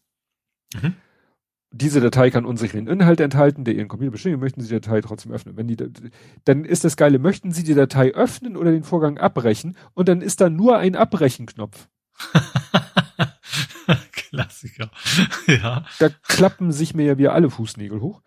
So, und dann haben wir aber damals das Problem irgendwie immer lösen können. Ich glaube, es war dann so, dass wir äh, es geschafft haben, den, den Datenpfad umzubiegen also das Programm dazu zu bringen, nochmal neu nach dem Datenpfad zu fragen. Da gibt's mhm. Möglichkeiten. Ähm, und dann die Frage nach dem, wo liegen denn die Daten, die Frage zu beantworten nicht mit slash slash IP-Adresse, sondern mit slash slash Servername. Mhm. Oder sogar, weiß ich nicht, Laufwerksbuchstabe, weil gemapptes Netzlaufwerk. Ne? Also ja. wenn du so mhm. sagst, ich habe ja. meinen Server. Y Doppelpunkt. Ja, Y Doppelpunkt oder so. Dann mhm. war das auch kein Problem. Also gemapptes Laufwerk, kein Problem. Servername, kein Problem. IP-Adresse, böse, böse. Mhm. Das waren aber nur ein paar wenige Fälle und dann war wieder Ruhe. Mhm. Und dann brach irgendwie letzte Woche die Hölle los, weil plötzlich hatte man das Gefühl, so zigtausend, naja, so viel waren es zum Glück nicht, weil es betraf wieder nur Netzkunden mit, äh, bei denen der Datenpfad IP-Adresse war. Und mhm. dann habe ich versucht, mal ein bisschen rauszufinden, was zum Henker ist denn da los. Und ähm, weil es halt auch unheimlich schwierig ist für die Kunden. Also das Problem ist, wir, wir reden da ja mit SachbearbeiterInnen, mhm. die keine Adminrechte haben. Und teilweise ist dann die IP-Adresse, da hat sich, was weiß ich, der Admin einmal eingeloggt. Ne? Mhm. Also der Admin hat einmal sich auf diesem Server eingeloggt über die IP-Adresse, hat das Benutzer, also was weiß ich, irgendwie Kennwort und so und hat das gespeichert. Das ist dann ja in Windows hinterlegt. Dadurch kannst du beliebig darauf zugreifen. Aber wenn dann du über den Servernamen auf denselben Server zugreifen willst, musst du dich wieder neu einloggen. Mhm. Also es rafft Windows nicht, dass der ja, Servername und die IP-Adresse, dass ja. es dasselbe ist und dann sagen, und, und die SachbearbeiterInnen haben natürlich nicht das, äh, das Passwort, um sich auf dem Server einzuloggen, also muss mhm. der Admin wieder tätig werden. Ja. Und wie gesagt, unsere Hotline war wieder nur damit beschäftigt, dieses Problem irgendwie zu umschiffen. Und dann habe ich auch auf Twitter gefragt und dann kamst du ja mit dem richtigen Hinweis, dass das wohl damit zu tun hat. Was wir hier sogar besprochen haben, dass Microsoft ja gesagt hat, wir machen jetzt, wir, wir machen mal den, den Hebel bezüglich Makros doch mal ein bisschen auf äh, mehr verhindern als früher. Mhm. Wo sie doch erst gesagt haben, machen wir, ach nee, doch nicht, ach jetzt doch. Und das führte eben dazu, und was ich dann im Internet gefunden habe, waren halt Leute, wie so oft, die Excel-Dateien auf irgendwelchen Servern liegen haben mit Code. Und die sie dann partout nicht mehr öffnen konnten. Mhm. Und äh, ja, es, und auch da wurde dann auch gesagt, als Lösung Das heißt, du, in dem, was du verlinkt hast, war ja auch die Lösung äh, von jemandem vorgeschlagen, benutze File-Server, also slash slash server slash mhm. server name instead of IP. Ja. Mhm. Ne? Und ja, ist ähm, nur das äh, ist natürlich das Problem, weil wie gesagt, dann müssen die sich neu einloggen und so weiter und so fort. Und dann habe ich halt nochmal einen äh, Artikel gefunden, wo Microsoft nochmal gesagt hat, und der ist halt vom 3.8., aha, mhm. noch nicht mhm. so lange her, dass sie eben das hochschrauben wollen, diese VBA-Makro-Sicherheitshürde wollen sie hochschrauben und dass die teilweise eben, ja, wahrscheinlich verbreiten die sich jetzt unter unseren Kunden, diese Version. Ja. Mhm. Und davon sind halt auch Kunden betroffen, die zum Beispiel ein NAS-Laufwerk haben. Mhm. Weil das ist ja. unserem Programm völlig wurscht. Ob mhm. das ein NAS, ein Linux-Server mit Samba ist. Netzwerkadresse. Netzwerkadresse ist Netzwerkadresse. Ne? Ja. Wenn der hier, was weiß ich, welches Protokoll, SMB oder whatever ist, dann geht das. Ne? Mhm. Und äh, es ist dann eigentlich immer die Rede in dem Artikel von, ja, packen Sie doch einfach den Ort zu den vertrauenswürdigen Speicherorten. Das ist ja eine Sache, die gibt es schon seit Ewigkeiten mhm. in Office. Vertrauenswürdige. Das Problem ist. So ein IE-Dialog dann irgendwie. Ja. Ne? Genau, du, dieses vertrauenswürdige Speicherort, das kannst du in Office einrichten. Das hilft dir aber nicht, wenn du so eine Server-IP-Adresse, die kannst du da nicht hinterlegen. Die kannst du nicht als mhm. vertrauenswürdigen Speicherort. Wo du hingehen musst, ist in die Internet-Option die du mhm. noch über die Systemsteuerung aufrufst, also alles noch oldschool. Und dann musst du diesen Server mit seiner IP-Adresse zu den Trusted Sites, also den vertrauenswürdigen Seiten oder, oder, wie heißt das auf Deutsch? Sites? Ja, ja also jedenfalls nicht Speicherorte, sondern mhm. vertrauenswürdige Sites oder so. Und wenn du mhm. das machst, ist alles plötzlich in Ordnung. Mhm alles funktioniert, alles, keine mhm. Meldung mehr und so weiter. Das habe ich dann der Hotline als Tipp gegeben, habe gesagt, geht hier dies, das, äh, Systemsteuerung, Internetoptionen, vertrauenswürdige Sites und fügt da den Server zu mit File Doppelpunkt slash slash IP-Adresse, nehmt unten das Häkchen weg. Da steht nämlich Require Service Verification HTTPS. Hat so ein Server natürlich nicht, ist ja kein Web-Server, ist ja ein File-Server. Mhm. Was ich nicht weiß, was, wo ich aber auch noch kein Feedback von der Hotline bekommen hatte, ob man für diesen Vorgang auch wieder Adminrechte braucht. Ich denke schon. Also das ist ja schon eine Systemeinstellung mehr oder weniger. Tja. Wahrscheinlich kann man das sehr, sehr fein granular einstellen, ob man das braucht oder nicht. Um einzig würde ich das eher ja. als administrativen Auf, Aufgabe ansehen. Ja, da hatte man ich. Man kann das heißt aber auch, man kann das wahrscheinlich auch zentral einfach ausspielen, weißt du? Dass das, du gar nicht an den Rechner musst. Genau, kann ich mir auch vorstellen. Das ist vielleicht auch über eine Gruppenrichtlinie oder ja, genau. whatever. Genau. Ne? Auf jeden Fall habe ich das dann äh, meinen Kollegen mitgeteilt und seitdem habe ich nichts mehr gehört. Also entweder kommt keiner mehr mit dem Problem oder das ist tatsächlich eine Lösung. ist ja auch im schlimmsten Fall sagt man halt, ja, hier, das, was wir dir sagen, was getan werden muss, was du selber nicht machen kannst, das muss dein Admin machen.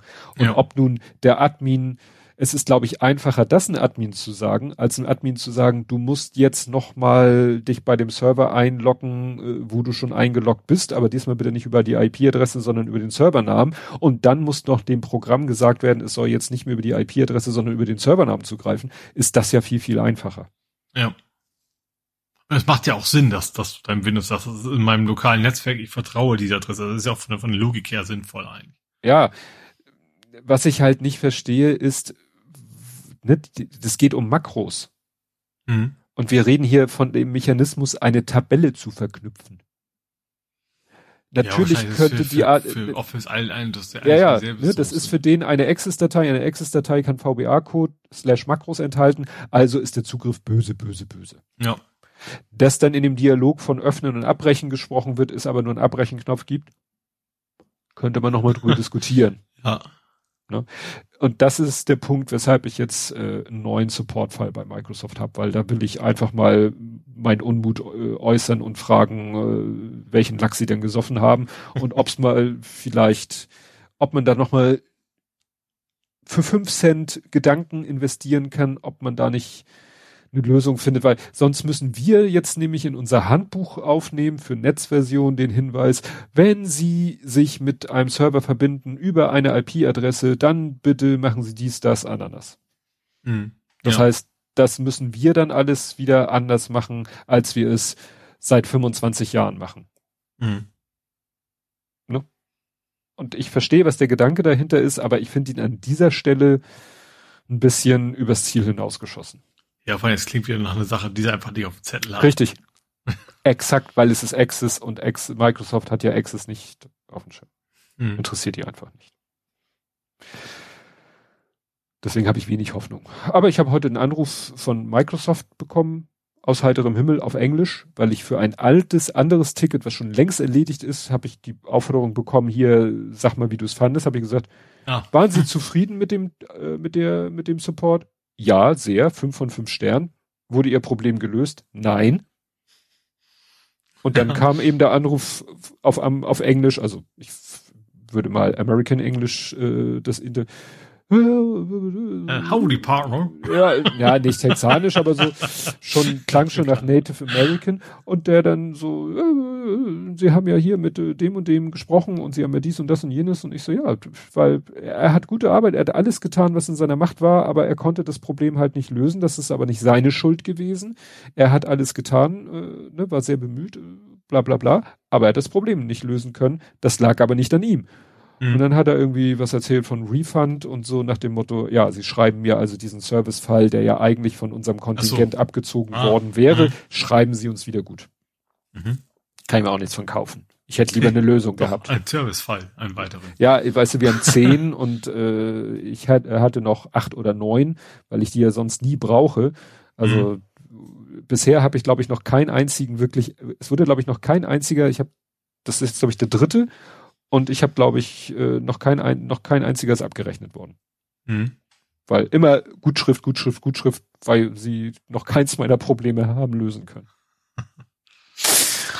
Tja, gut, du darfst. Ja, ähm, ich habe äh, was Neues von der EU.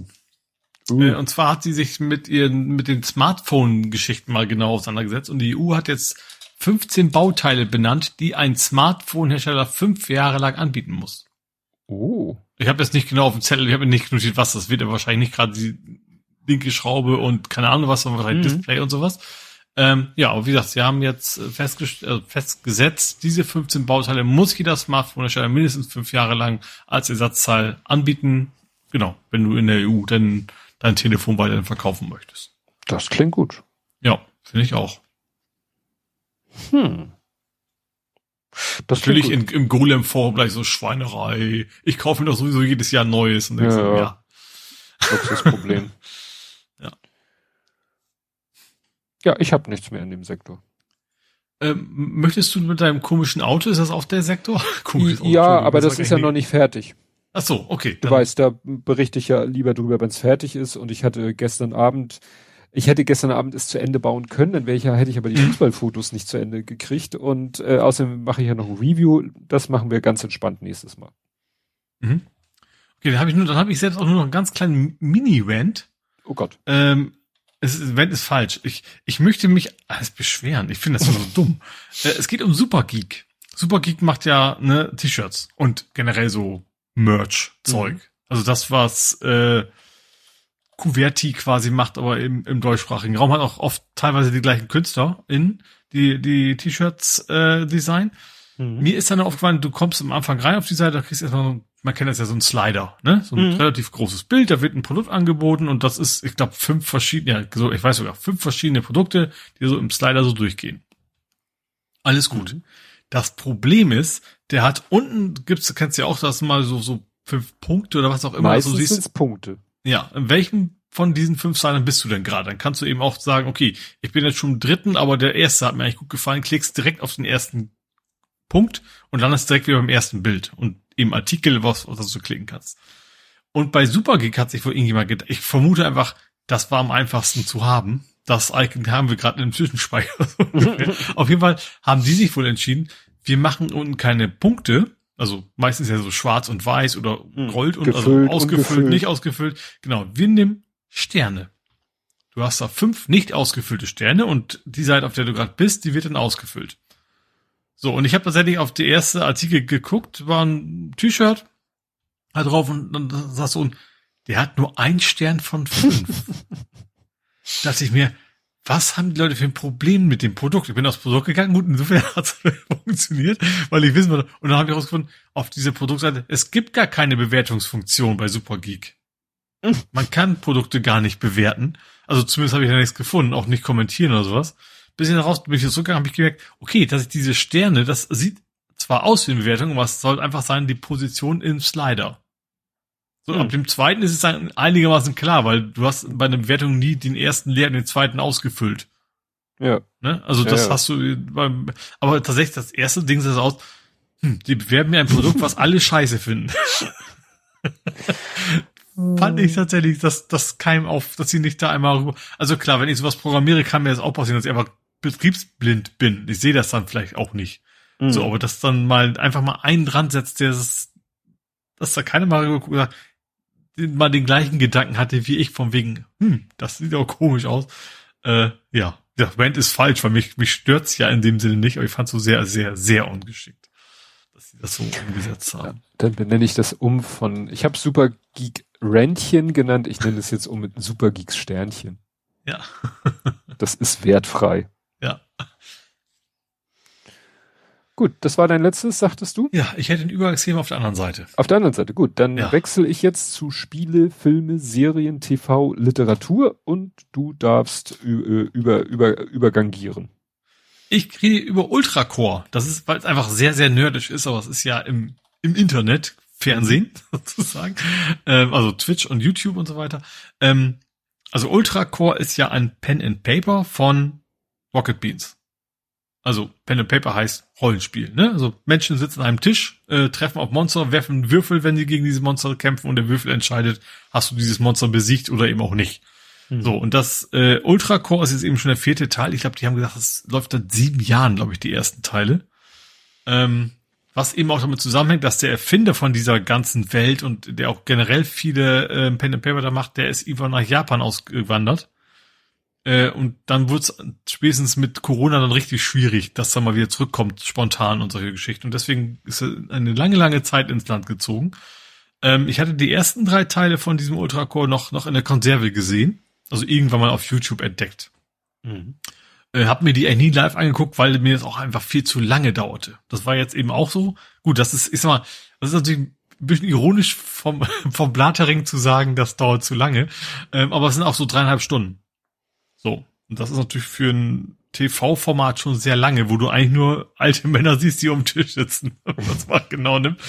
Ähm, ist aber halt sehr unterhaltsam, weil alle Anwesenden einfach super mitspielen. Also erstens sind sie verkleidet, ne, also in den Rollen, die sie sind. Also sie haben einmal quasi den, den Geschichtenerzähler, dann haben sie eben, ähm, das gibt dann drei Charaktere. Der eine ist ein Sauromant.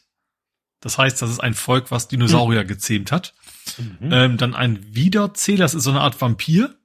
Ähm, also äh, ein Vampir, der mit Technik was tun, aber also so Halbvampir, der kann eben auch so äh, Frankensteins Monster quasi zusammenbauen aus Leichenteilen aus anderen. Ähm, und der dritte ist quasi so eine Art Ritter. So ein total versnobter, stinkreicher Ritter. Und die spielen das halt alles so gut. Wenn dann irgendwie einer ankommt und, und sagt so, dass das Schnitzel kosten Euro oder was, dann, dann wirft er dem quasi Gold du äh, entgegen, von dem er quasi, du merkst, er, er spielt es so, dass er gar nicht weiß, wie viel, wie viel Geld er die Leute zuscheißt die ganze Zeit, weil er kommt halt aus einem Volk, was sehr reich ist und die sind jetzt in einer anderen Gegend, die eigentlich eher ärmlich ist.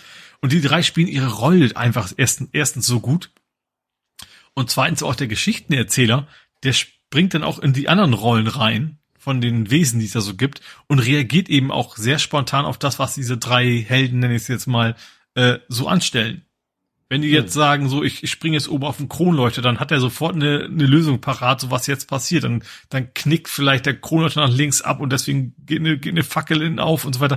Also, die, er ist sehr spontan und sehr reagiert und auch sehr blumig, sage ich mal. Also, der kann die, die, die Geschichte wird super weiter äh, gespannt.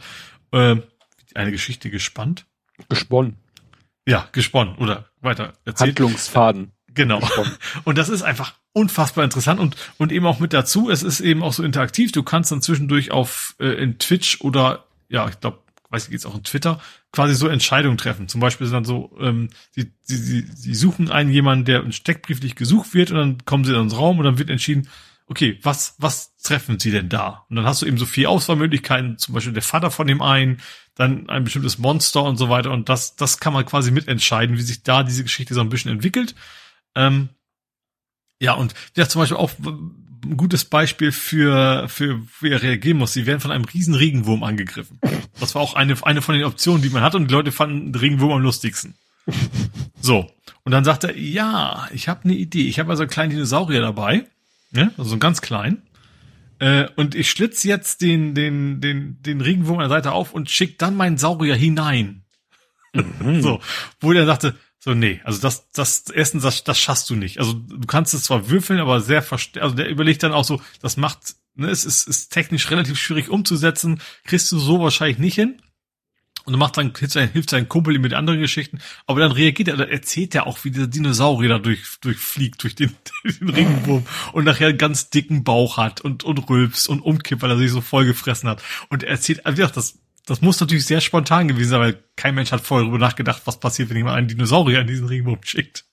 Äh, und das ist einfach in der Kombination mit der Interaktivität. Und ich habe ja einfach mal Spaß dabei gefragt, was ist man denn so, wenn man sich das anguckt? Auf Twitter. Und da kamen lauter Bilder, wo die Leute echt alles Mögliche aufgefahren haben, die da wirklich so vier, fünf Leute sich da hinsetzen, einen Beamer anschmeißen, zusammen das gucken und dann hat so richtig so, so Grillparty-mäßig alles aufgefahren haben. Mhm. Also ich kann jetzt diese Menschen nachvollziehen, diese ESC-mäßig, glaube ich, ist mhm. das. Mhm. Also auch, auch, dass da ganze der Hashtag rumfliegt, das wahrscheinlich auch einige genervt hat. Jetzt war ich mal auf der anderen Seite. ähm, fand ich, ich dachte also sehr, sehr. Und natürlich ist das das Problem natürlich, dass es relativ selten passiert. Ne? Also die Sendung kommt halt sehr selten. Das macht es natürlich auch ein bisschen zu was Besonderem. Äh, aber man muss jetzt erstmal wieder sehr lange warten. Hm. Aber wie gesagt, das, die Geschichte ist lustig. Das ist auch noch nicht vorbei. Also sie sind jetzt ein bisschen weitergekommen. Ähm, also der Geschichtenerzähler, sag ich mal, der weiß schon, was passiert. Der hat hinterher auch immer so ein Was wäre wenn? Von wegen, was, da kann man dann fragen, was hätte, wenn sie jetzt durch die linke Tür gegangen wäre, anstatt die rechten, was wäre da passiert und sowas. Wo er sich dann aber sagt, okay, folgende Frage werde ich euch nicht beantworten, wo ihm Leute fragen, was passiert denn als nächstes? Und sagst du, ich spoilere euch hier nicht. und außerdem weiß ich es vielleicht selber noch gar nicht. Nach dem Motto. Ähm, ja, also für Nerds und gerade so, also ich bin ja gar nicht so sehr in dieser, also ich war es früher mal, als Schwarzago rauskam, ne, also in jungen Jahren. Aber ich bin jetzt nicht mehr aktiver Rollenspieler oder sowas, aber trotzdem finde ich das unfassbar äh, unterhaltsam, sich das anzugucken, weil sie eben auch wirklich so gut spielen. Das macht richtig Bock. Hm. Ja. Gut, äh, ich habe irgendwie einen Hinweis auf Twitter gesehen, da wurde der Trailer verlinkt. Äh, ich habe es genannt Harry Goes Weird. Harry Potter? Und, ja, weil Daniel Radcliffe spielt L. Wyatt Jankowitz. Ach so, stimmt, ja. Einer fiktiven Biografie. Ja, Trailer ich auch gesehen. Fand der, ich irgendwie sehr, weil er auch so absurd ist, dass du weißt, das ist garantiert keine echte Biografie. Ja, ja, am Anfang dachte ich noch so, ja, ja, das klingt alles plausibel und so, äh, bis Madonna dann auftauchte. Da dachte ich mir, nee, das hätte ich, glaube ich, mitgekriegt, wenn er was mit Madonna gehabt hätte. Ja, naja. das Schöne ist, er spielt sich ja quasi sich selbst, also er, er spielt ihn, ich gehe davon aus, dass William Jankowitz wahrscheinlich auch hintersteckt. Und vor allem ist ziemlich abge abgehobenes Arschloch eigentlich, ne? Das finde ich ja irgendwie das, also in, in Szenen teilweise. Ich bin der hm. Weirde hier, ihr nicht und so weiter. Ja. Also dann, ja, also ich könnte mir vorstellen, dass es sehr schräg ist. Passt natürlich auch zu ihm. Ja. Ach nee, also das ist, das ist echt abgefahren und es erinnert, dass äh, Daniel Radcliffe den spielt. Ich, er hat ja auch in, in diesem einen Film, ich habe vergessen, wie der heißt, wo ihm diese Pistolen an die Hand getackert werden, da ist er ja auch schon so herrlich durchgeknallt. Ich also fand ihn auch in Sin City war ja auch schon sehr schräg. Ach so. Das ist ja schon ewig her. Aber da war ja auch ah. einer von den Bösen. Ach so. Das war okay. relativ bald nach, nach Herr der Ringe hm. eigentlich. Herr der Ringe? Äh. Wir reden Ach, ich meine das völlig anders. Nee, ich meine eigentlich völlig jemand anderes. Du meinst jemand anderes. Du meinst ja. nicht Daniel Radcliffe. Ich meine den kleinen Potter, Hobbit. Den kleinen Hobbit. Ach so, ja, ähm. Die sehen sich aber auch ähnlich. nee, eigentlich nicht. Ja, in jungen Jahren. Zum Mittel. genau. ja. Ähm, interessant ist ja, der wird ja irgendwie gedreht oder produziert von vom Roku-Channel. Mhm. Also ja, Roku ist ja so ein relativ, also USA ein sehr großes Streaming-Dienst. Ja. Ne? Und ah, Henry, Eliza Wood. Ja. Elijah Wood, Elijah Wood, genau, das ist der. Ich war irgendwie bei L Wood, aber nee. Na jedenfalls, The Roku Channel ist halt, ja, ist sowas wie, wie Netflix oder so. Mhm. Die haben auch, steht hier Content von Sony Pictures, Warner Bros., bla, bla, Paramount, haben die irgendwie lizenziert und, und haben halt auch, äh, ne?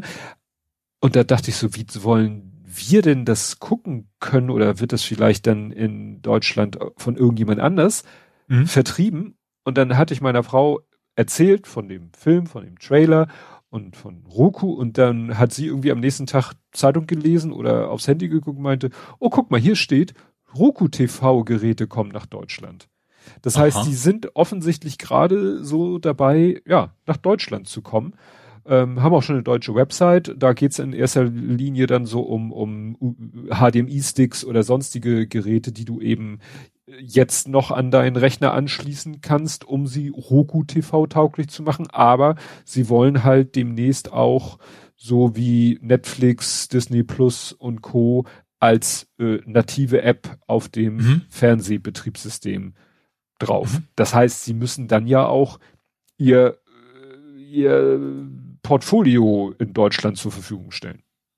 Ja, denke ich auch. Also ich, ich also, ich, ich habe das schon sehr oft gehört. Ich glaube, die sind von der Größe schon so nah an Netflix dran in den USA, nur eben sehr regional halt beschränkt. Mhm. Ich ja. weiß auch nicht, was die kosten, aber ja. Ja, also ich, ich werde mir wahrscheinlich keinen zweiten nochmal fünf Euro noch was sowas. Ja, ich habe schon Discovery Plus.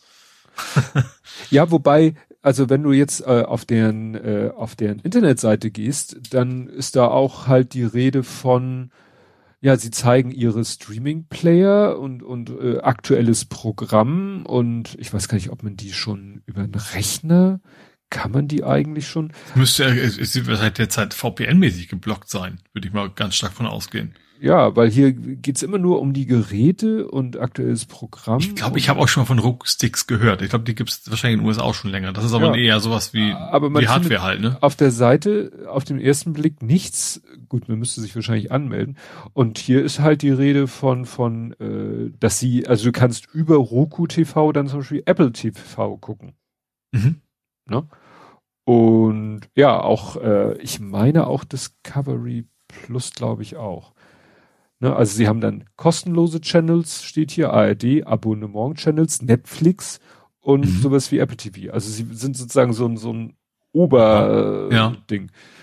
Ja. Äh, ja. Achso, du, äh, gibt es schon ab 29, was, es werden keine monatlichen, ach nee, aber dann muss man wieder von der, ich weiß, verstehe ja, nicht ganz, was deren Konzept ist, so nach dem Motto. Das ist mehr so ein Media Player, ja. die sie verkaufen wollen und dann wahrscheinlich kriegen sie dann, wenn du darüber was machst, wahrscheinlich auch Provision ja. von Netflix und Co. Dass sie quasi Reseller eigentlich ja. sind. Plex wirbt ja auch, das fand ich auch sehr interessant, als ich Plex noch hatte, wo gesagt hat, kündige jetzt dein Netflix und mach stattdessen Netflix über uns, dann kriegst du folgende Benefits. Also dann, hm. dass sie dann über ihre Provision dann quasi. Ja.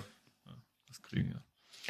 Ja, wir sind auch, glaube ich, sehr kurz davor, äh, doch wieder Netflix uns ein Abo oder uns ein Netflix, eigenes Netflix-Abo. Wir konnten ja mal über Sohnemann mitgucken, der hat aber keins mehr. Und jetzt oh. sind wir am überlegen, ob wir uns nicht doch, weil es sind ja manchmal dann doch interessante Sachen da. Ja, zum Beispiel Rock'n'Roller. Den habe ich nämlich geguckt. Das ähm, ist ein Guy Ritchie-Film, habe ich das richtig genau. verstanden? Genau. Und das ist echt so ein, also mehr Guy Ritchie geht nicht. Also wer, wer so Snatch, also Snatch oder Snitch? Nee, Snatch. Ne? Snitch. Ne? Männer und Schweine. Nee, Diamanten ja, und Schweine. Diamanten und Schweine. Ja. Äh, kennt, das ist, also ist schon noch anders, aber es ist so, so ein typischer Guy Ritchie. Also erstens, er spielt irgendwo in England und alle haben krasse Dialekte, finde ich. Also typische so, so, du hörst so ein bisschen, ich sag mal, du hörst so die Slums raus, finde ich. So ein mhm. bisschen, ne? So, so, so, so Kleinkriminelle aus den unteren Schichten, sage ich mal, spielen eine große Rolle. Dann ist das zweite, was typisch ist, ähm, es geht irgendwas schief. So, ähm, mhm. also es fängt damit an, ich, es ist, ich glaube, halb, nee, ist kein Spoilern. Also es geht darum, unsere zwei Kleinkriminelle, die fängt eigentlich ganz cool an. Äh, die wollen in Großbritannien sich ein Grundstück kaufen für 10 Millionen. Sie haben da Connections, die sagen, du, ne, London, wenn du dieses Grundstück kaufst, in fünf Jahren ist es 20 Millionen wert. Dann sagen, ey, geil, und gehen dann halt zu so einem Buchmacher oder von so einem Typen, der denen Geld gibt.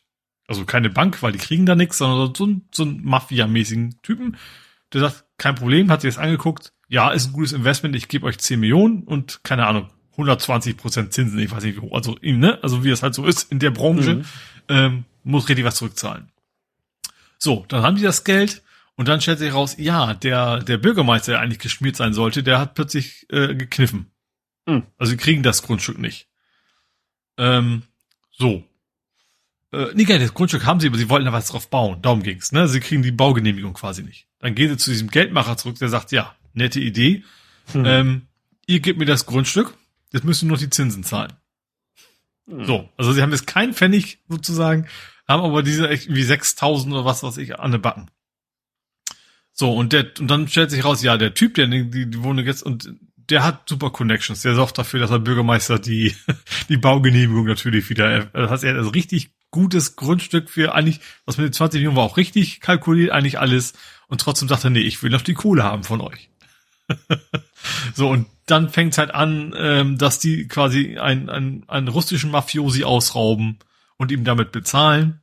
Er weiß natürlich nicht, dass sie ihn ausgeraubt haben. Er macht dann spannenderweise gerade Geschäfte mit diesem Russen, also der eigentlich ihm sieben Millionen geben sollte.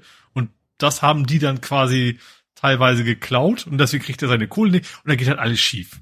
Ne? Also wie das halt in diesem Film ist, also es ist alles sehr schmutzig und und das geht erstmal alles schief, weil ein kleinkrimineller Plan hat, der einfach nicht funktioniert, ähm, wo aber eben auch nur so halb was dafür kann, dass alles so schief geht, weil eben das alles drumrum äh, so, so, und was immer bei so einem Guy Ritchie, Guy Ritchie ist, finde ich, oder sehr oft, irgendeine Kleinigkeit, die wichtigen Menschen plötzlich viel bedeuten. Also es geht ja, es, es ist so, so richtige Mafia, also es ist natürlich nicht die Mafia, aber eben so kriminelle Organisation. Und plötzlich geht es darum, dass irgend so ein blödes Gemälde verschwunden ist. Also der, der, dieser, dieser Ober, ich sag mal, der russische Oberbösewicht, der hat ein, der hat ein Glücksgemälde, das ihm Glück bringt. Das, das leitet dem anderen Typen aus und, und das wird dann geklaut. Das heißt, der, der, der britische Oberboss muss unbedingt dieses Gemälde zurückbekommen, weil sonst der russische Oberboss dafür sorgt, dass er quasi aus dem Rennen ist. Mhm. So, und da, da, darum handelt diese ganze Geschichte natürlich, keiner weiß von dem anderen. Ne? Also irgendwann landet das Bild bei, bei jedem Mal und keiner weiß von der Geschichte dieses Bildes. Du, die kleinen Kriminellen haben das zwischendurch mal das Bild, weil es irgendjemand den schenkt und die wissen überhaupt nicht, dass es eben eigentlich dem Russen gehört, der dafür Leute umbringen möchte. Und also sehr schmutzig, sehr, sehr lustig eben auch, weil es, ähm, ja, wie soll man es, weil es ein Garici ist. Ich glaube, das kann ich nicht erzählen. Ist auch schon ein bisschen älter, 2008. Ähm, ich habe mal geguckt, wer spielt mit. Gerard Butler. Hm. Den kann man mhm. eventuell aus PS Ich liebe dich. Der kam mhm. irgendwie jetzt diese Woche auch im Fernsehen, da habe ich ihn nämlich direkt wieder erkannt. Tom Wilkinson, das ist der etwas ältere, sage ich mal, der, der, der britische Mafia-Boss, nenne ich mal. Sandy Newton kenne ich aus Westworld, da spielt sie eine Hauptrolle. Äh, gut, Idris Elba kennst du wahrscheinlich eher, ne? Das macht mhm. relativ viel Marvel-Gedöns oder generell so Superhelden. Ähm, und Tom Hardy, der hat Mad Max zum mhm. Beispiel gemacht. Also schon ein guter Cast, wobei ich glaube, dass 2008 alle noch nicht so bekannt waren. Also zumindest ein Teil davon nicht so bekannt war.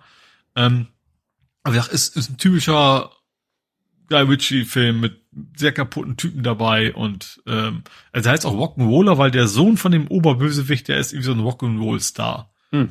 Den der Oberbösewicht aber gar nicht mag. Der alle denken, er wäre tot, er lebt aber noch und keine Ahnung, also alles, alles total abgefahren und abstrus und natürlich auch sehr brutal. Da werden einfach irgendwie relativ so beiläufig Leute natürlich erschossen, wie es in so Guy Ritchie-Filmen so üblich ist. Ich überlege gerade, Sieht man da irgendwas? Ich glaube, was siehst, sieht man gar nicht. Oder? Also es kommt zwar du siehst zwar immer, dass Leute quasi eine Waffe und mal wegen dem Fahrstuhl schießt da auf einen anderen im Fahrstuhl, du siehst aber gar nicht, dass der plötzlich nicht mehr im Fahrstuhl da ist, der andere Typ. Aber du weißt an den Dialogen, wo er sagt so, hast du Angst vor ihm, hat er gar keinen Kopf mehr, so nach dem Motto. So im Dialog, ne? Aber du mhm. siehst eben nicht wirklich, dass da jemand am Boden liegt und, also vielleicht siehst du mal die Füße von ihm. Ähm, und die Bösewichter tauchen halt irgendwelche Leute, von denen sie Informationen haben wollen, quasi gefesselt in so ein, ins Wasser rein und sowas. Ne? Also mir fällt jetzt erst auf, wie wenig Brutalität man eigentlich sieht, überraschenderweise, obwohl das Ganze wiederum eigentlich sehr brutal ist, ringsrum. Ähm, also du meinst. Das nicht heißen soll, dass ich möchte nicht, dass, das soll nicht heißen, dass du das quasi für dich als Nein. Familienfilm nutzen kannst. Also Aber ich könnte FSK 12 sein, sagst du. Ja, ich weiß es gar nicht. Finde ich, ja, jetzt fällt es mir erst auf, wie wenig man eigentlich von diesem doch eher schmutzigen Kram drumherum eigentlich sieht. Ja. Hm. Also ich habe zwischenzeitlich mal geguckt, der Film heißt doch Snatch, Diamanten und Schweine. Ja. Snitch gibt es auch einen Film. Ja, Snitch ist ja eigentlich so, es ist ja eher die, der Ausdruck, ne? Ist ja so ein, eine Ratte sozusagen.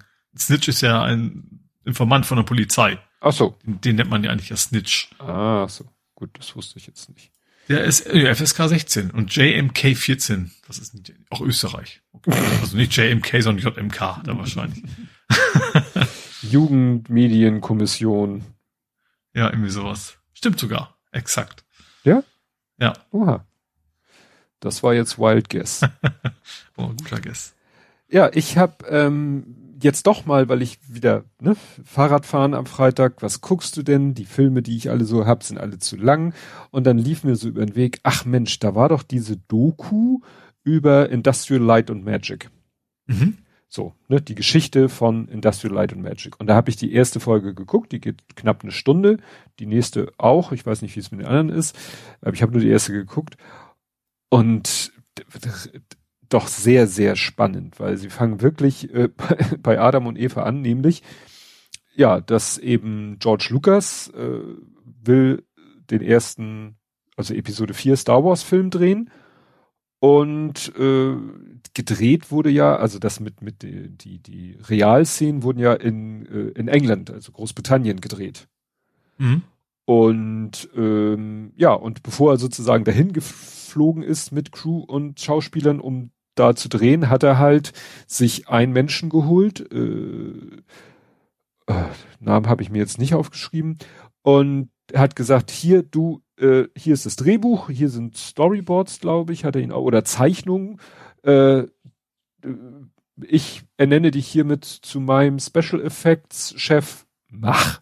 Hier ist mhm. Kohle. Mach. Und der dann so, okay, ich mach dann mal. Ja. Und hat dann halt geguckt, ich, gut, ich brauche ich brauch Special Effects Leute, ich brauche Modellbauer, ich brauche Kameraleute, ich brauche Kameratechniker, ich brauche dies, ich brauche jenes. Weil damals war es so, heute gibt es auf dem Markt diverse Special Effects Firmen. Mhm. Gab es damals noch nicht. Also Industrial Light und Magic war die erste, das erste Mal, dass wirklich eine Special Effects Gruppe oder Firma gegründet wurde für, ne? Mhm. Vorher, die Leute kannten sich alle irgendwie so, ne, jeder kannte jeden über zwei, drei Ecken und mhm. die einen arbeiteten hier und da und, und manche so viel so in Werbe, bei Werbeagenturen, Werbefilmagenturen, weil die in Werbespots kamen schon äh, viel so Stop-Motion und ähnliche Techniken zum Einsatz. Mhm. Wurde da dann auch gezeigt, so weißt du, so ein animierter Werbespot mit diesem Pittsburgh-Männchen von Knack und Back. Mhm, was ja. dann so Stop-Motion-mäßig da sich durch die ja. Gegend bewegte und so. War, war einem gar nicht so bewusst, ne? Aber sehr viel Special Effects gab es damals halt in den äh, Werbespots. Mhm. Und so hat der sich dann alles zusammengeklaubt und, und hat den gefragt und den. Teilweise haben die zusammen studiert oder dies und jenes gemacht und so.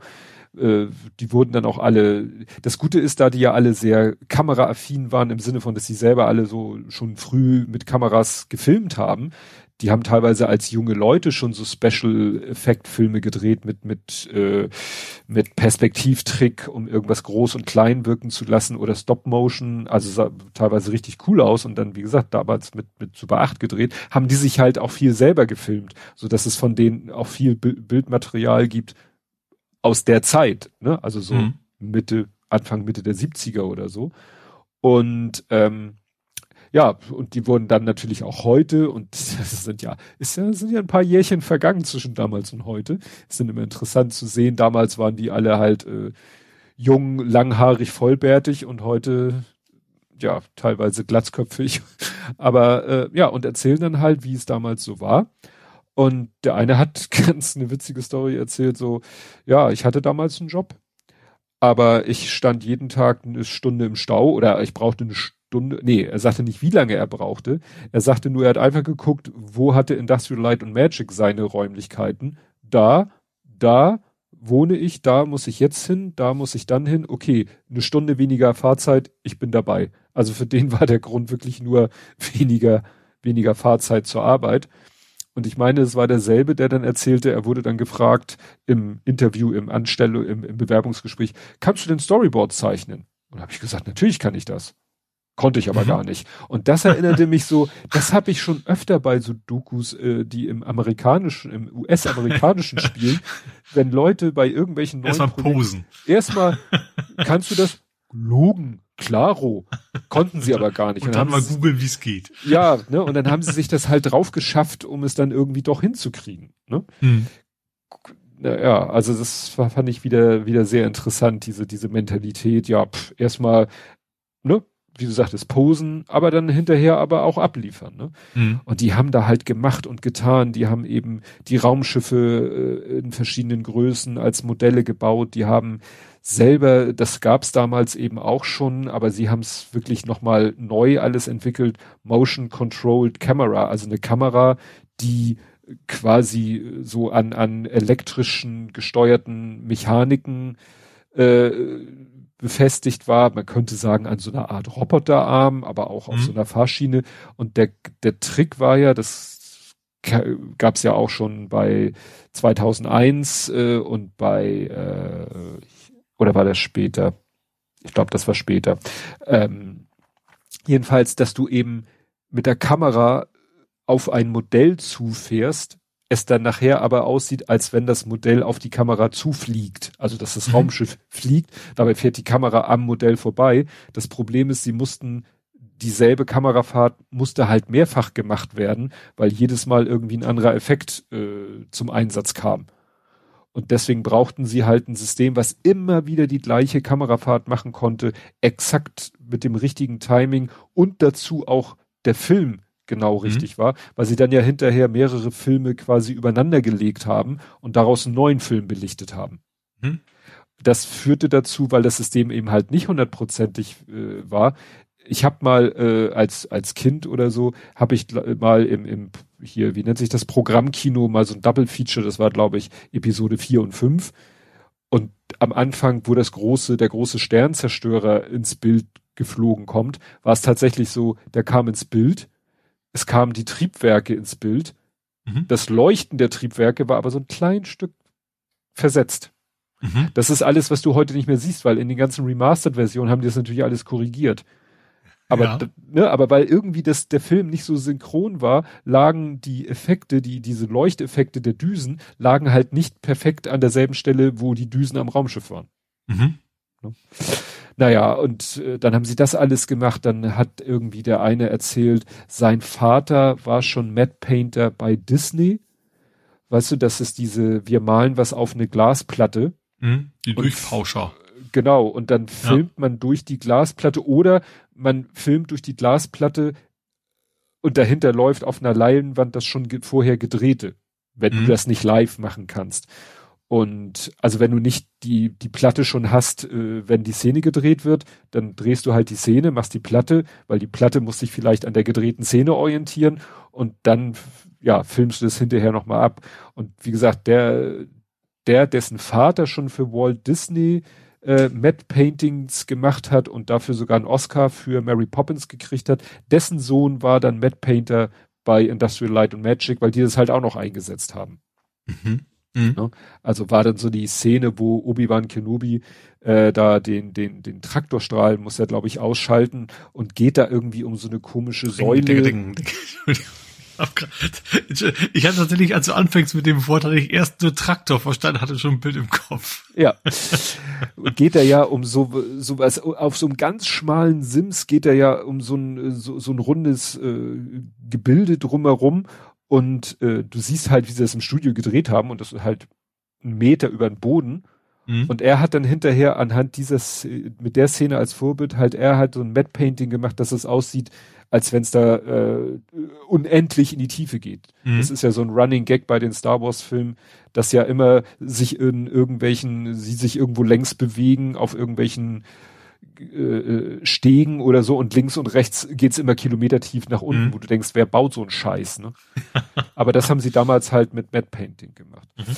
Ja, und dann haben sie halt so erzählt, wie sie da machen und tun und hatten halt ihre, äh, ne, die hatten Maschinen, Drehbänke, um selber die ganzen Sachen herzustellen für die, für die Kamera der eine sagte dann mal, dann haben die, das erinnerte so ans Miniaturwunderland, die haben teilweise dann so Modellbausätze von, von, von Flugzeugen, also so, so Kriegsflugzeugen und Panzern, äh, haben die äh, dutzendfach gekauft, auch immer wieder das gleiche Modell, um mhm. dann diese winzigen kleinen Teile dann teilweise auf ihre Raumschiffmodelle zu kleben. Mhm. So Modellwunderland, äh, ja. Miniaturwunderland mäßig. Und der eine sagte dann mal so, oh Mensch, wenn ich eine Spritzgussmaschine hätte, dann könnte ich uns dieses Kunststoffteil ganz schnell, ganz oft herstellen. Und dann sagte der Chef so, ja, was kostet die? Ja, so 1,5, 1,8. Und der so, beweg deinen Arsch und kauf diese Maschine. Wir haben Geld, äh, das ist nichts. Wenn das uns Zeit und Arbeit spart, hol sofort so eine scheiß Spritzgussmaschine und zack hatten sie eine eigene Spritzgussmaschine. Wahrscheinlich mit ihren Fräsen und Drehbänken konnten sie halt selber die, die Gussvorlagen machen, die mhm. sie ja brauchen. Ja. Also das ist echt Wahnsinn. Und dann haben die da so vor sich hingeworkelt und hatten dann irgendwann auch die, die Raumschiffmodelle, äh, hatten sie nahezu alle fertig und sie hatten die Kamera auch soweit einsatzfähig. Ähm, dann mussten sie leider noch umdisponieren, weil sie hatten den Millennium Falcon, hatten sie fertig. Dann wurde der gezeigt und ich so, das ist doch nicht der Millennium Falcon. Hä? Und dann wurde gesagt, ja, leider kam dann der Fernsehfilm, der auch ein Science-Fiction-Film war, und da war ein Raumschiff, was fast genauso aussah wie das Raumschiff, was sie als Millennium Falcon geplant ah. hatten. Und dann hat ja. George Lucas gesagt, no way, wir müssen, ihr müsst euch was anderes ausdenken. Ich will nicht, dass die Leute nachher im Kino sitzen und sagen, hö, hö, der Millennium Falcon sieht ja aus wie das Raumschiff aus diesem Fernsehfilm. Mhm. Also haben sie das Raumschiff ein bisschen umgewandelt. Das war dann die, die Tentive, Tentive 4 heißt die, glaube ich, das Raumschiff von äh, Prinzessin Leia am Anfang. Mhm. Haben sie also umfunktioniert. Und dann musste sich der eine Modellbauer halt überlegen, okay, ich brauche was Neues, ich brauche eine neue Idee. Und mhm. der hat dann erzählt, wie er tatsächlich von eigentlich von der klassischen Untertassen-UFO-Geschichte auf den Millennium Falcon gekommen ist. Mhm. Weil eigentlich ist der Millennium Falcon ja eine Scheibe. Ja, ist relativ flach und ja. Äh, ja also, und wenn der nicht diese ja. diese komischen Spitzen am einen Ende hättest, wüsstest du ja gar nicht, wo vorne und wo hinten ist. Mhm. Und das hat er richtig schön erklärt, ja, und dann habe ich dies und jenes und das und und dann hatte ich den Entwurf und den Entwurf und den Entwurf und den Entwurf und dann haben wir uns nachher für den entschieden. Und das finde ich immer so faszinierend, ne? weil sowas Ikonisches wie den Millennium Falcon und, und wie jemand auf die Idee gekommen ist. Und dass er nur auf die Idee gekommen ist, weil das, was eigentlich der Millennium Falcon sein sollte, dann eben nicht der Millennium mhm. Falcon werden konnte, weil, ja, ja aus Gründen. Mhm. Naja, und dann haben die da halt so vor sich hin und irgendwann hieß es dann, ja, George Lucas kommt mal aus äh, UK rüber und will mal ein bisschen Ergebnisse sehen und die so, hm. Also, wir haben wirklich viel getan und wir haben viel gebaut und wir haben die Kamera fertig und wir haben die Modelle fertig, aber wir haben noch kein Millimeter Film gedreht. ja. Scheiße. Und dann haben die sich echt aus dem, aus dem Drehbuch, ne, also haben sie sich zwei Sachen rausgepickt, die sich relativ einfach halt umsetzen ließen, die auch nichts mit dieser tollen Kamera zu tun hatten. Das war eigentlich nur simple beides. Äh, das eine war Stop Motion und das andere war mit so einem kleinen Explosionstrick und so. Und dann haben sie das George Lucas gezeigt und der kommt da teilweise auch in Bildern damals und in Bildern heute zu Wort. Und der hat so halbwegs gesagt, wollt ihr mich verarschen? Ne, ihr habt ja. hier Kohle ohne Ende, ihr habt ein halbes Jahr jetzt hier vor euch hingeschraubt und das ist alles Wobei ich natürlich so denke, so, naja, was hätten sie sonst machen sollen? Hätten sie ein Modell bauen sollen und die Kamera und dann dieses eine Modell filmen, damit schon mehr da ist. Aber er meinte eben, dass der Film, das war zu dem Zeitpunkt, glaube ich, auch nur noch ein halbes Jahr, bis der Film rauskommen sollte. Mhm. Also nach dem Motto, sie hatten jetzt alles, sie hatten die Kamera, sie hatten die ganzen Modelle, jetzt ging es darum, das Ganze eben zu filmen. Ja. Und das ist dann quasi der Cliffhanger der ersten Folge, dass George Lucas eben erzählt, dass er doch ziemlich pisst war von dem, ja, dass die halt nur so wenig äh, mhm. vorzeigen konnten an, an Filmmaterial. Das ist ja wie Softwareentwicklung. Das ist ja. ja auch erst am Ende. Was. Ja, ja.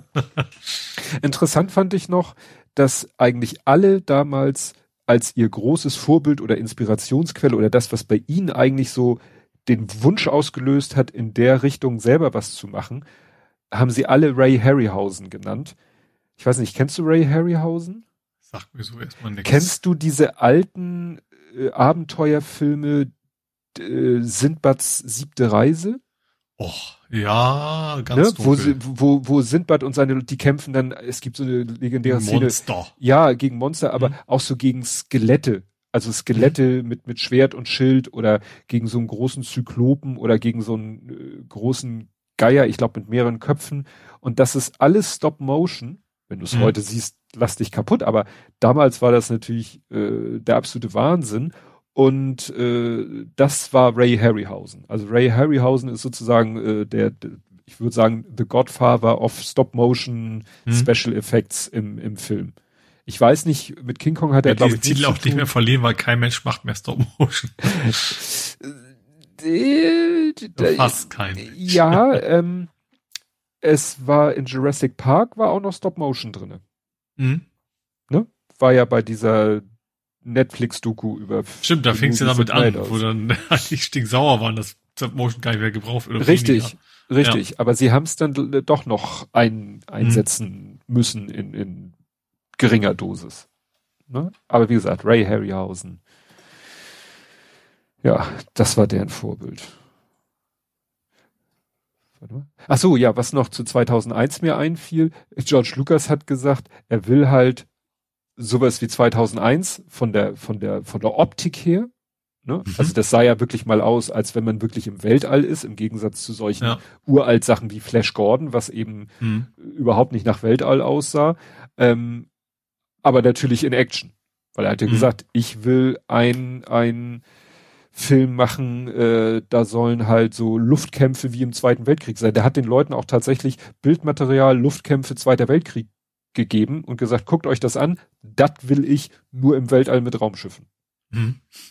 Und hat ja auch bis zur ja, das passt ja auch, also gerade so den, den, den Angriff auf den Todesstern, das hat ja, ja. schon sowas sehr eher so klassischen Dogfight-mäßig halt ja, auch viel. Ne? Genau, ja. das war das Wort. Das Dogfight, das war das Wort, das nicht. Dogfight mhm. in Space, das wollte er.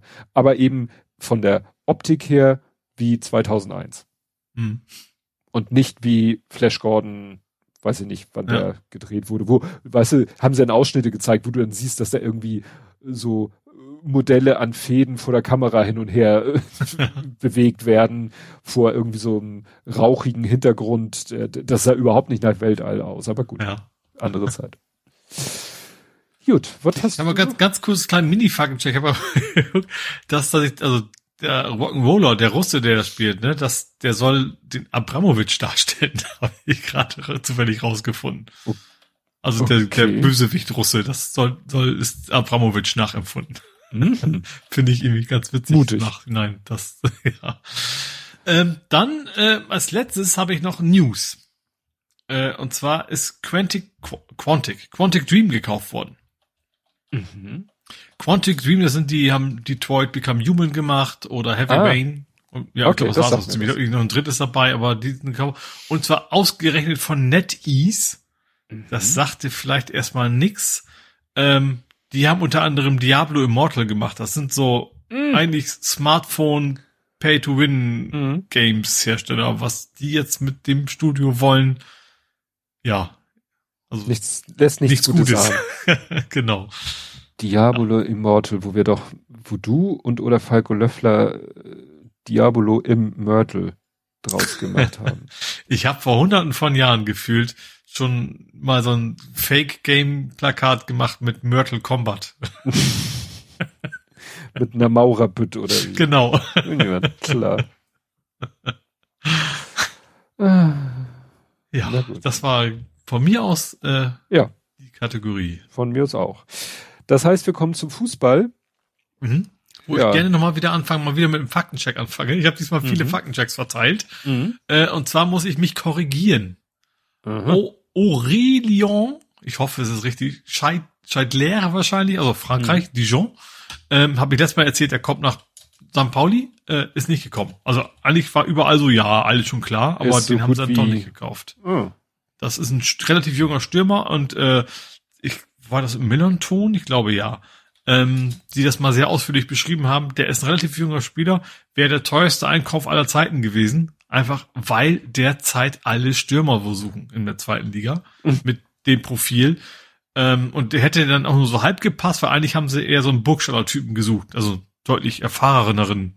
Ähm, und ja, da ist der Markt wohl der ist komplett leer gefegt und deswegen gibt's in dieser Sommerpause gab's nicht einen Neuzugang, aber zum Glück auch äh, keine Verkäufe. Also Packerada ist noch da, ähm, Medic ist noch da. Ja, also hat sich diesmal bei uns in der Transferpause eigentlich nichts getan. Hm. Hm. Gut, dafür, ähm, ja, same, same, but different. Schon wieder ein Unentschieden, schon wieder mit der Entscheidung 2 -2. kurz vor Ende. Ja, und wieder für uns kurz vor Ende. Ja. Ja, ja. äh, ja Kräuter führt, die sind eigentlich, ich weiß nicht, waren die auf dem letzten, also waren die was weit unten. Äh, sind sie logischerweise immer noch. Mhm. Äh, also in, in der Liga. Ähm, ja, also fing eigentlich gut an mit einem Tor von, ich glaube Hartl war's, äh, war auswärts, deswegen habe ich es nur selber nur zu Hause am TV gesehen, ne? also ich war nicht, logischerweise nicht im Stadion. Dann zwei unfassbar dumme Gegentore wieder gekriegt. Ähm, also erste Halbzeit war richtig gut. Da war letztes Mal habe ich das gleiche, glaube ich, erzählt. Ne? Erste Halbzeit richtig gut. Ähm, ja, dann standen wir eben auch eins in Führung. Dann das erste Gegentor war Abwehrspieler, also so FIFA-mäßig, Köpf über Hinterkopf nach hinten und zum, zum Gegenspieler. Das war das erste Gegentor.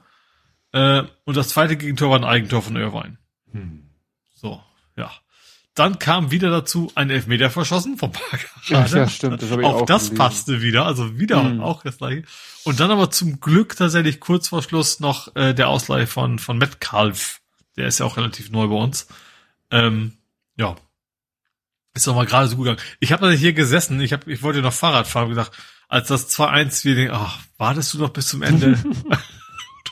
Also im Stadion würde ich ja nie früher rausgehen, aber zwei so, das wird nichts mehr. Und dann ist das ganz, ganz zum Schluss zum Glück noch der Ausgleich gefallen und der eine Punkt, den haben wir dann noch mitgenommen.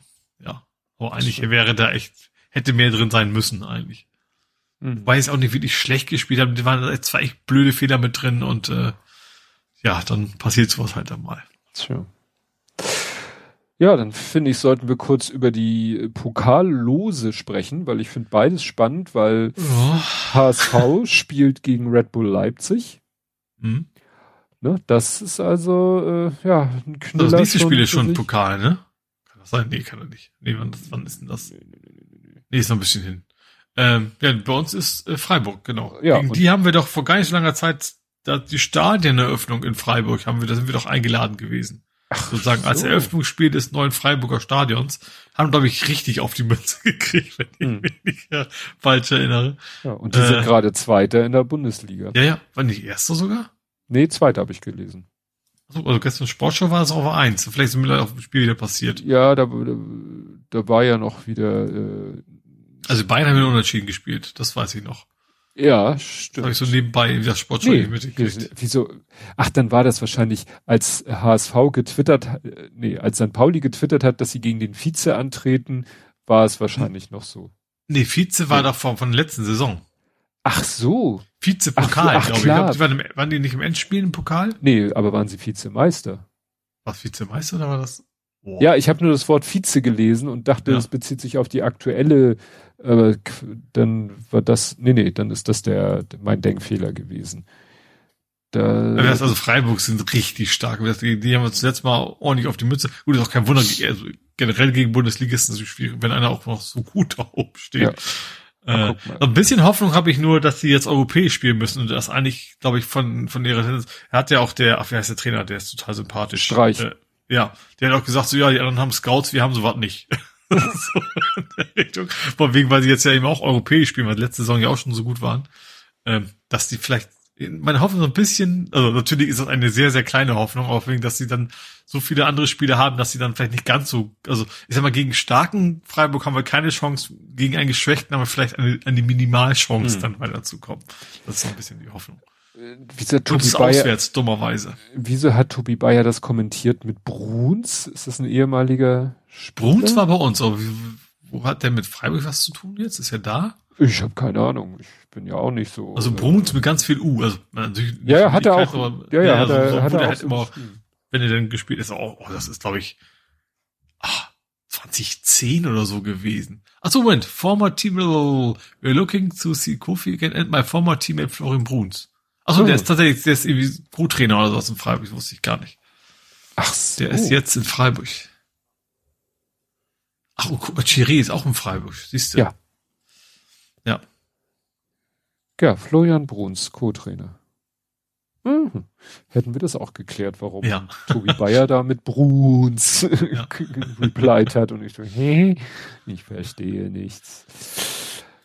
Gut, ja, dann kann ich vom gestrigen sonntäglichen Spiel berichten. Also, es ging gegen VfL 93, die erste Herren. Das ist immer schon mal schwierig, weil, also wenn das die erste ist und die auch schon länger in der Bezirksliga spielt, dann sind das halt, ich sag mal, Bezirksliga-Profis, ne? Also, mhm. sind die schon länger da und, und eine gute Mannschaft. Waren sie auch, ne? Ja. Aber nicht so gut, dass man jetzt sagen muss, denn war klar, dass man gegen die verliert es war so, die sind relativ früh, glaube ich, in Führung gegangen. Und es waren irgendwie alle Tore von denen waren irgendwie so, also eigentlich alles so Strafraum. Ne? Also mal ein verlängerter Ecke, verlängerter also, Kopfball mh. oder äh, also gar, gar nicht so sehr ausgespielt, sondern nee, nein, nein. waren einfach also, blöderweise gerade da in der Nähe. Ja, und, und, da hat ja. unsere Abwehr echt immer, immer gepennt. Ne? Der eine ist ja. in, in so eine Ecke oder Strafe, äh, Freistoß äh, reingelaufen in den Kopfball. Der eine, wie gesagt, Kopfball verlängert, fällt dem anderen vor die Füße, so aus kürzester Distanz. Also ich habe das Gefühl, da sind zwei von den fünf Toren sind so aus dem Fünf-Meter-Raum geschossen worden. Mhm. Weißt du, wo du dann natürlich als Torwart oder auch, da, da darf der Ball niemals ankommen. Ja, dann darf doch mal irgendwo, dann braucht nur mal irgendwo abprallen, ist halt ja, drin, ne? Ja. Und äh, unser interessant war, unser Torhüter war, ich so, wer ist das denn? So, wir haben eigentlich, eigentlich kann man sagen, wir haben nur einen Torhüter und das war der nicht und der sah auch deutlich älter aus und auch bisschen robuster, um es mal freundlich auszudrücken, hat seinen Job so, so lala gemacht. Der Große meinte, bei dem einen Tor hätte er die Flanke eigentlich aus der Luft pflücken müssen. Ähm, aber ansonsten ist dem nicht, war dem nicht viel vorzuwerfen. Weil wie gesagt, wenn, wenn im Fünf-Meter-Raum jemand den Ball vor den Fuß kriegt, was willst du da noch machen? Mhm. Ähm, außer wie du vielleicht es vorher hättest finden können. Der war von den alten Herren ausgeliehen, weil ja, ja ihr eigener Torwart war verhindert und andere, niemand anders stand zur Verfügung. Ähm, ja, also dann sind die anderen eben, sind erstmal VfL 93, erstmal in Führung gegangen. Dann hat der Große ein schönes Tor gemacht, Ausgleich. Dann sind die wieder in Führung gegangen. Dann hat anderer Stürmer den Ausgleich gemacht. Und das fand ich sehr interessant. Ich habe die postet die ja immer so als Videoclips auf Insta, weil die viele Spieler auf Insta sind. Und da siehst du richtig, da haben sie richtig mal, da waren sie mal richtig giftig. Also da, das war dann zwar schon so Höhe Mittellinie, aber sind wirklich der große und ein anderer Stürmer äh, sind wirklich immer auf den Ballführenden draufgegangen, was am mhm. Ende dazu führte, dass der eine äh, gepennt hat und äh, ihm der Stürmer den Ball wirklich sozusagen vom Fuß weggenascht hat und auf den Torwart zugelaufen hat und das Tor gemacht hat. Ja. Ne? Also wirklich so ein ja, Forced Error, würde man beim Tennis wahrscheinlich mhm. sagen. Naja, dann haben sie, dann war dann 2-2, also wie gesagt, zweimal ausgeglichen nach Führung des Gegners. Und dann haben sie wirklich nach dem zweiten Ausgleich noch innerhalb, also es sind dann innerhalb von vier Minuten drei Tore gefallen. Und zack, haben sie 4 zu 2 geführt. Ja. Und so ging es dann auch zur Pause, ne, wo du dachtest, wie geil eigentlich. Ne? Also das eine Tor war noch spektakulär. Da ist der Große wieder, äh, hat den Ball äh, zugespielt bekommen, ist äh, in den, in den Strafraum. Äh, dann wollte er ihn irgendwie quer noch im Strafraum legen. Dann, also ich habe es ja, da habe ich wirklich so eine Bilderserie. Dann hat der Torwart versucht sozusagen den Ball im Vorbeirollen sich so zu angeln. Der Große mhm. hat ihn aber noch kurz bevor er ihn hatte, hat er ihn mit der Fußspitze angetickt so dass er quasi ins Leere gegriffen hat, mhm. lag dann aber natürlich quer vor, de, vor meinem Sohn und mein Sohn hat den Riesenadler gemacht, zwangsweise. Ja. Ne? Und dann siehst du, wie ich mit der Kamera zum Schiri schwenke. Der Schiri signalisiert weiter, war kein Foul. Mhm. Wo du denkst, okay, war kein Foul. Das Gute war, dann rollt der Ball weiter zum anderen Stürmer der Torwart rappelt sich auf und schmeißt sich vor dem Stürmer und haut ihn auch um und dafür gab es dann Elber.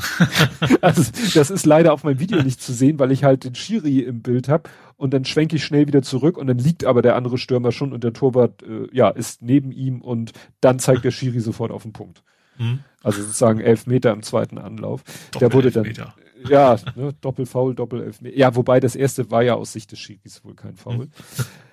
Naja, aber äh, dann wurde der Elfer versenkt, das war das 3-2 und dann wurde nochmal wieder ein Tor sauber rausgespielt. Aber das waren wirklich immer so rausgespielte Tore, ne? Also genau mhm. das Gegenteil von dem, was die anderen gemacht haben. Ist egal, ja. Tor ist Tor. Und es lag wirklich daran, dass äh, ja unsere Defensive da wirklich teilweise gepennt hat. So, und dann äh, zweite Halbzeit haben die sofort äh, Anschlusstreffer und nach einer Weile den Ausgleich, weil unsere Stürmer nichts mehr gebacken gekriegt haben und die weiterhin da es geschafft haben, halt Tore zu machen. Mhm. Auf ihre Art und Weise. Die vermeidbar gewesen wäre. Egal. So, und jetzt, äh, dann kam der Knüller. Dann waren wirklich nur noch wenige Minuten zu spielen. Die kriegen irgendwie eine Ecke. Der Ball fliegt irgendwie quer durch den Strafraum. Weiß nicht, ob er verlängert wird fliegt dann sozusagen Richtung andere Seite, so also parallel zur Torauslinie. Ein Spieler von uns, du siehst im Video, wie er sich nach hinten umdreht, also wie er, wie der Ball auf ihn zukommt. Du siehst, wie er sich umdreht, weil er, ich glaube, was er wollte, ist sich umdrehen, den Ball an sich vorbei fliegen lassen, um ihn dann sozusagen zu stoppen und irgendwas damit zu mhm. machen. Nur, er dreht sich um und obwohl das irgendwie die entgegengesetzte Bewegung ist, macht er plötzlich den einen Arm so nach hinten und kriegt da den Ball gegen. Mhm. Also das kann gar nicht absichtlich gewesen sein, weil er hat sich gerade vom Ball weggedreht, also ja. weggedreht. Ich weiß nicht, aber man versteht auch nicht, warum er die Hand. Ja, und dann kriegt er den Ball gegen die Hand im Strafraum und es gibt eine Elfer. In der 90. Minute. Ja, versenkt.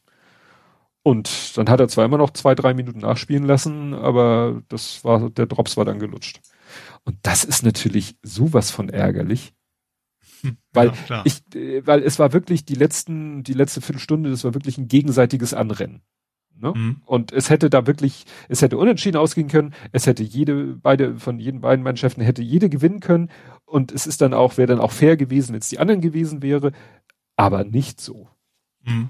Nicht so. Das ist einfach, äh, ärgerlich ja, ich habe mich dann mit dem Großen nochmal unterhalten und er sagt halt, ja, es, die, die, die, die entscheidende äh, Story war dieser Altherrentorwart, ne? Ja. Der hat so nach dem Spiel gesagt, ey Jungs, ihr spielt das falsche System. Ihr spielt, wieso spielt ihr 4-4-2? Kein Mensch spielt 4-4-2 oder der Große sagte, so eine Mannschaft wie Bayern kann 4-4-2 spielen, weil die halt, weil jeder Spieler da eben so eine, so eine Klasse für sich ist. Aber es spielt sonst keiner 4-4-2 und, und dann haben die anderen gesagt, ja, weil der Trainer es so will. Und das sagt der Große, seit drei Jahren spielen sie 4-4-2.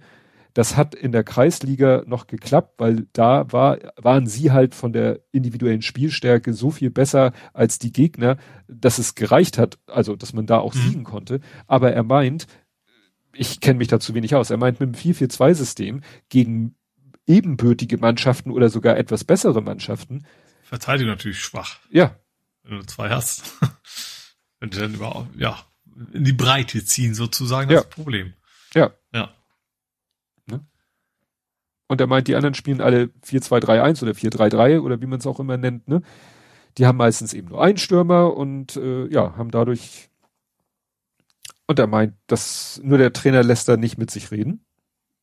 Mhm. Und äh, sie kriegen eben, äh, meint er, oft auf den Sack wegen ihrem Spielsystem. Ja.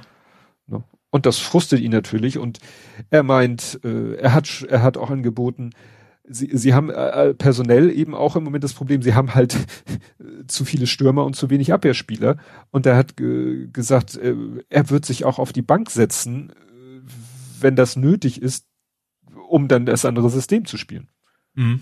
Wo ich dann natürlich meinte, na ja, wenn du mir sagst, dass eure Abwehr im Moment eher das Problem ist, dann geht doch in die Abwehr.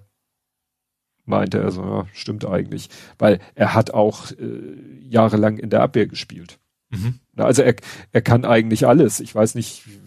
Aber ich würde mal sagen, wahrscheinlich macht das deutlich mehr Spaß. Ja, natürlich, ne? natürlich macht es mehr Spaß, so wie in dem Spiel, den Ball zu, durchgesteckt zu bekommen, aufs Tor zuzulaufen und äh, den Torwart alt aussehen zu lassen ja. und dann Zuckertor zu machen. Aber wenn am Ende, am Ende hat's halt auch nicht gereicht. Ja. Ne? Aber wie gesagt, im Moment, ja, es schiebt er halt großen Frust und äh, ja, das, äh, ja, dann, dann sitzt er halt lieber auf der Bank. Zu, wie gesagt, zugunsten des anderen Systems würde er sich auch auf die Bank setzen. Mhm. Und ich habe mich in der Halbzeitpause, äh, da waren äh, zwei Spieler, haben sich mit mir unterhalten, die waren, äh, die, die waren in Zivil, die waren äh, sozusagen Zuschauer, weil sie aus irgendwelchen Gründen selber nicht spielen konnten. Und da meinte der eine so, ja, die geilste Saison war irgendwie, äh, also der ist auch schon länger mit Kian in einer Mannschaft, der sagte, ja, die geilste Saison war die beiden A Jahre, wo sie, ne, sind ja aber Doppeljahrgänge, also bist ja A, ja, wie war das? Ja, immer Buchstabe jung alt. Beziehungsweise später sind es ja Doppeljahrgänge, wo Spieler aus zwei Altersstufen Stufen mhm. spielen können. Und er meint, die zwei Jahre, die zwei Saisons A-Jugend, meint er mit ihm und Kilian und zwei anderen in der Abwehr, das waren die geilsten Jahre, weil das meint sie, die waren so eine Bank da hinten, die Viererkette, die war so gut. Ja. Mhm. Wer weiß. Wer weiß, wie das weitergeht. Naja. Wie gesagt, es ist, so langsam ist es halt auch wirklich ätzend, weil jetzt haben sie zwei Spiele hintereinander verloren und äh, klar, dann rutscht du in der Tabelle halt langsam nach unten und mhm. andere setzen sich nach oben ab, die Abstände werden langsam größer. Weißt du, mit dem, äh, mit Sieg hättest du wieder einen ziemlichen Sprung nach oben machen können. Jetzt mhm. bleibst du unten hängen, andere rutschen an, arbeiten sich an dir vorbei und jetzt spielen sie nächste Woche zu Hause gegen, äh, weißt du, die Mannschaft ist doch vor ein paar Jahren fast geschlossen von TuS Berne zu Condor gewechselt. Jetzt spielen mhm. sie nächste Woche gegen TuS Berne. Ja. Und die sind Zweiter oder Dritter. Mhm. Und spielen auch schon seit mehreren Jahren in der Bezirksliga. Also da sehe ich wenig Chance. Dann spielen sie auswärts TuS Holstein, die sind auch ziemlich weit oben in der Tabelle. Das ist in Quickborn, da fahre ich nicht hin. Ja, und wenn sie dann die nächsten zwei Spiele auch noch verlieren, dann wird's dann wird's wirklich bitter. Mhm. Naja, ich hoffe, dass der Große da nicht die Lust verliert, weil, ja, eigentlich macht ihm Fußballspielen Spaß. Eigentlich. Mhm. Gut, dann sind wir mit dem Fußball durch. Jupp. Kommen wir also zum Real Life. Mhm. Möchtest du von deiner, von deinem Rerouting berichten? Du meinst, äh, ja, also ganz, ganz kurz, ich bin mal wieder zur Alzerquelle gewesen. äh, ich hatte letztes Mal schon geschrieben, dass mir die, die, die offizielle Wegführung nicht, nicht gefallen hat, habe dann nochmal geplant zu Hause, einfach mal nachgefahren, ob dann der neue Weg auch wirklich Sinn macht. Weil da sind viele Strecken dabei, das ist auf der Karte quasi nur ein schwarzer Strich und schwarzer Strich kann heißen, so schöner, breiter, äh, ne, Wanderweg mäßig für, wie man es in Hamburg so kennt, so Stadtparkmäßig. Kann aber auch heißen, quasi Graben, also nah eines Grabens, wo eigentlich nur so Schafe rüberlaufen können. Mhm. Deswegen wollte ich es einmal probieren. Ähm, ja, also viel mehr kann man natürlich so sagen. Also habe die Strecke ein bisschen angepasst. Ist jetzt tatsächlich auch wirklich eine richtig schicke Strecke gefunden. Das hat super funktioniert. Ähm, dass man eben nicht mehr, was ich vorher hatte, dass man relativ lange an dieser Hauptverkehrsstraße lang fahren musste. Das ist jetzt ganz weg. Äh, ja, bin das schon mal lang gefahren, habe mir diesmal auch direkt die Alzerquelle angeguckt, weil vorher gingst du so einmal entlang. Ähm, also knapp vorbei sozusagen. Und äh, sie ist tatsächlich, also ist die Quelle selber macht nichts, ringsrum ist aber so ein bisschen so marastig feuchtes Erdreich, sage ich mal. Also da ist ein bisschen Feuchtigkeit ist da noch, aber so richtig sprudeln, sprudelt da gar nichts. Sprudeln.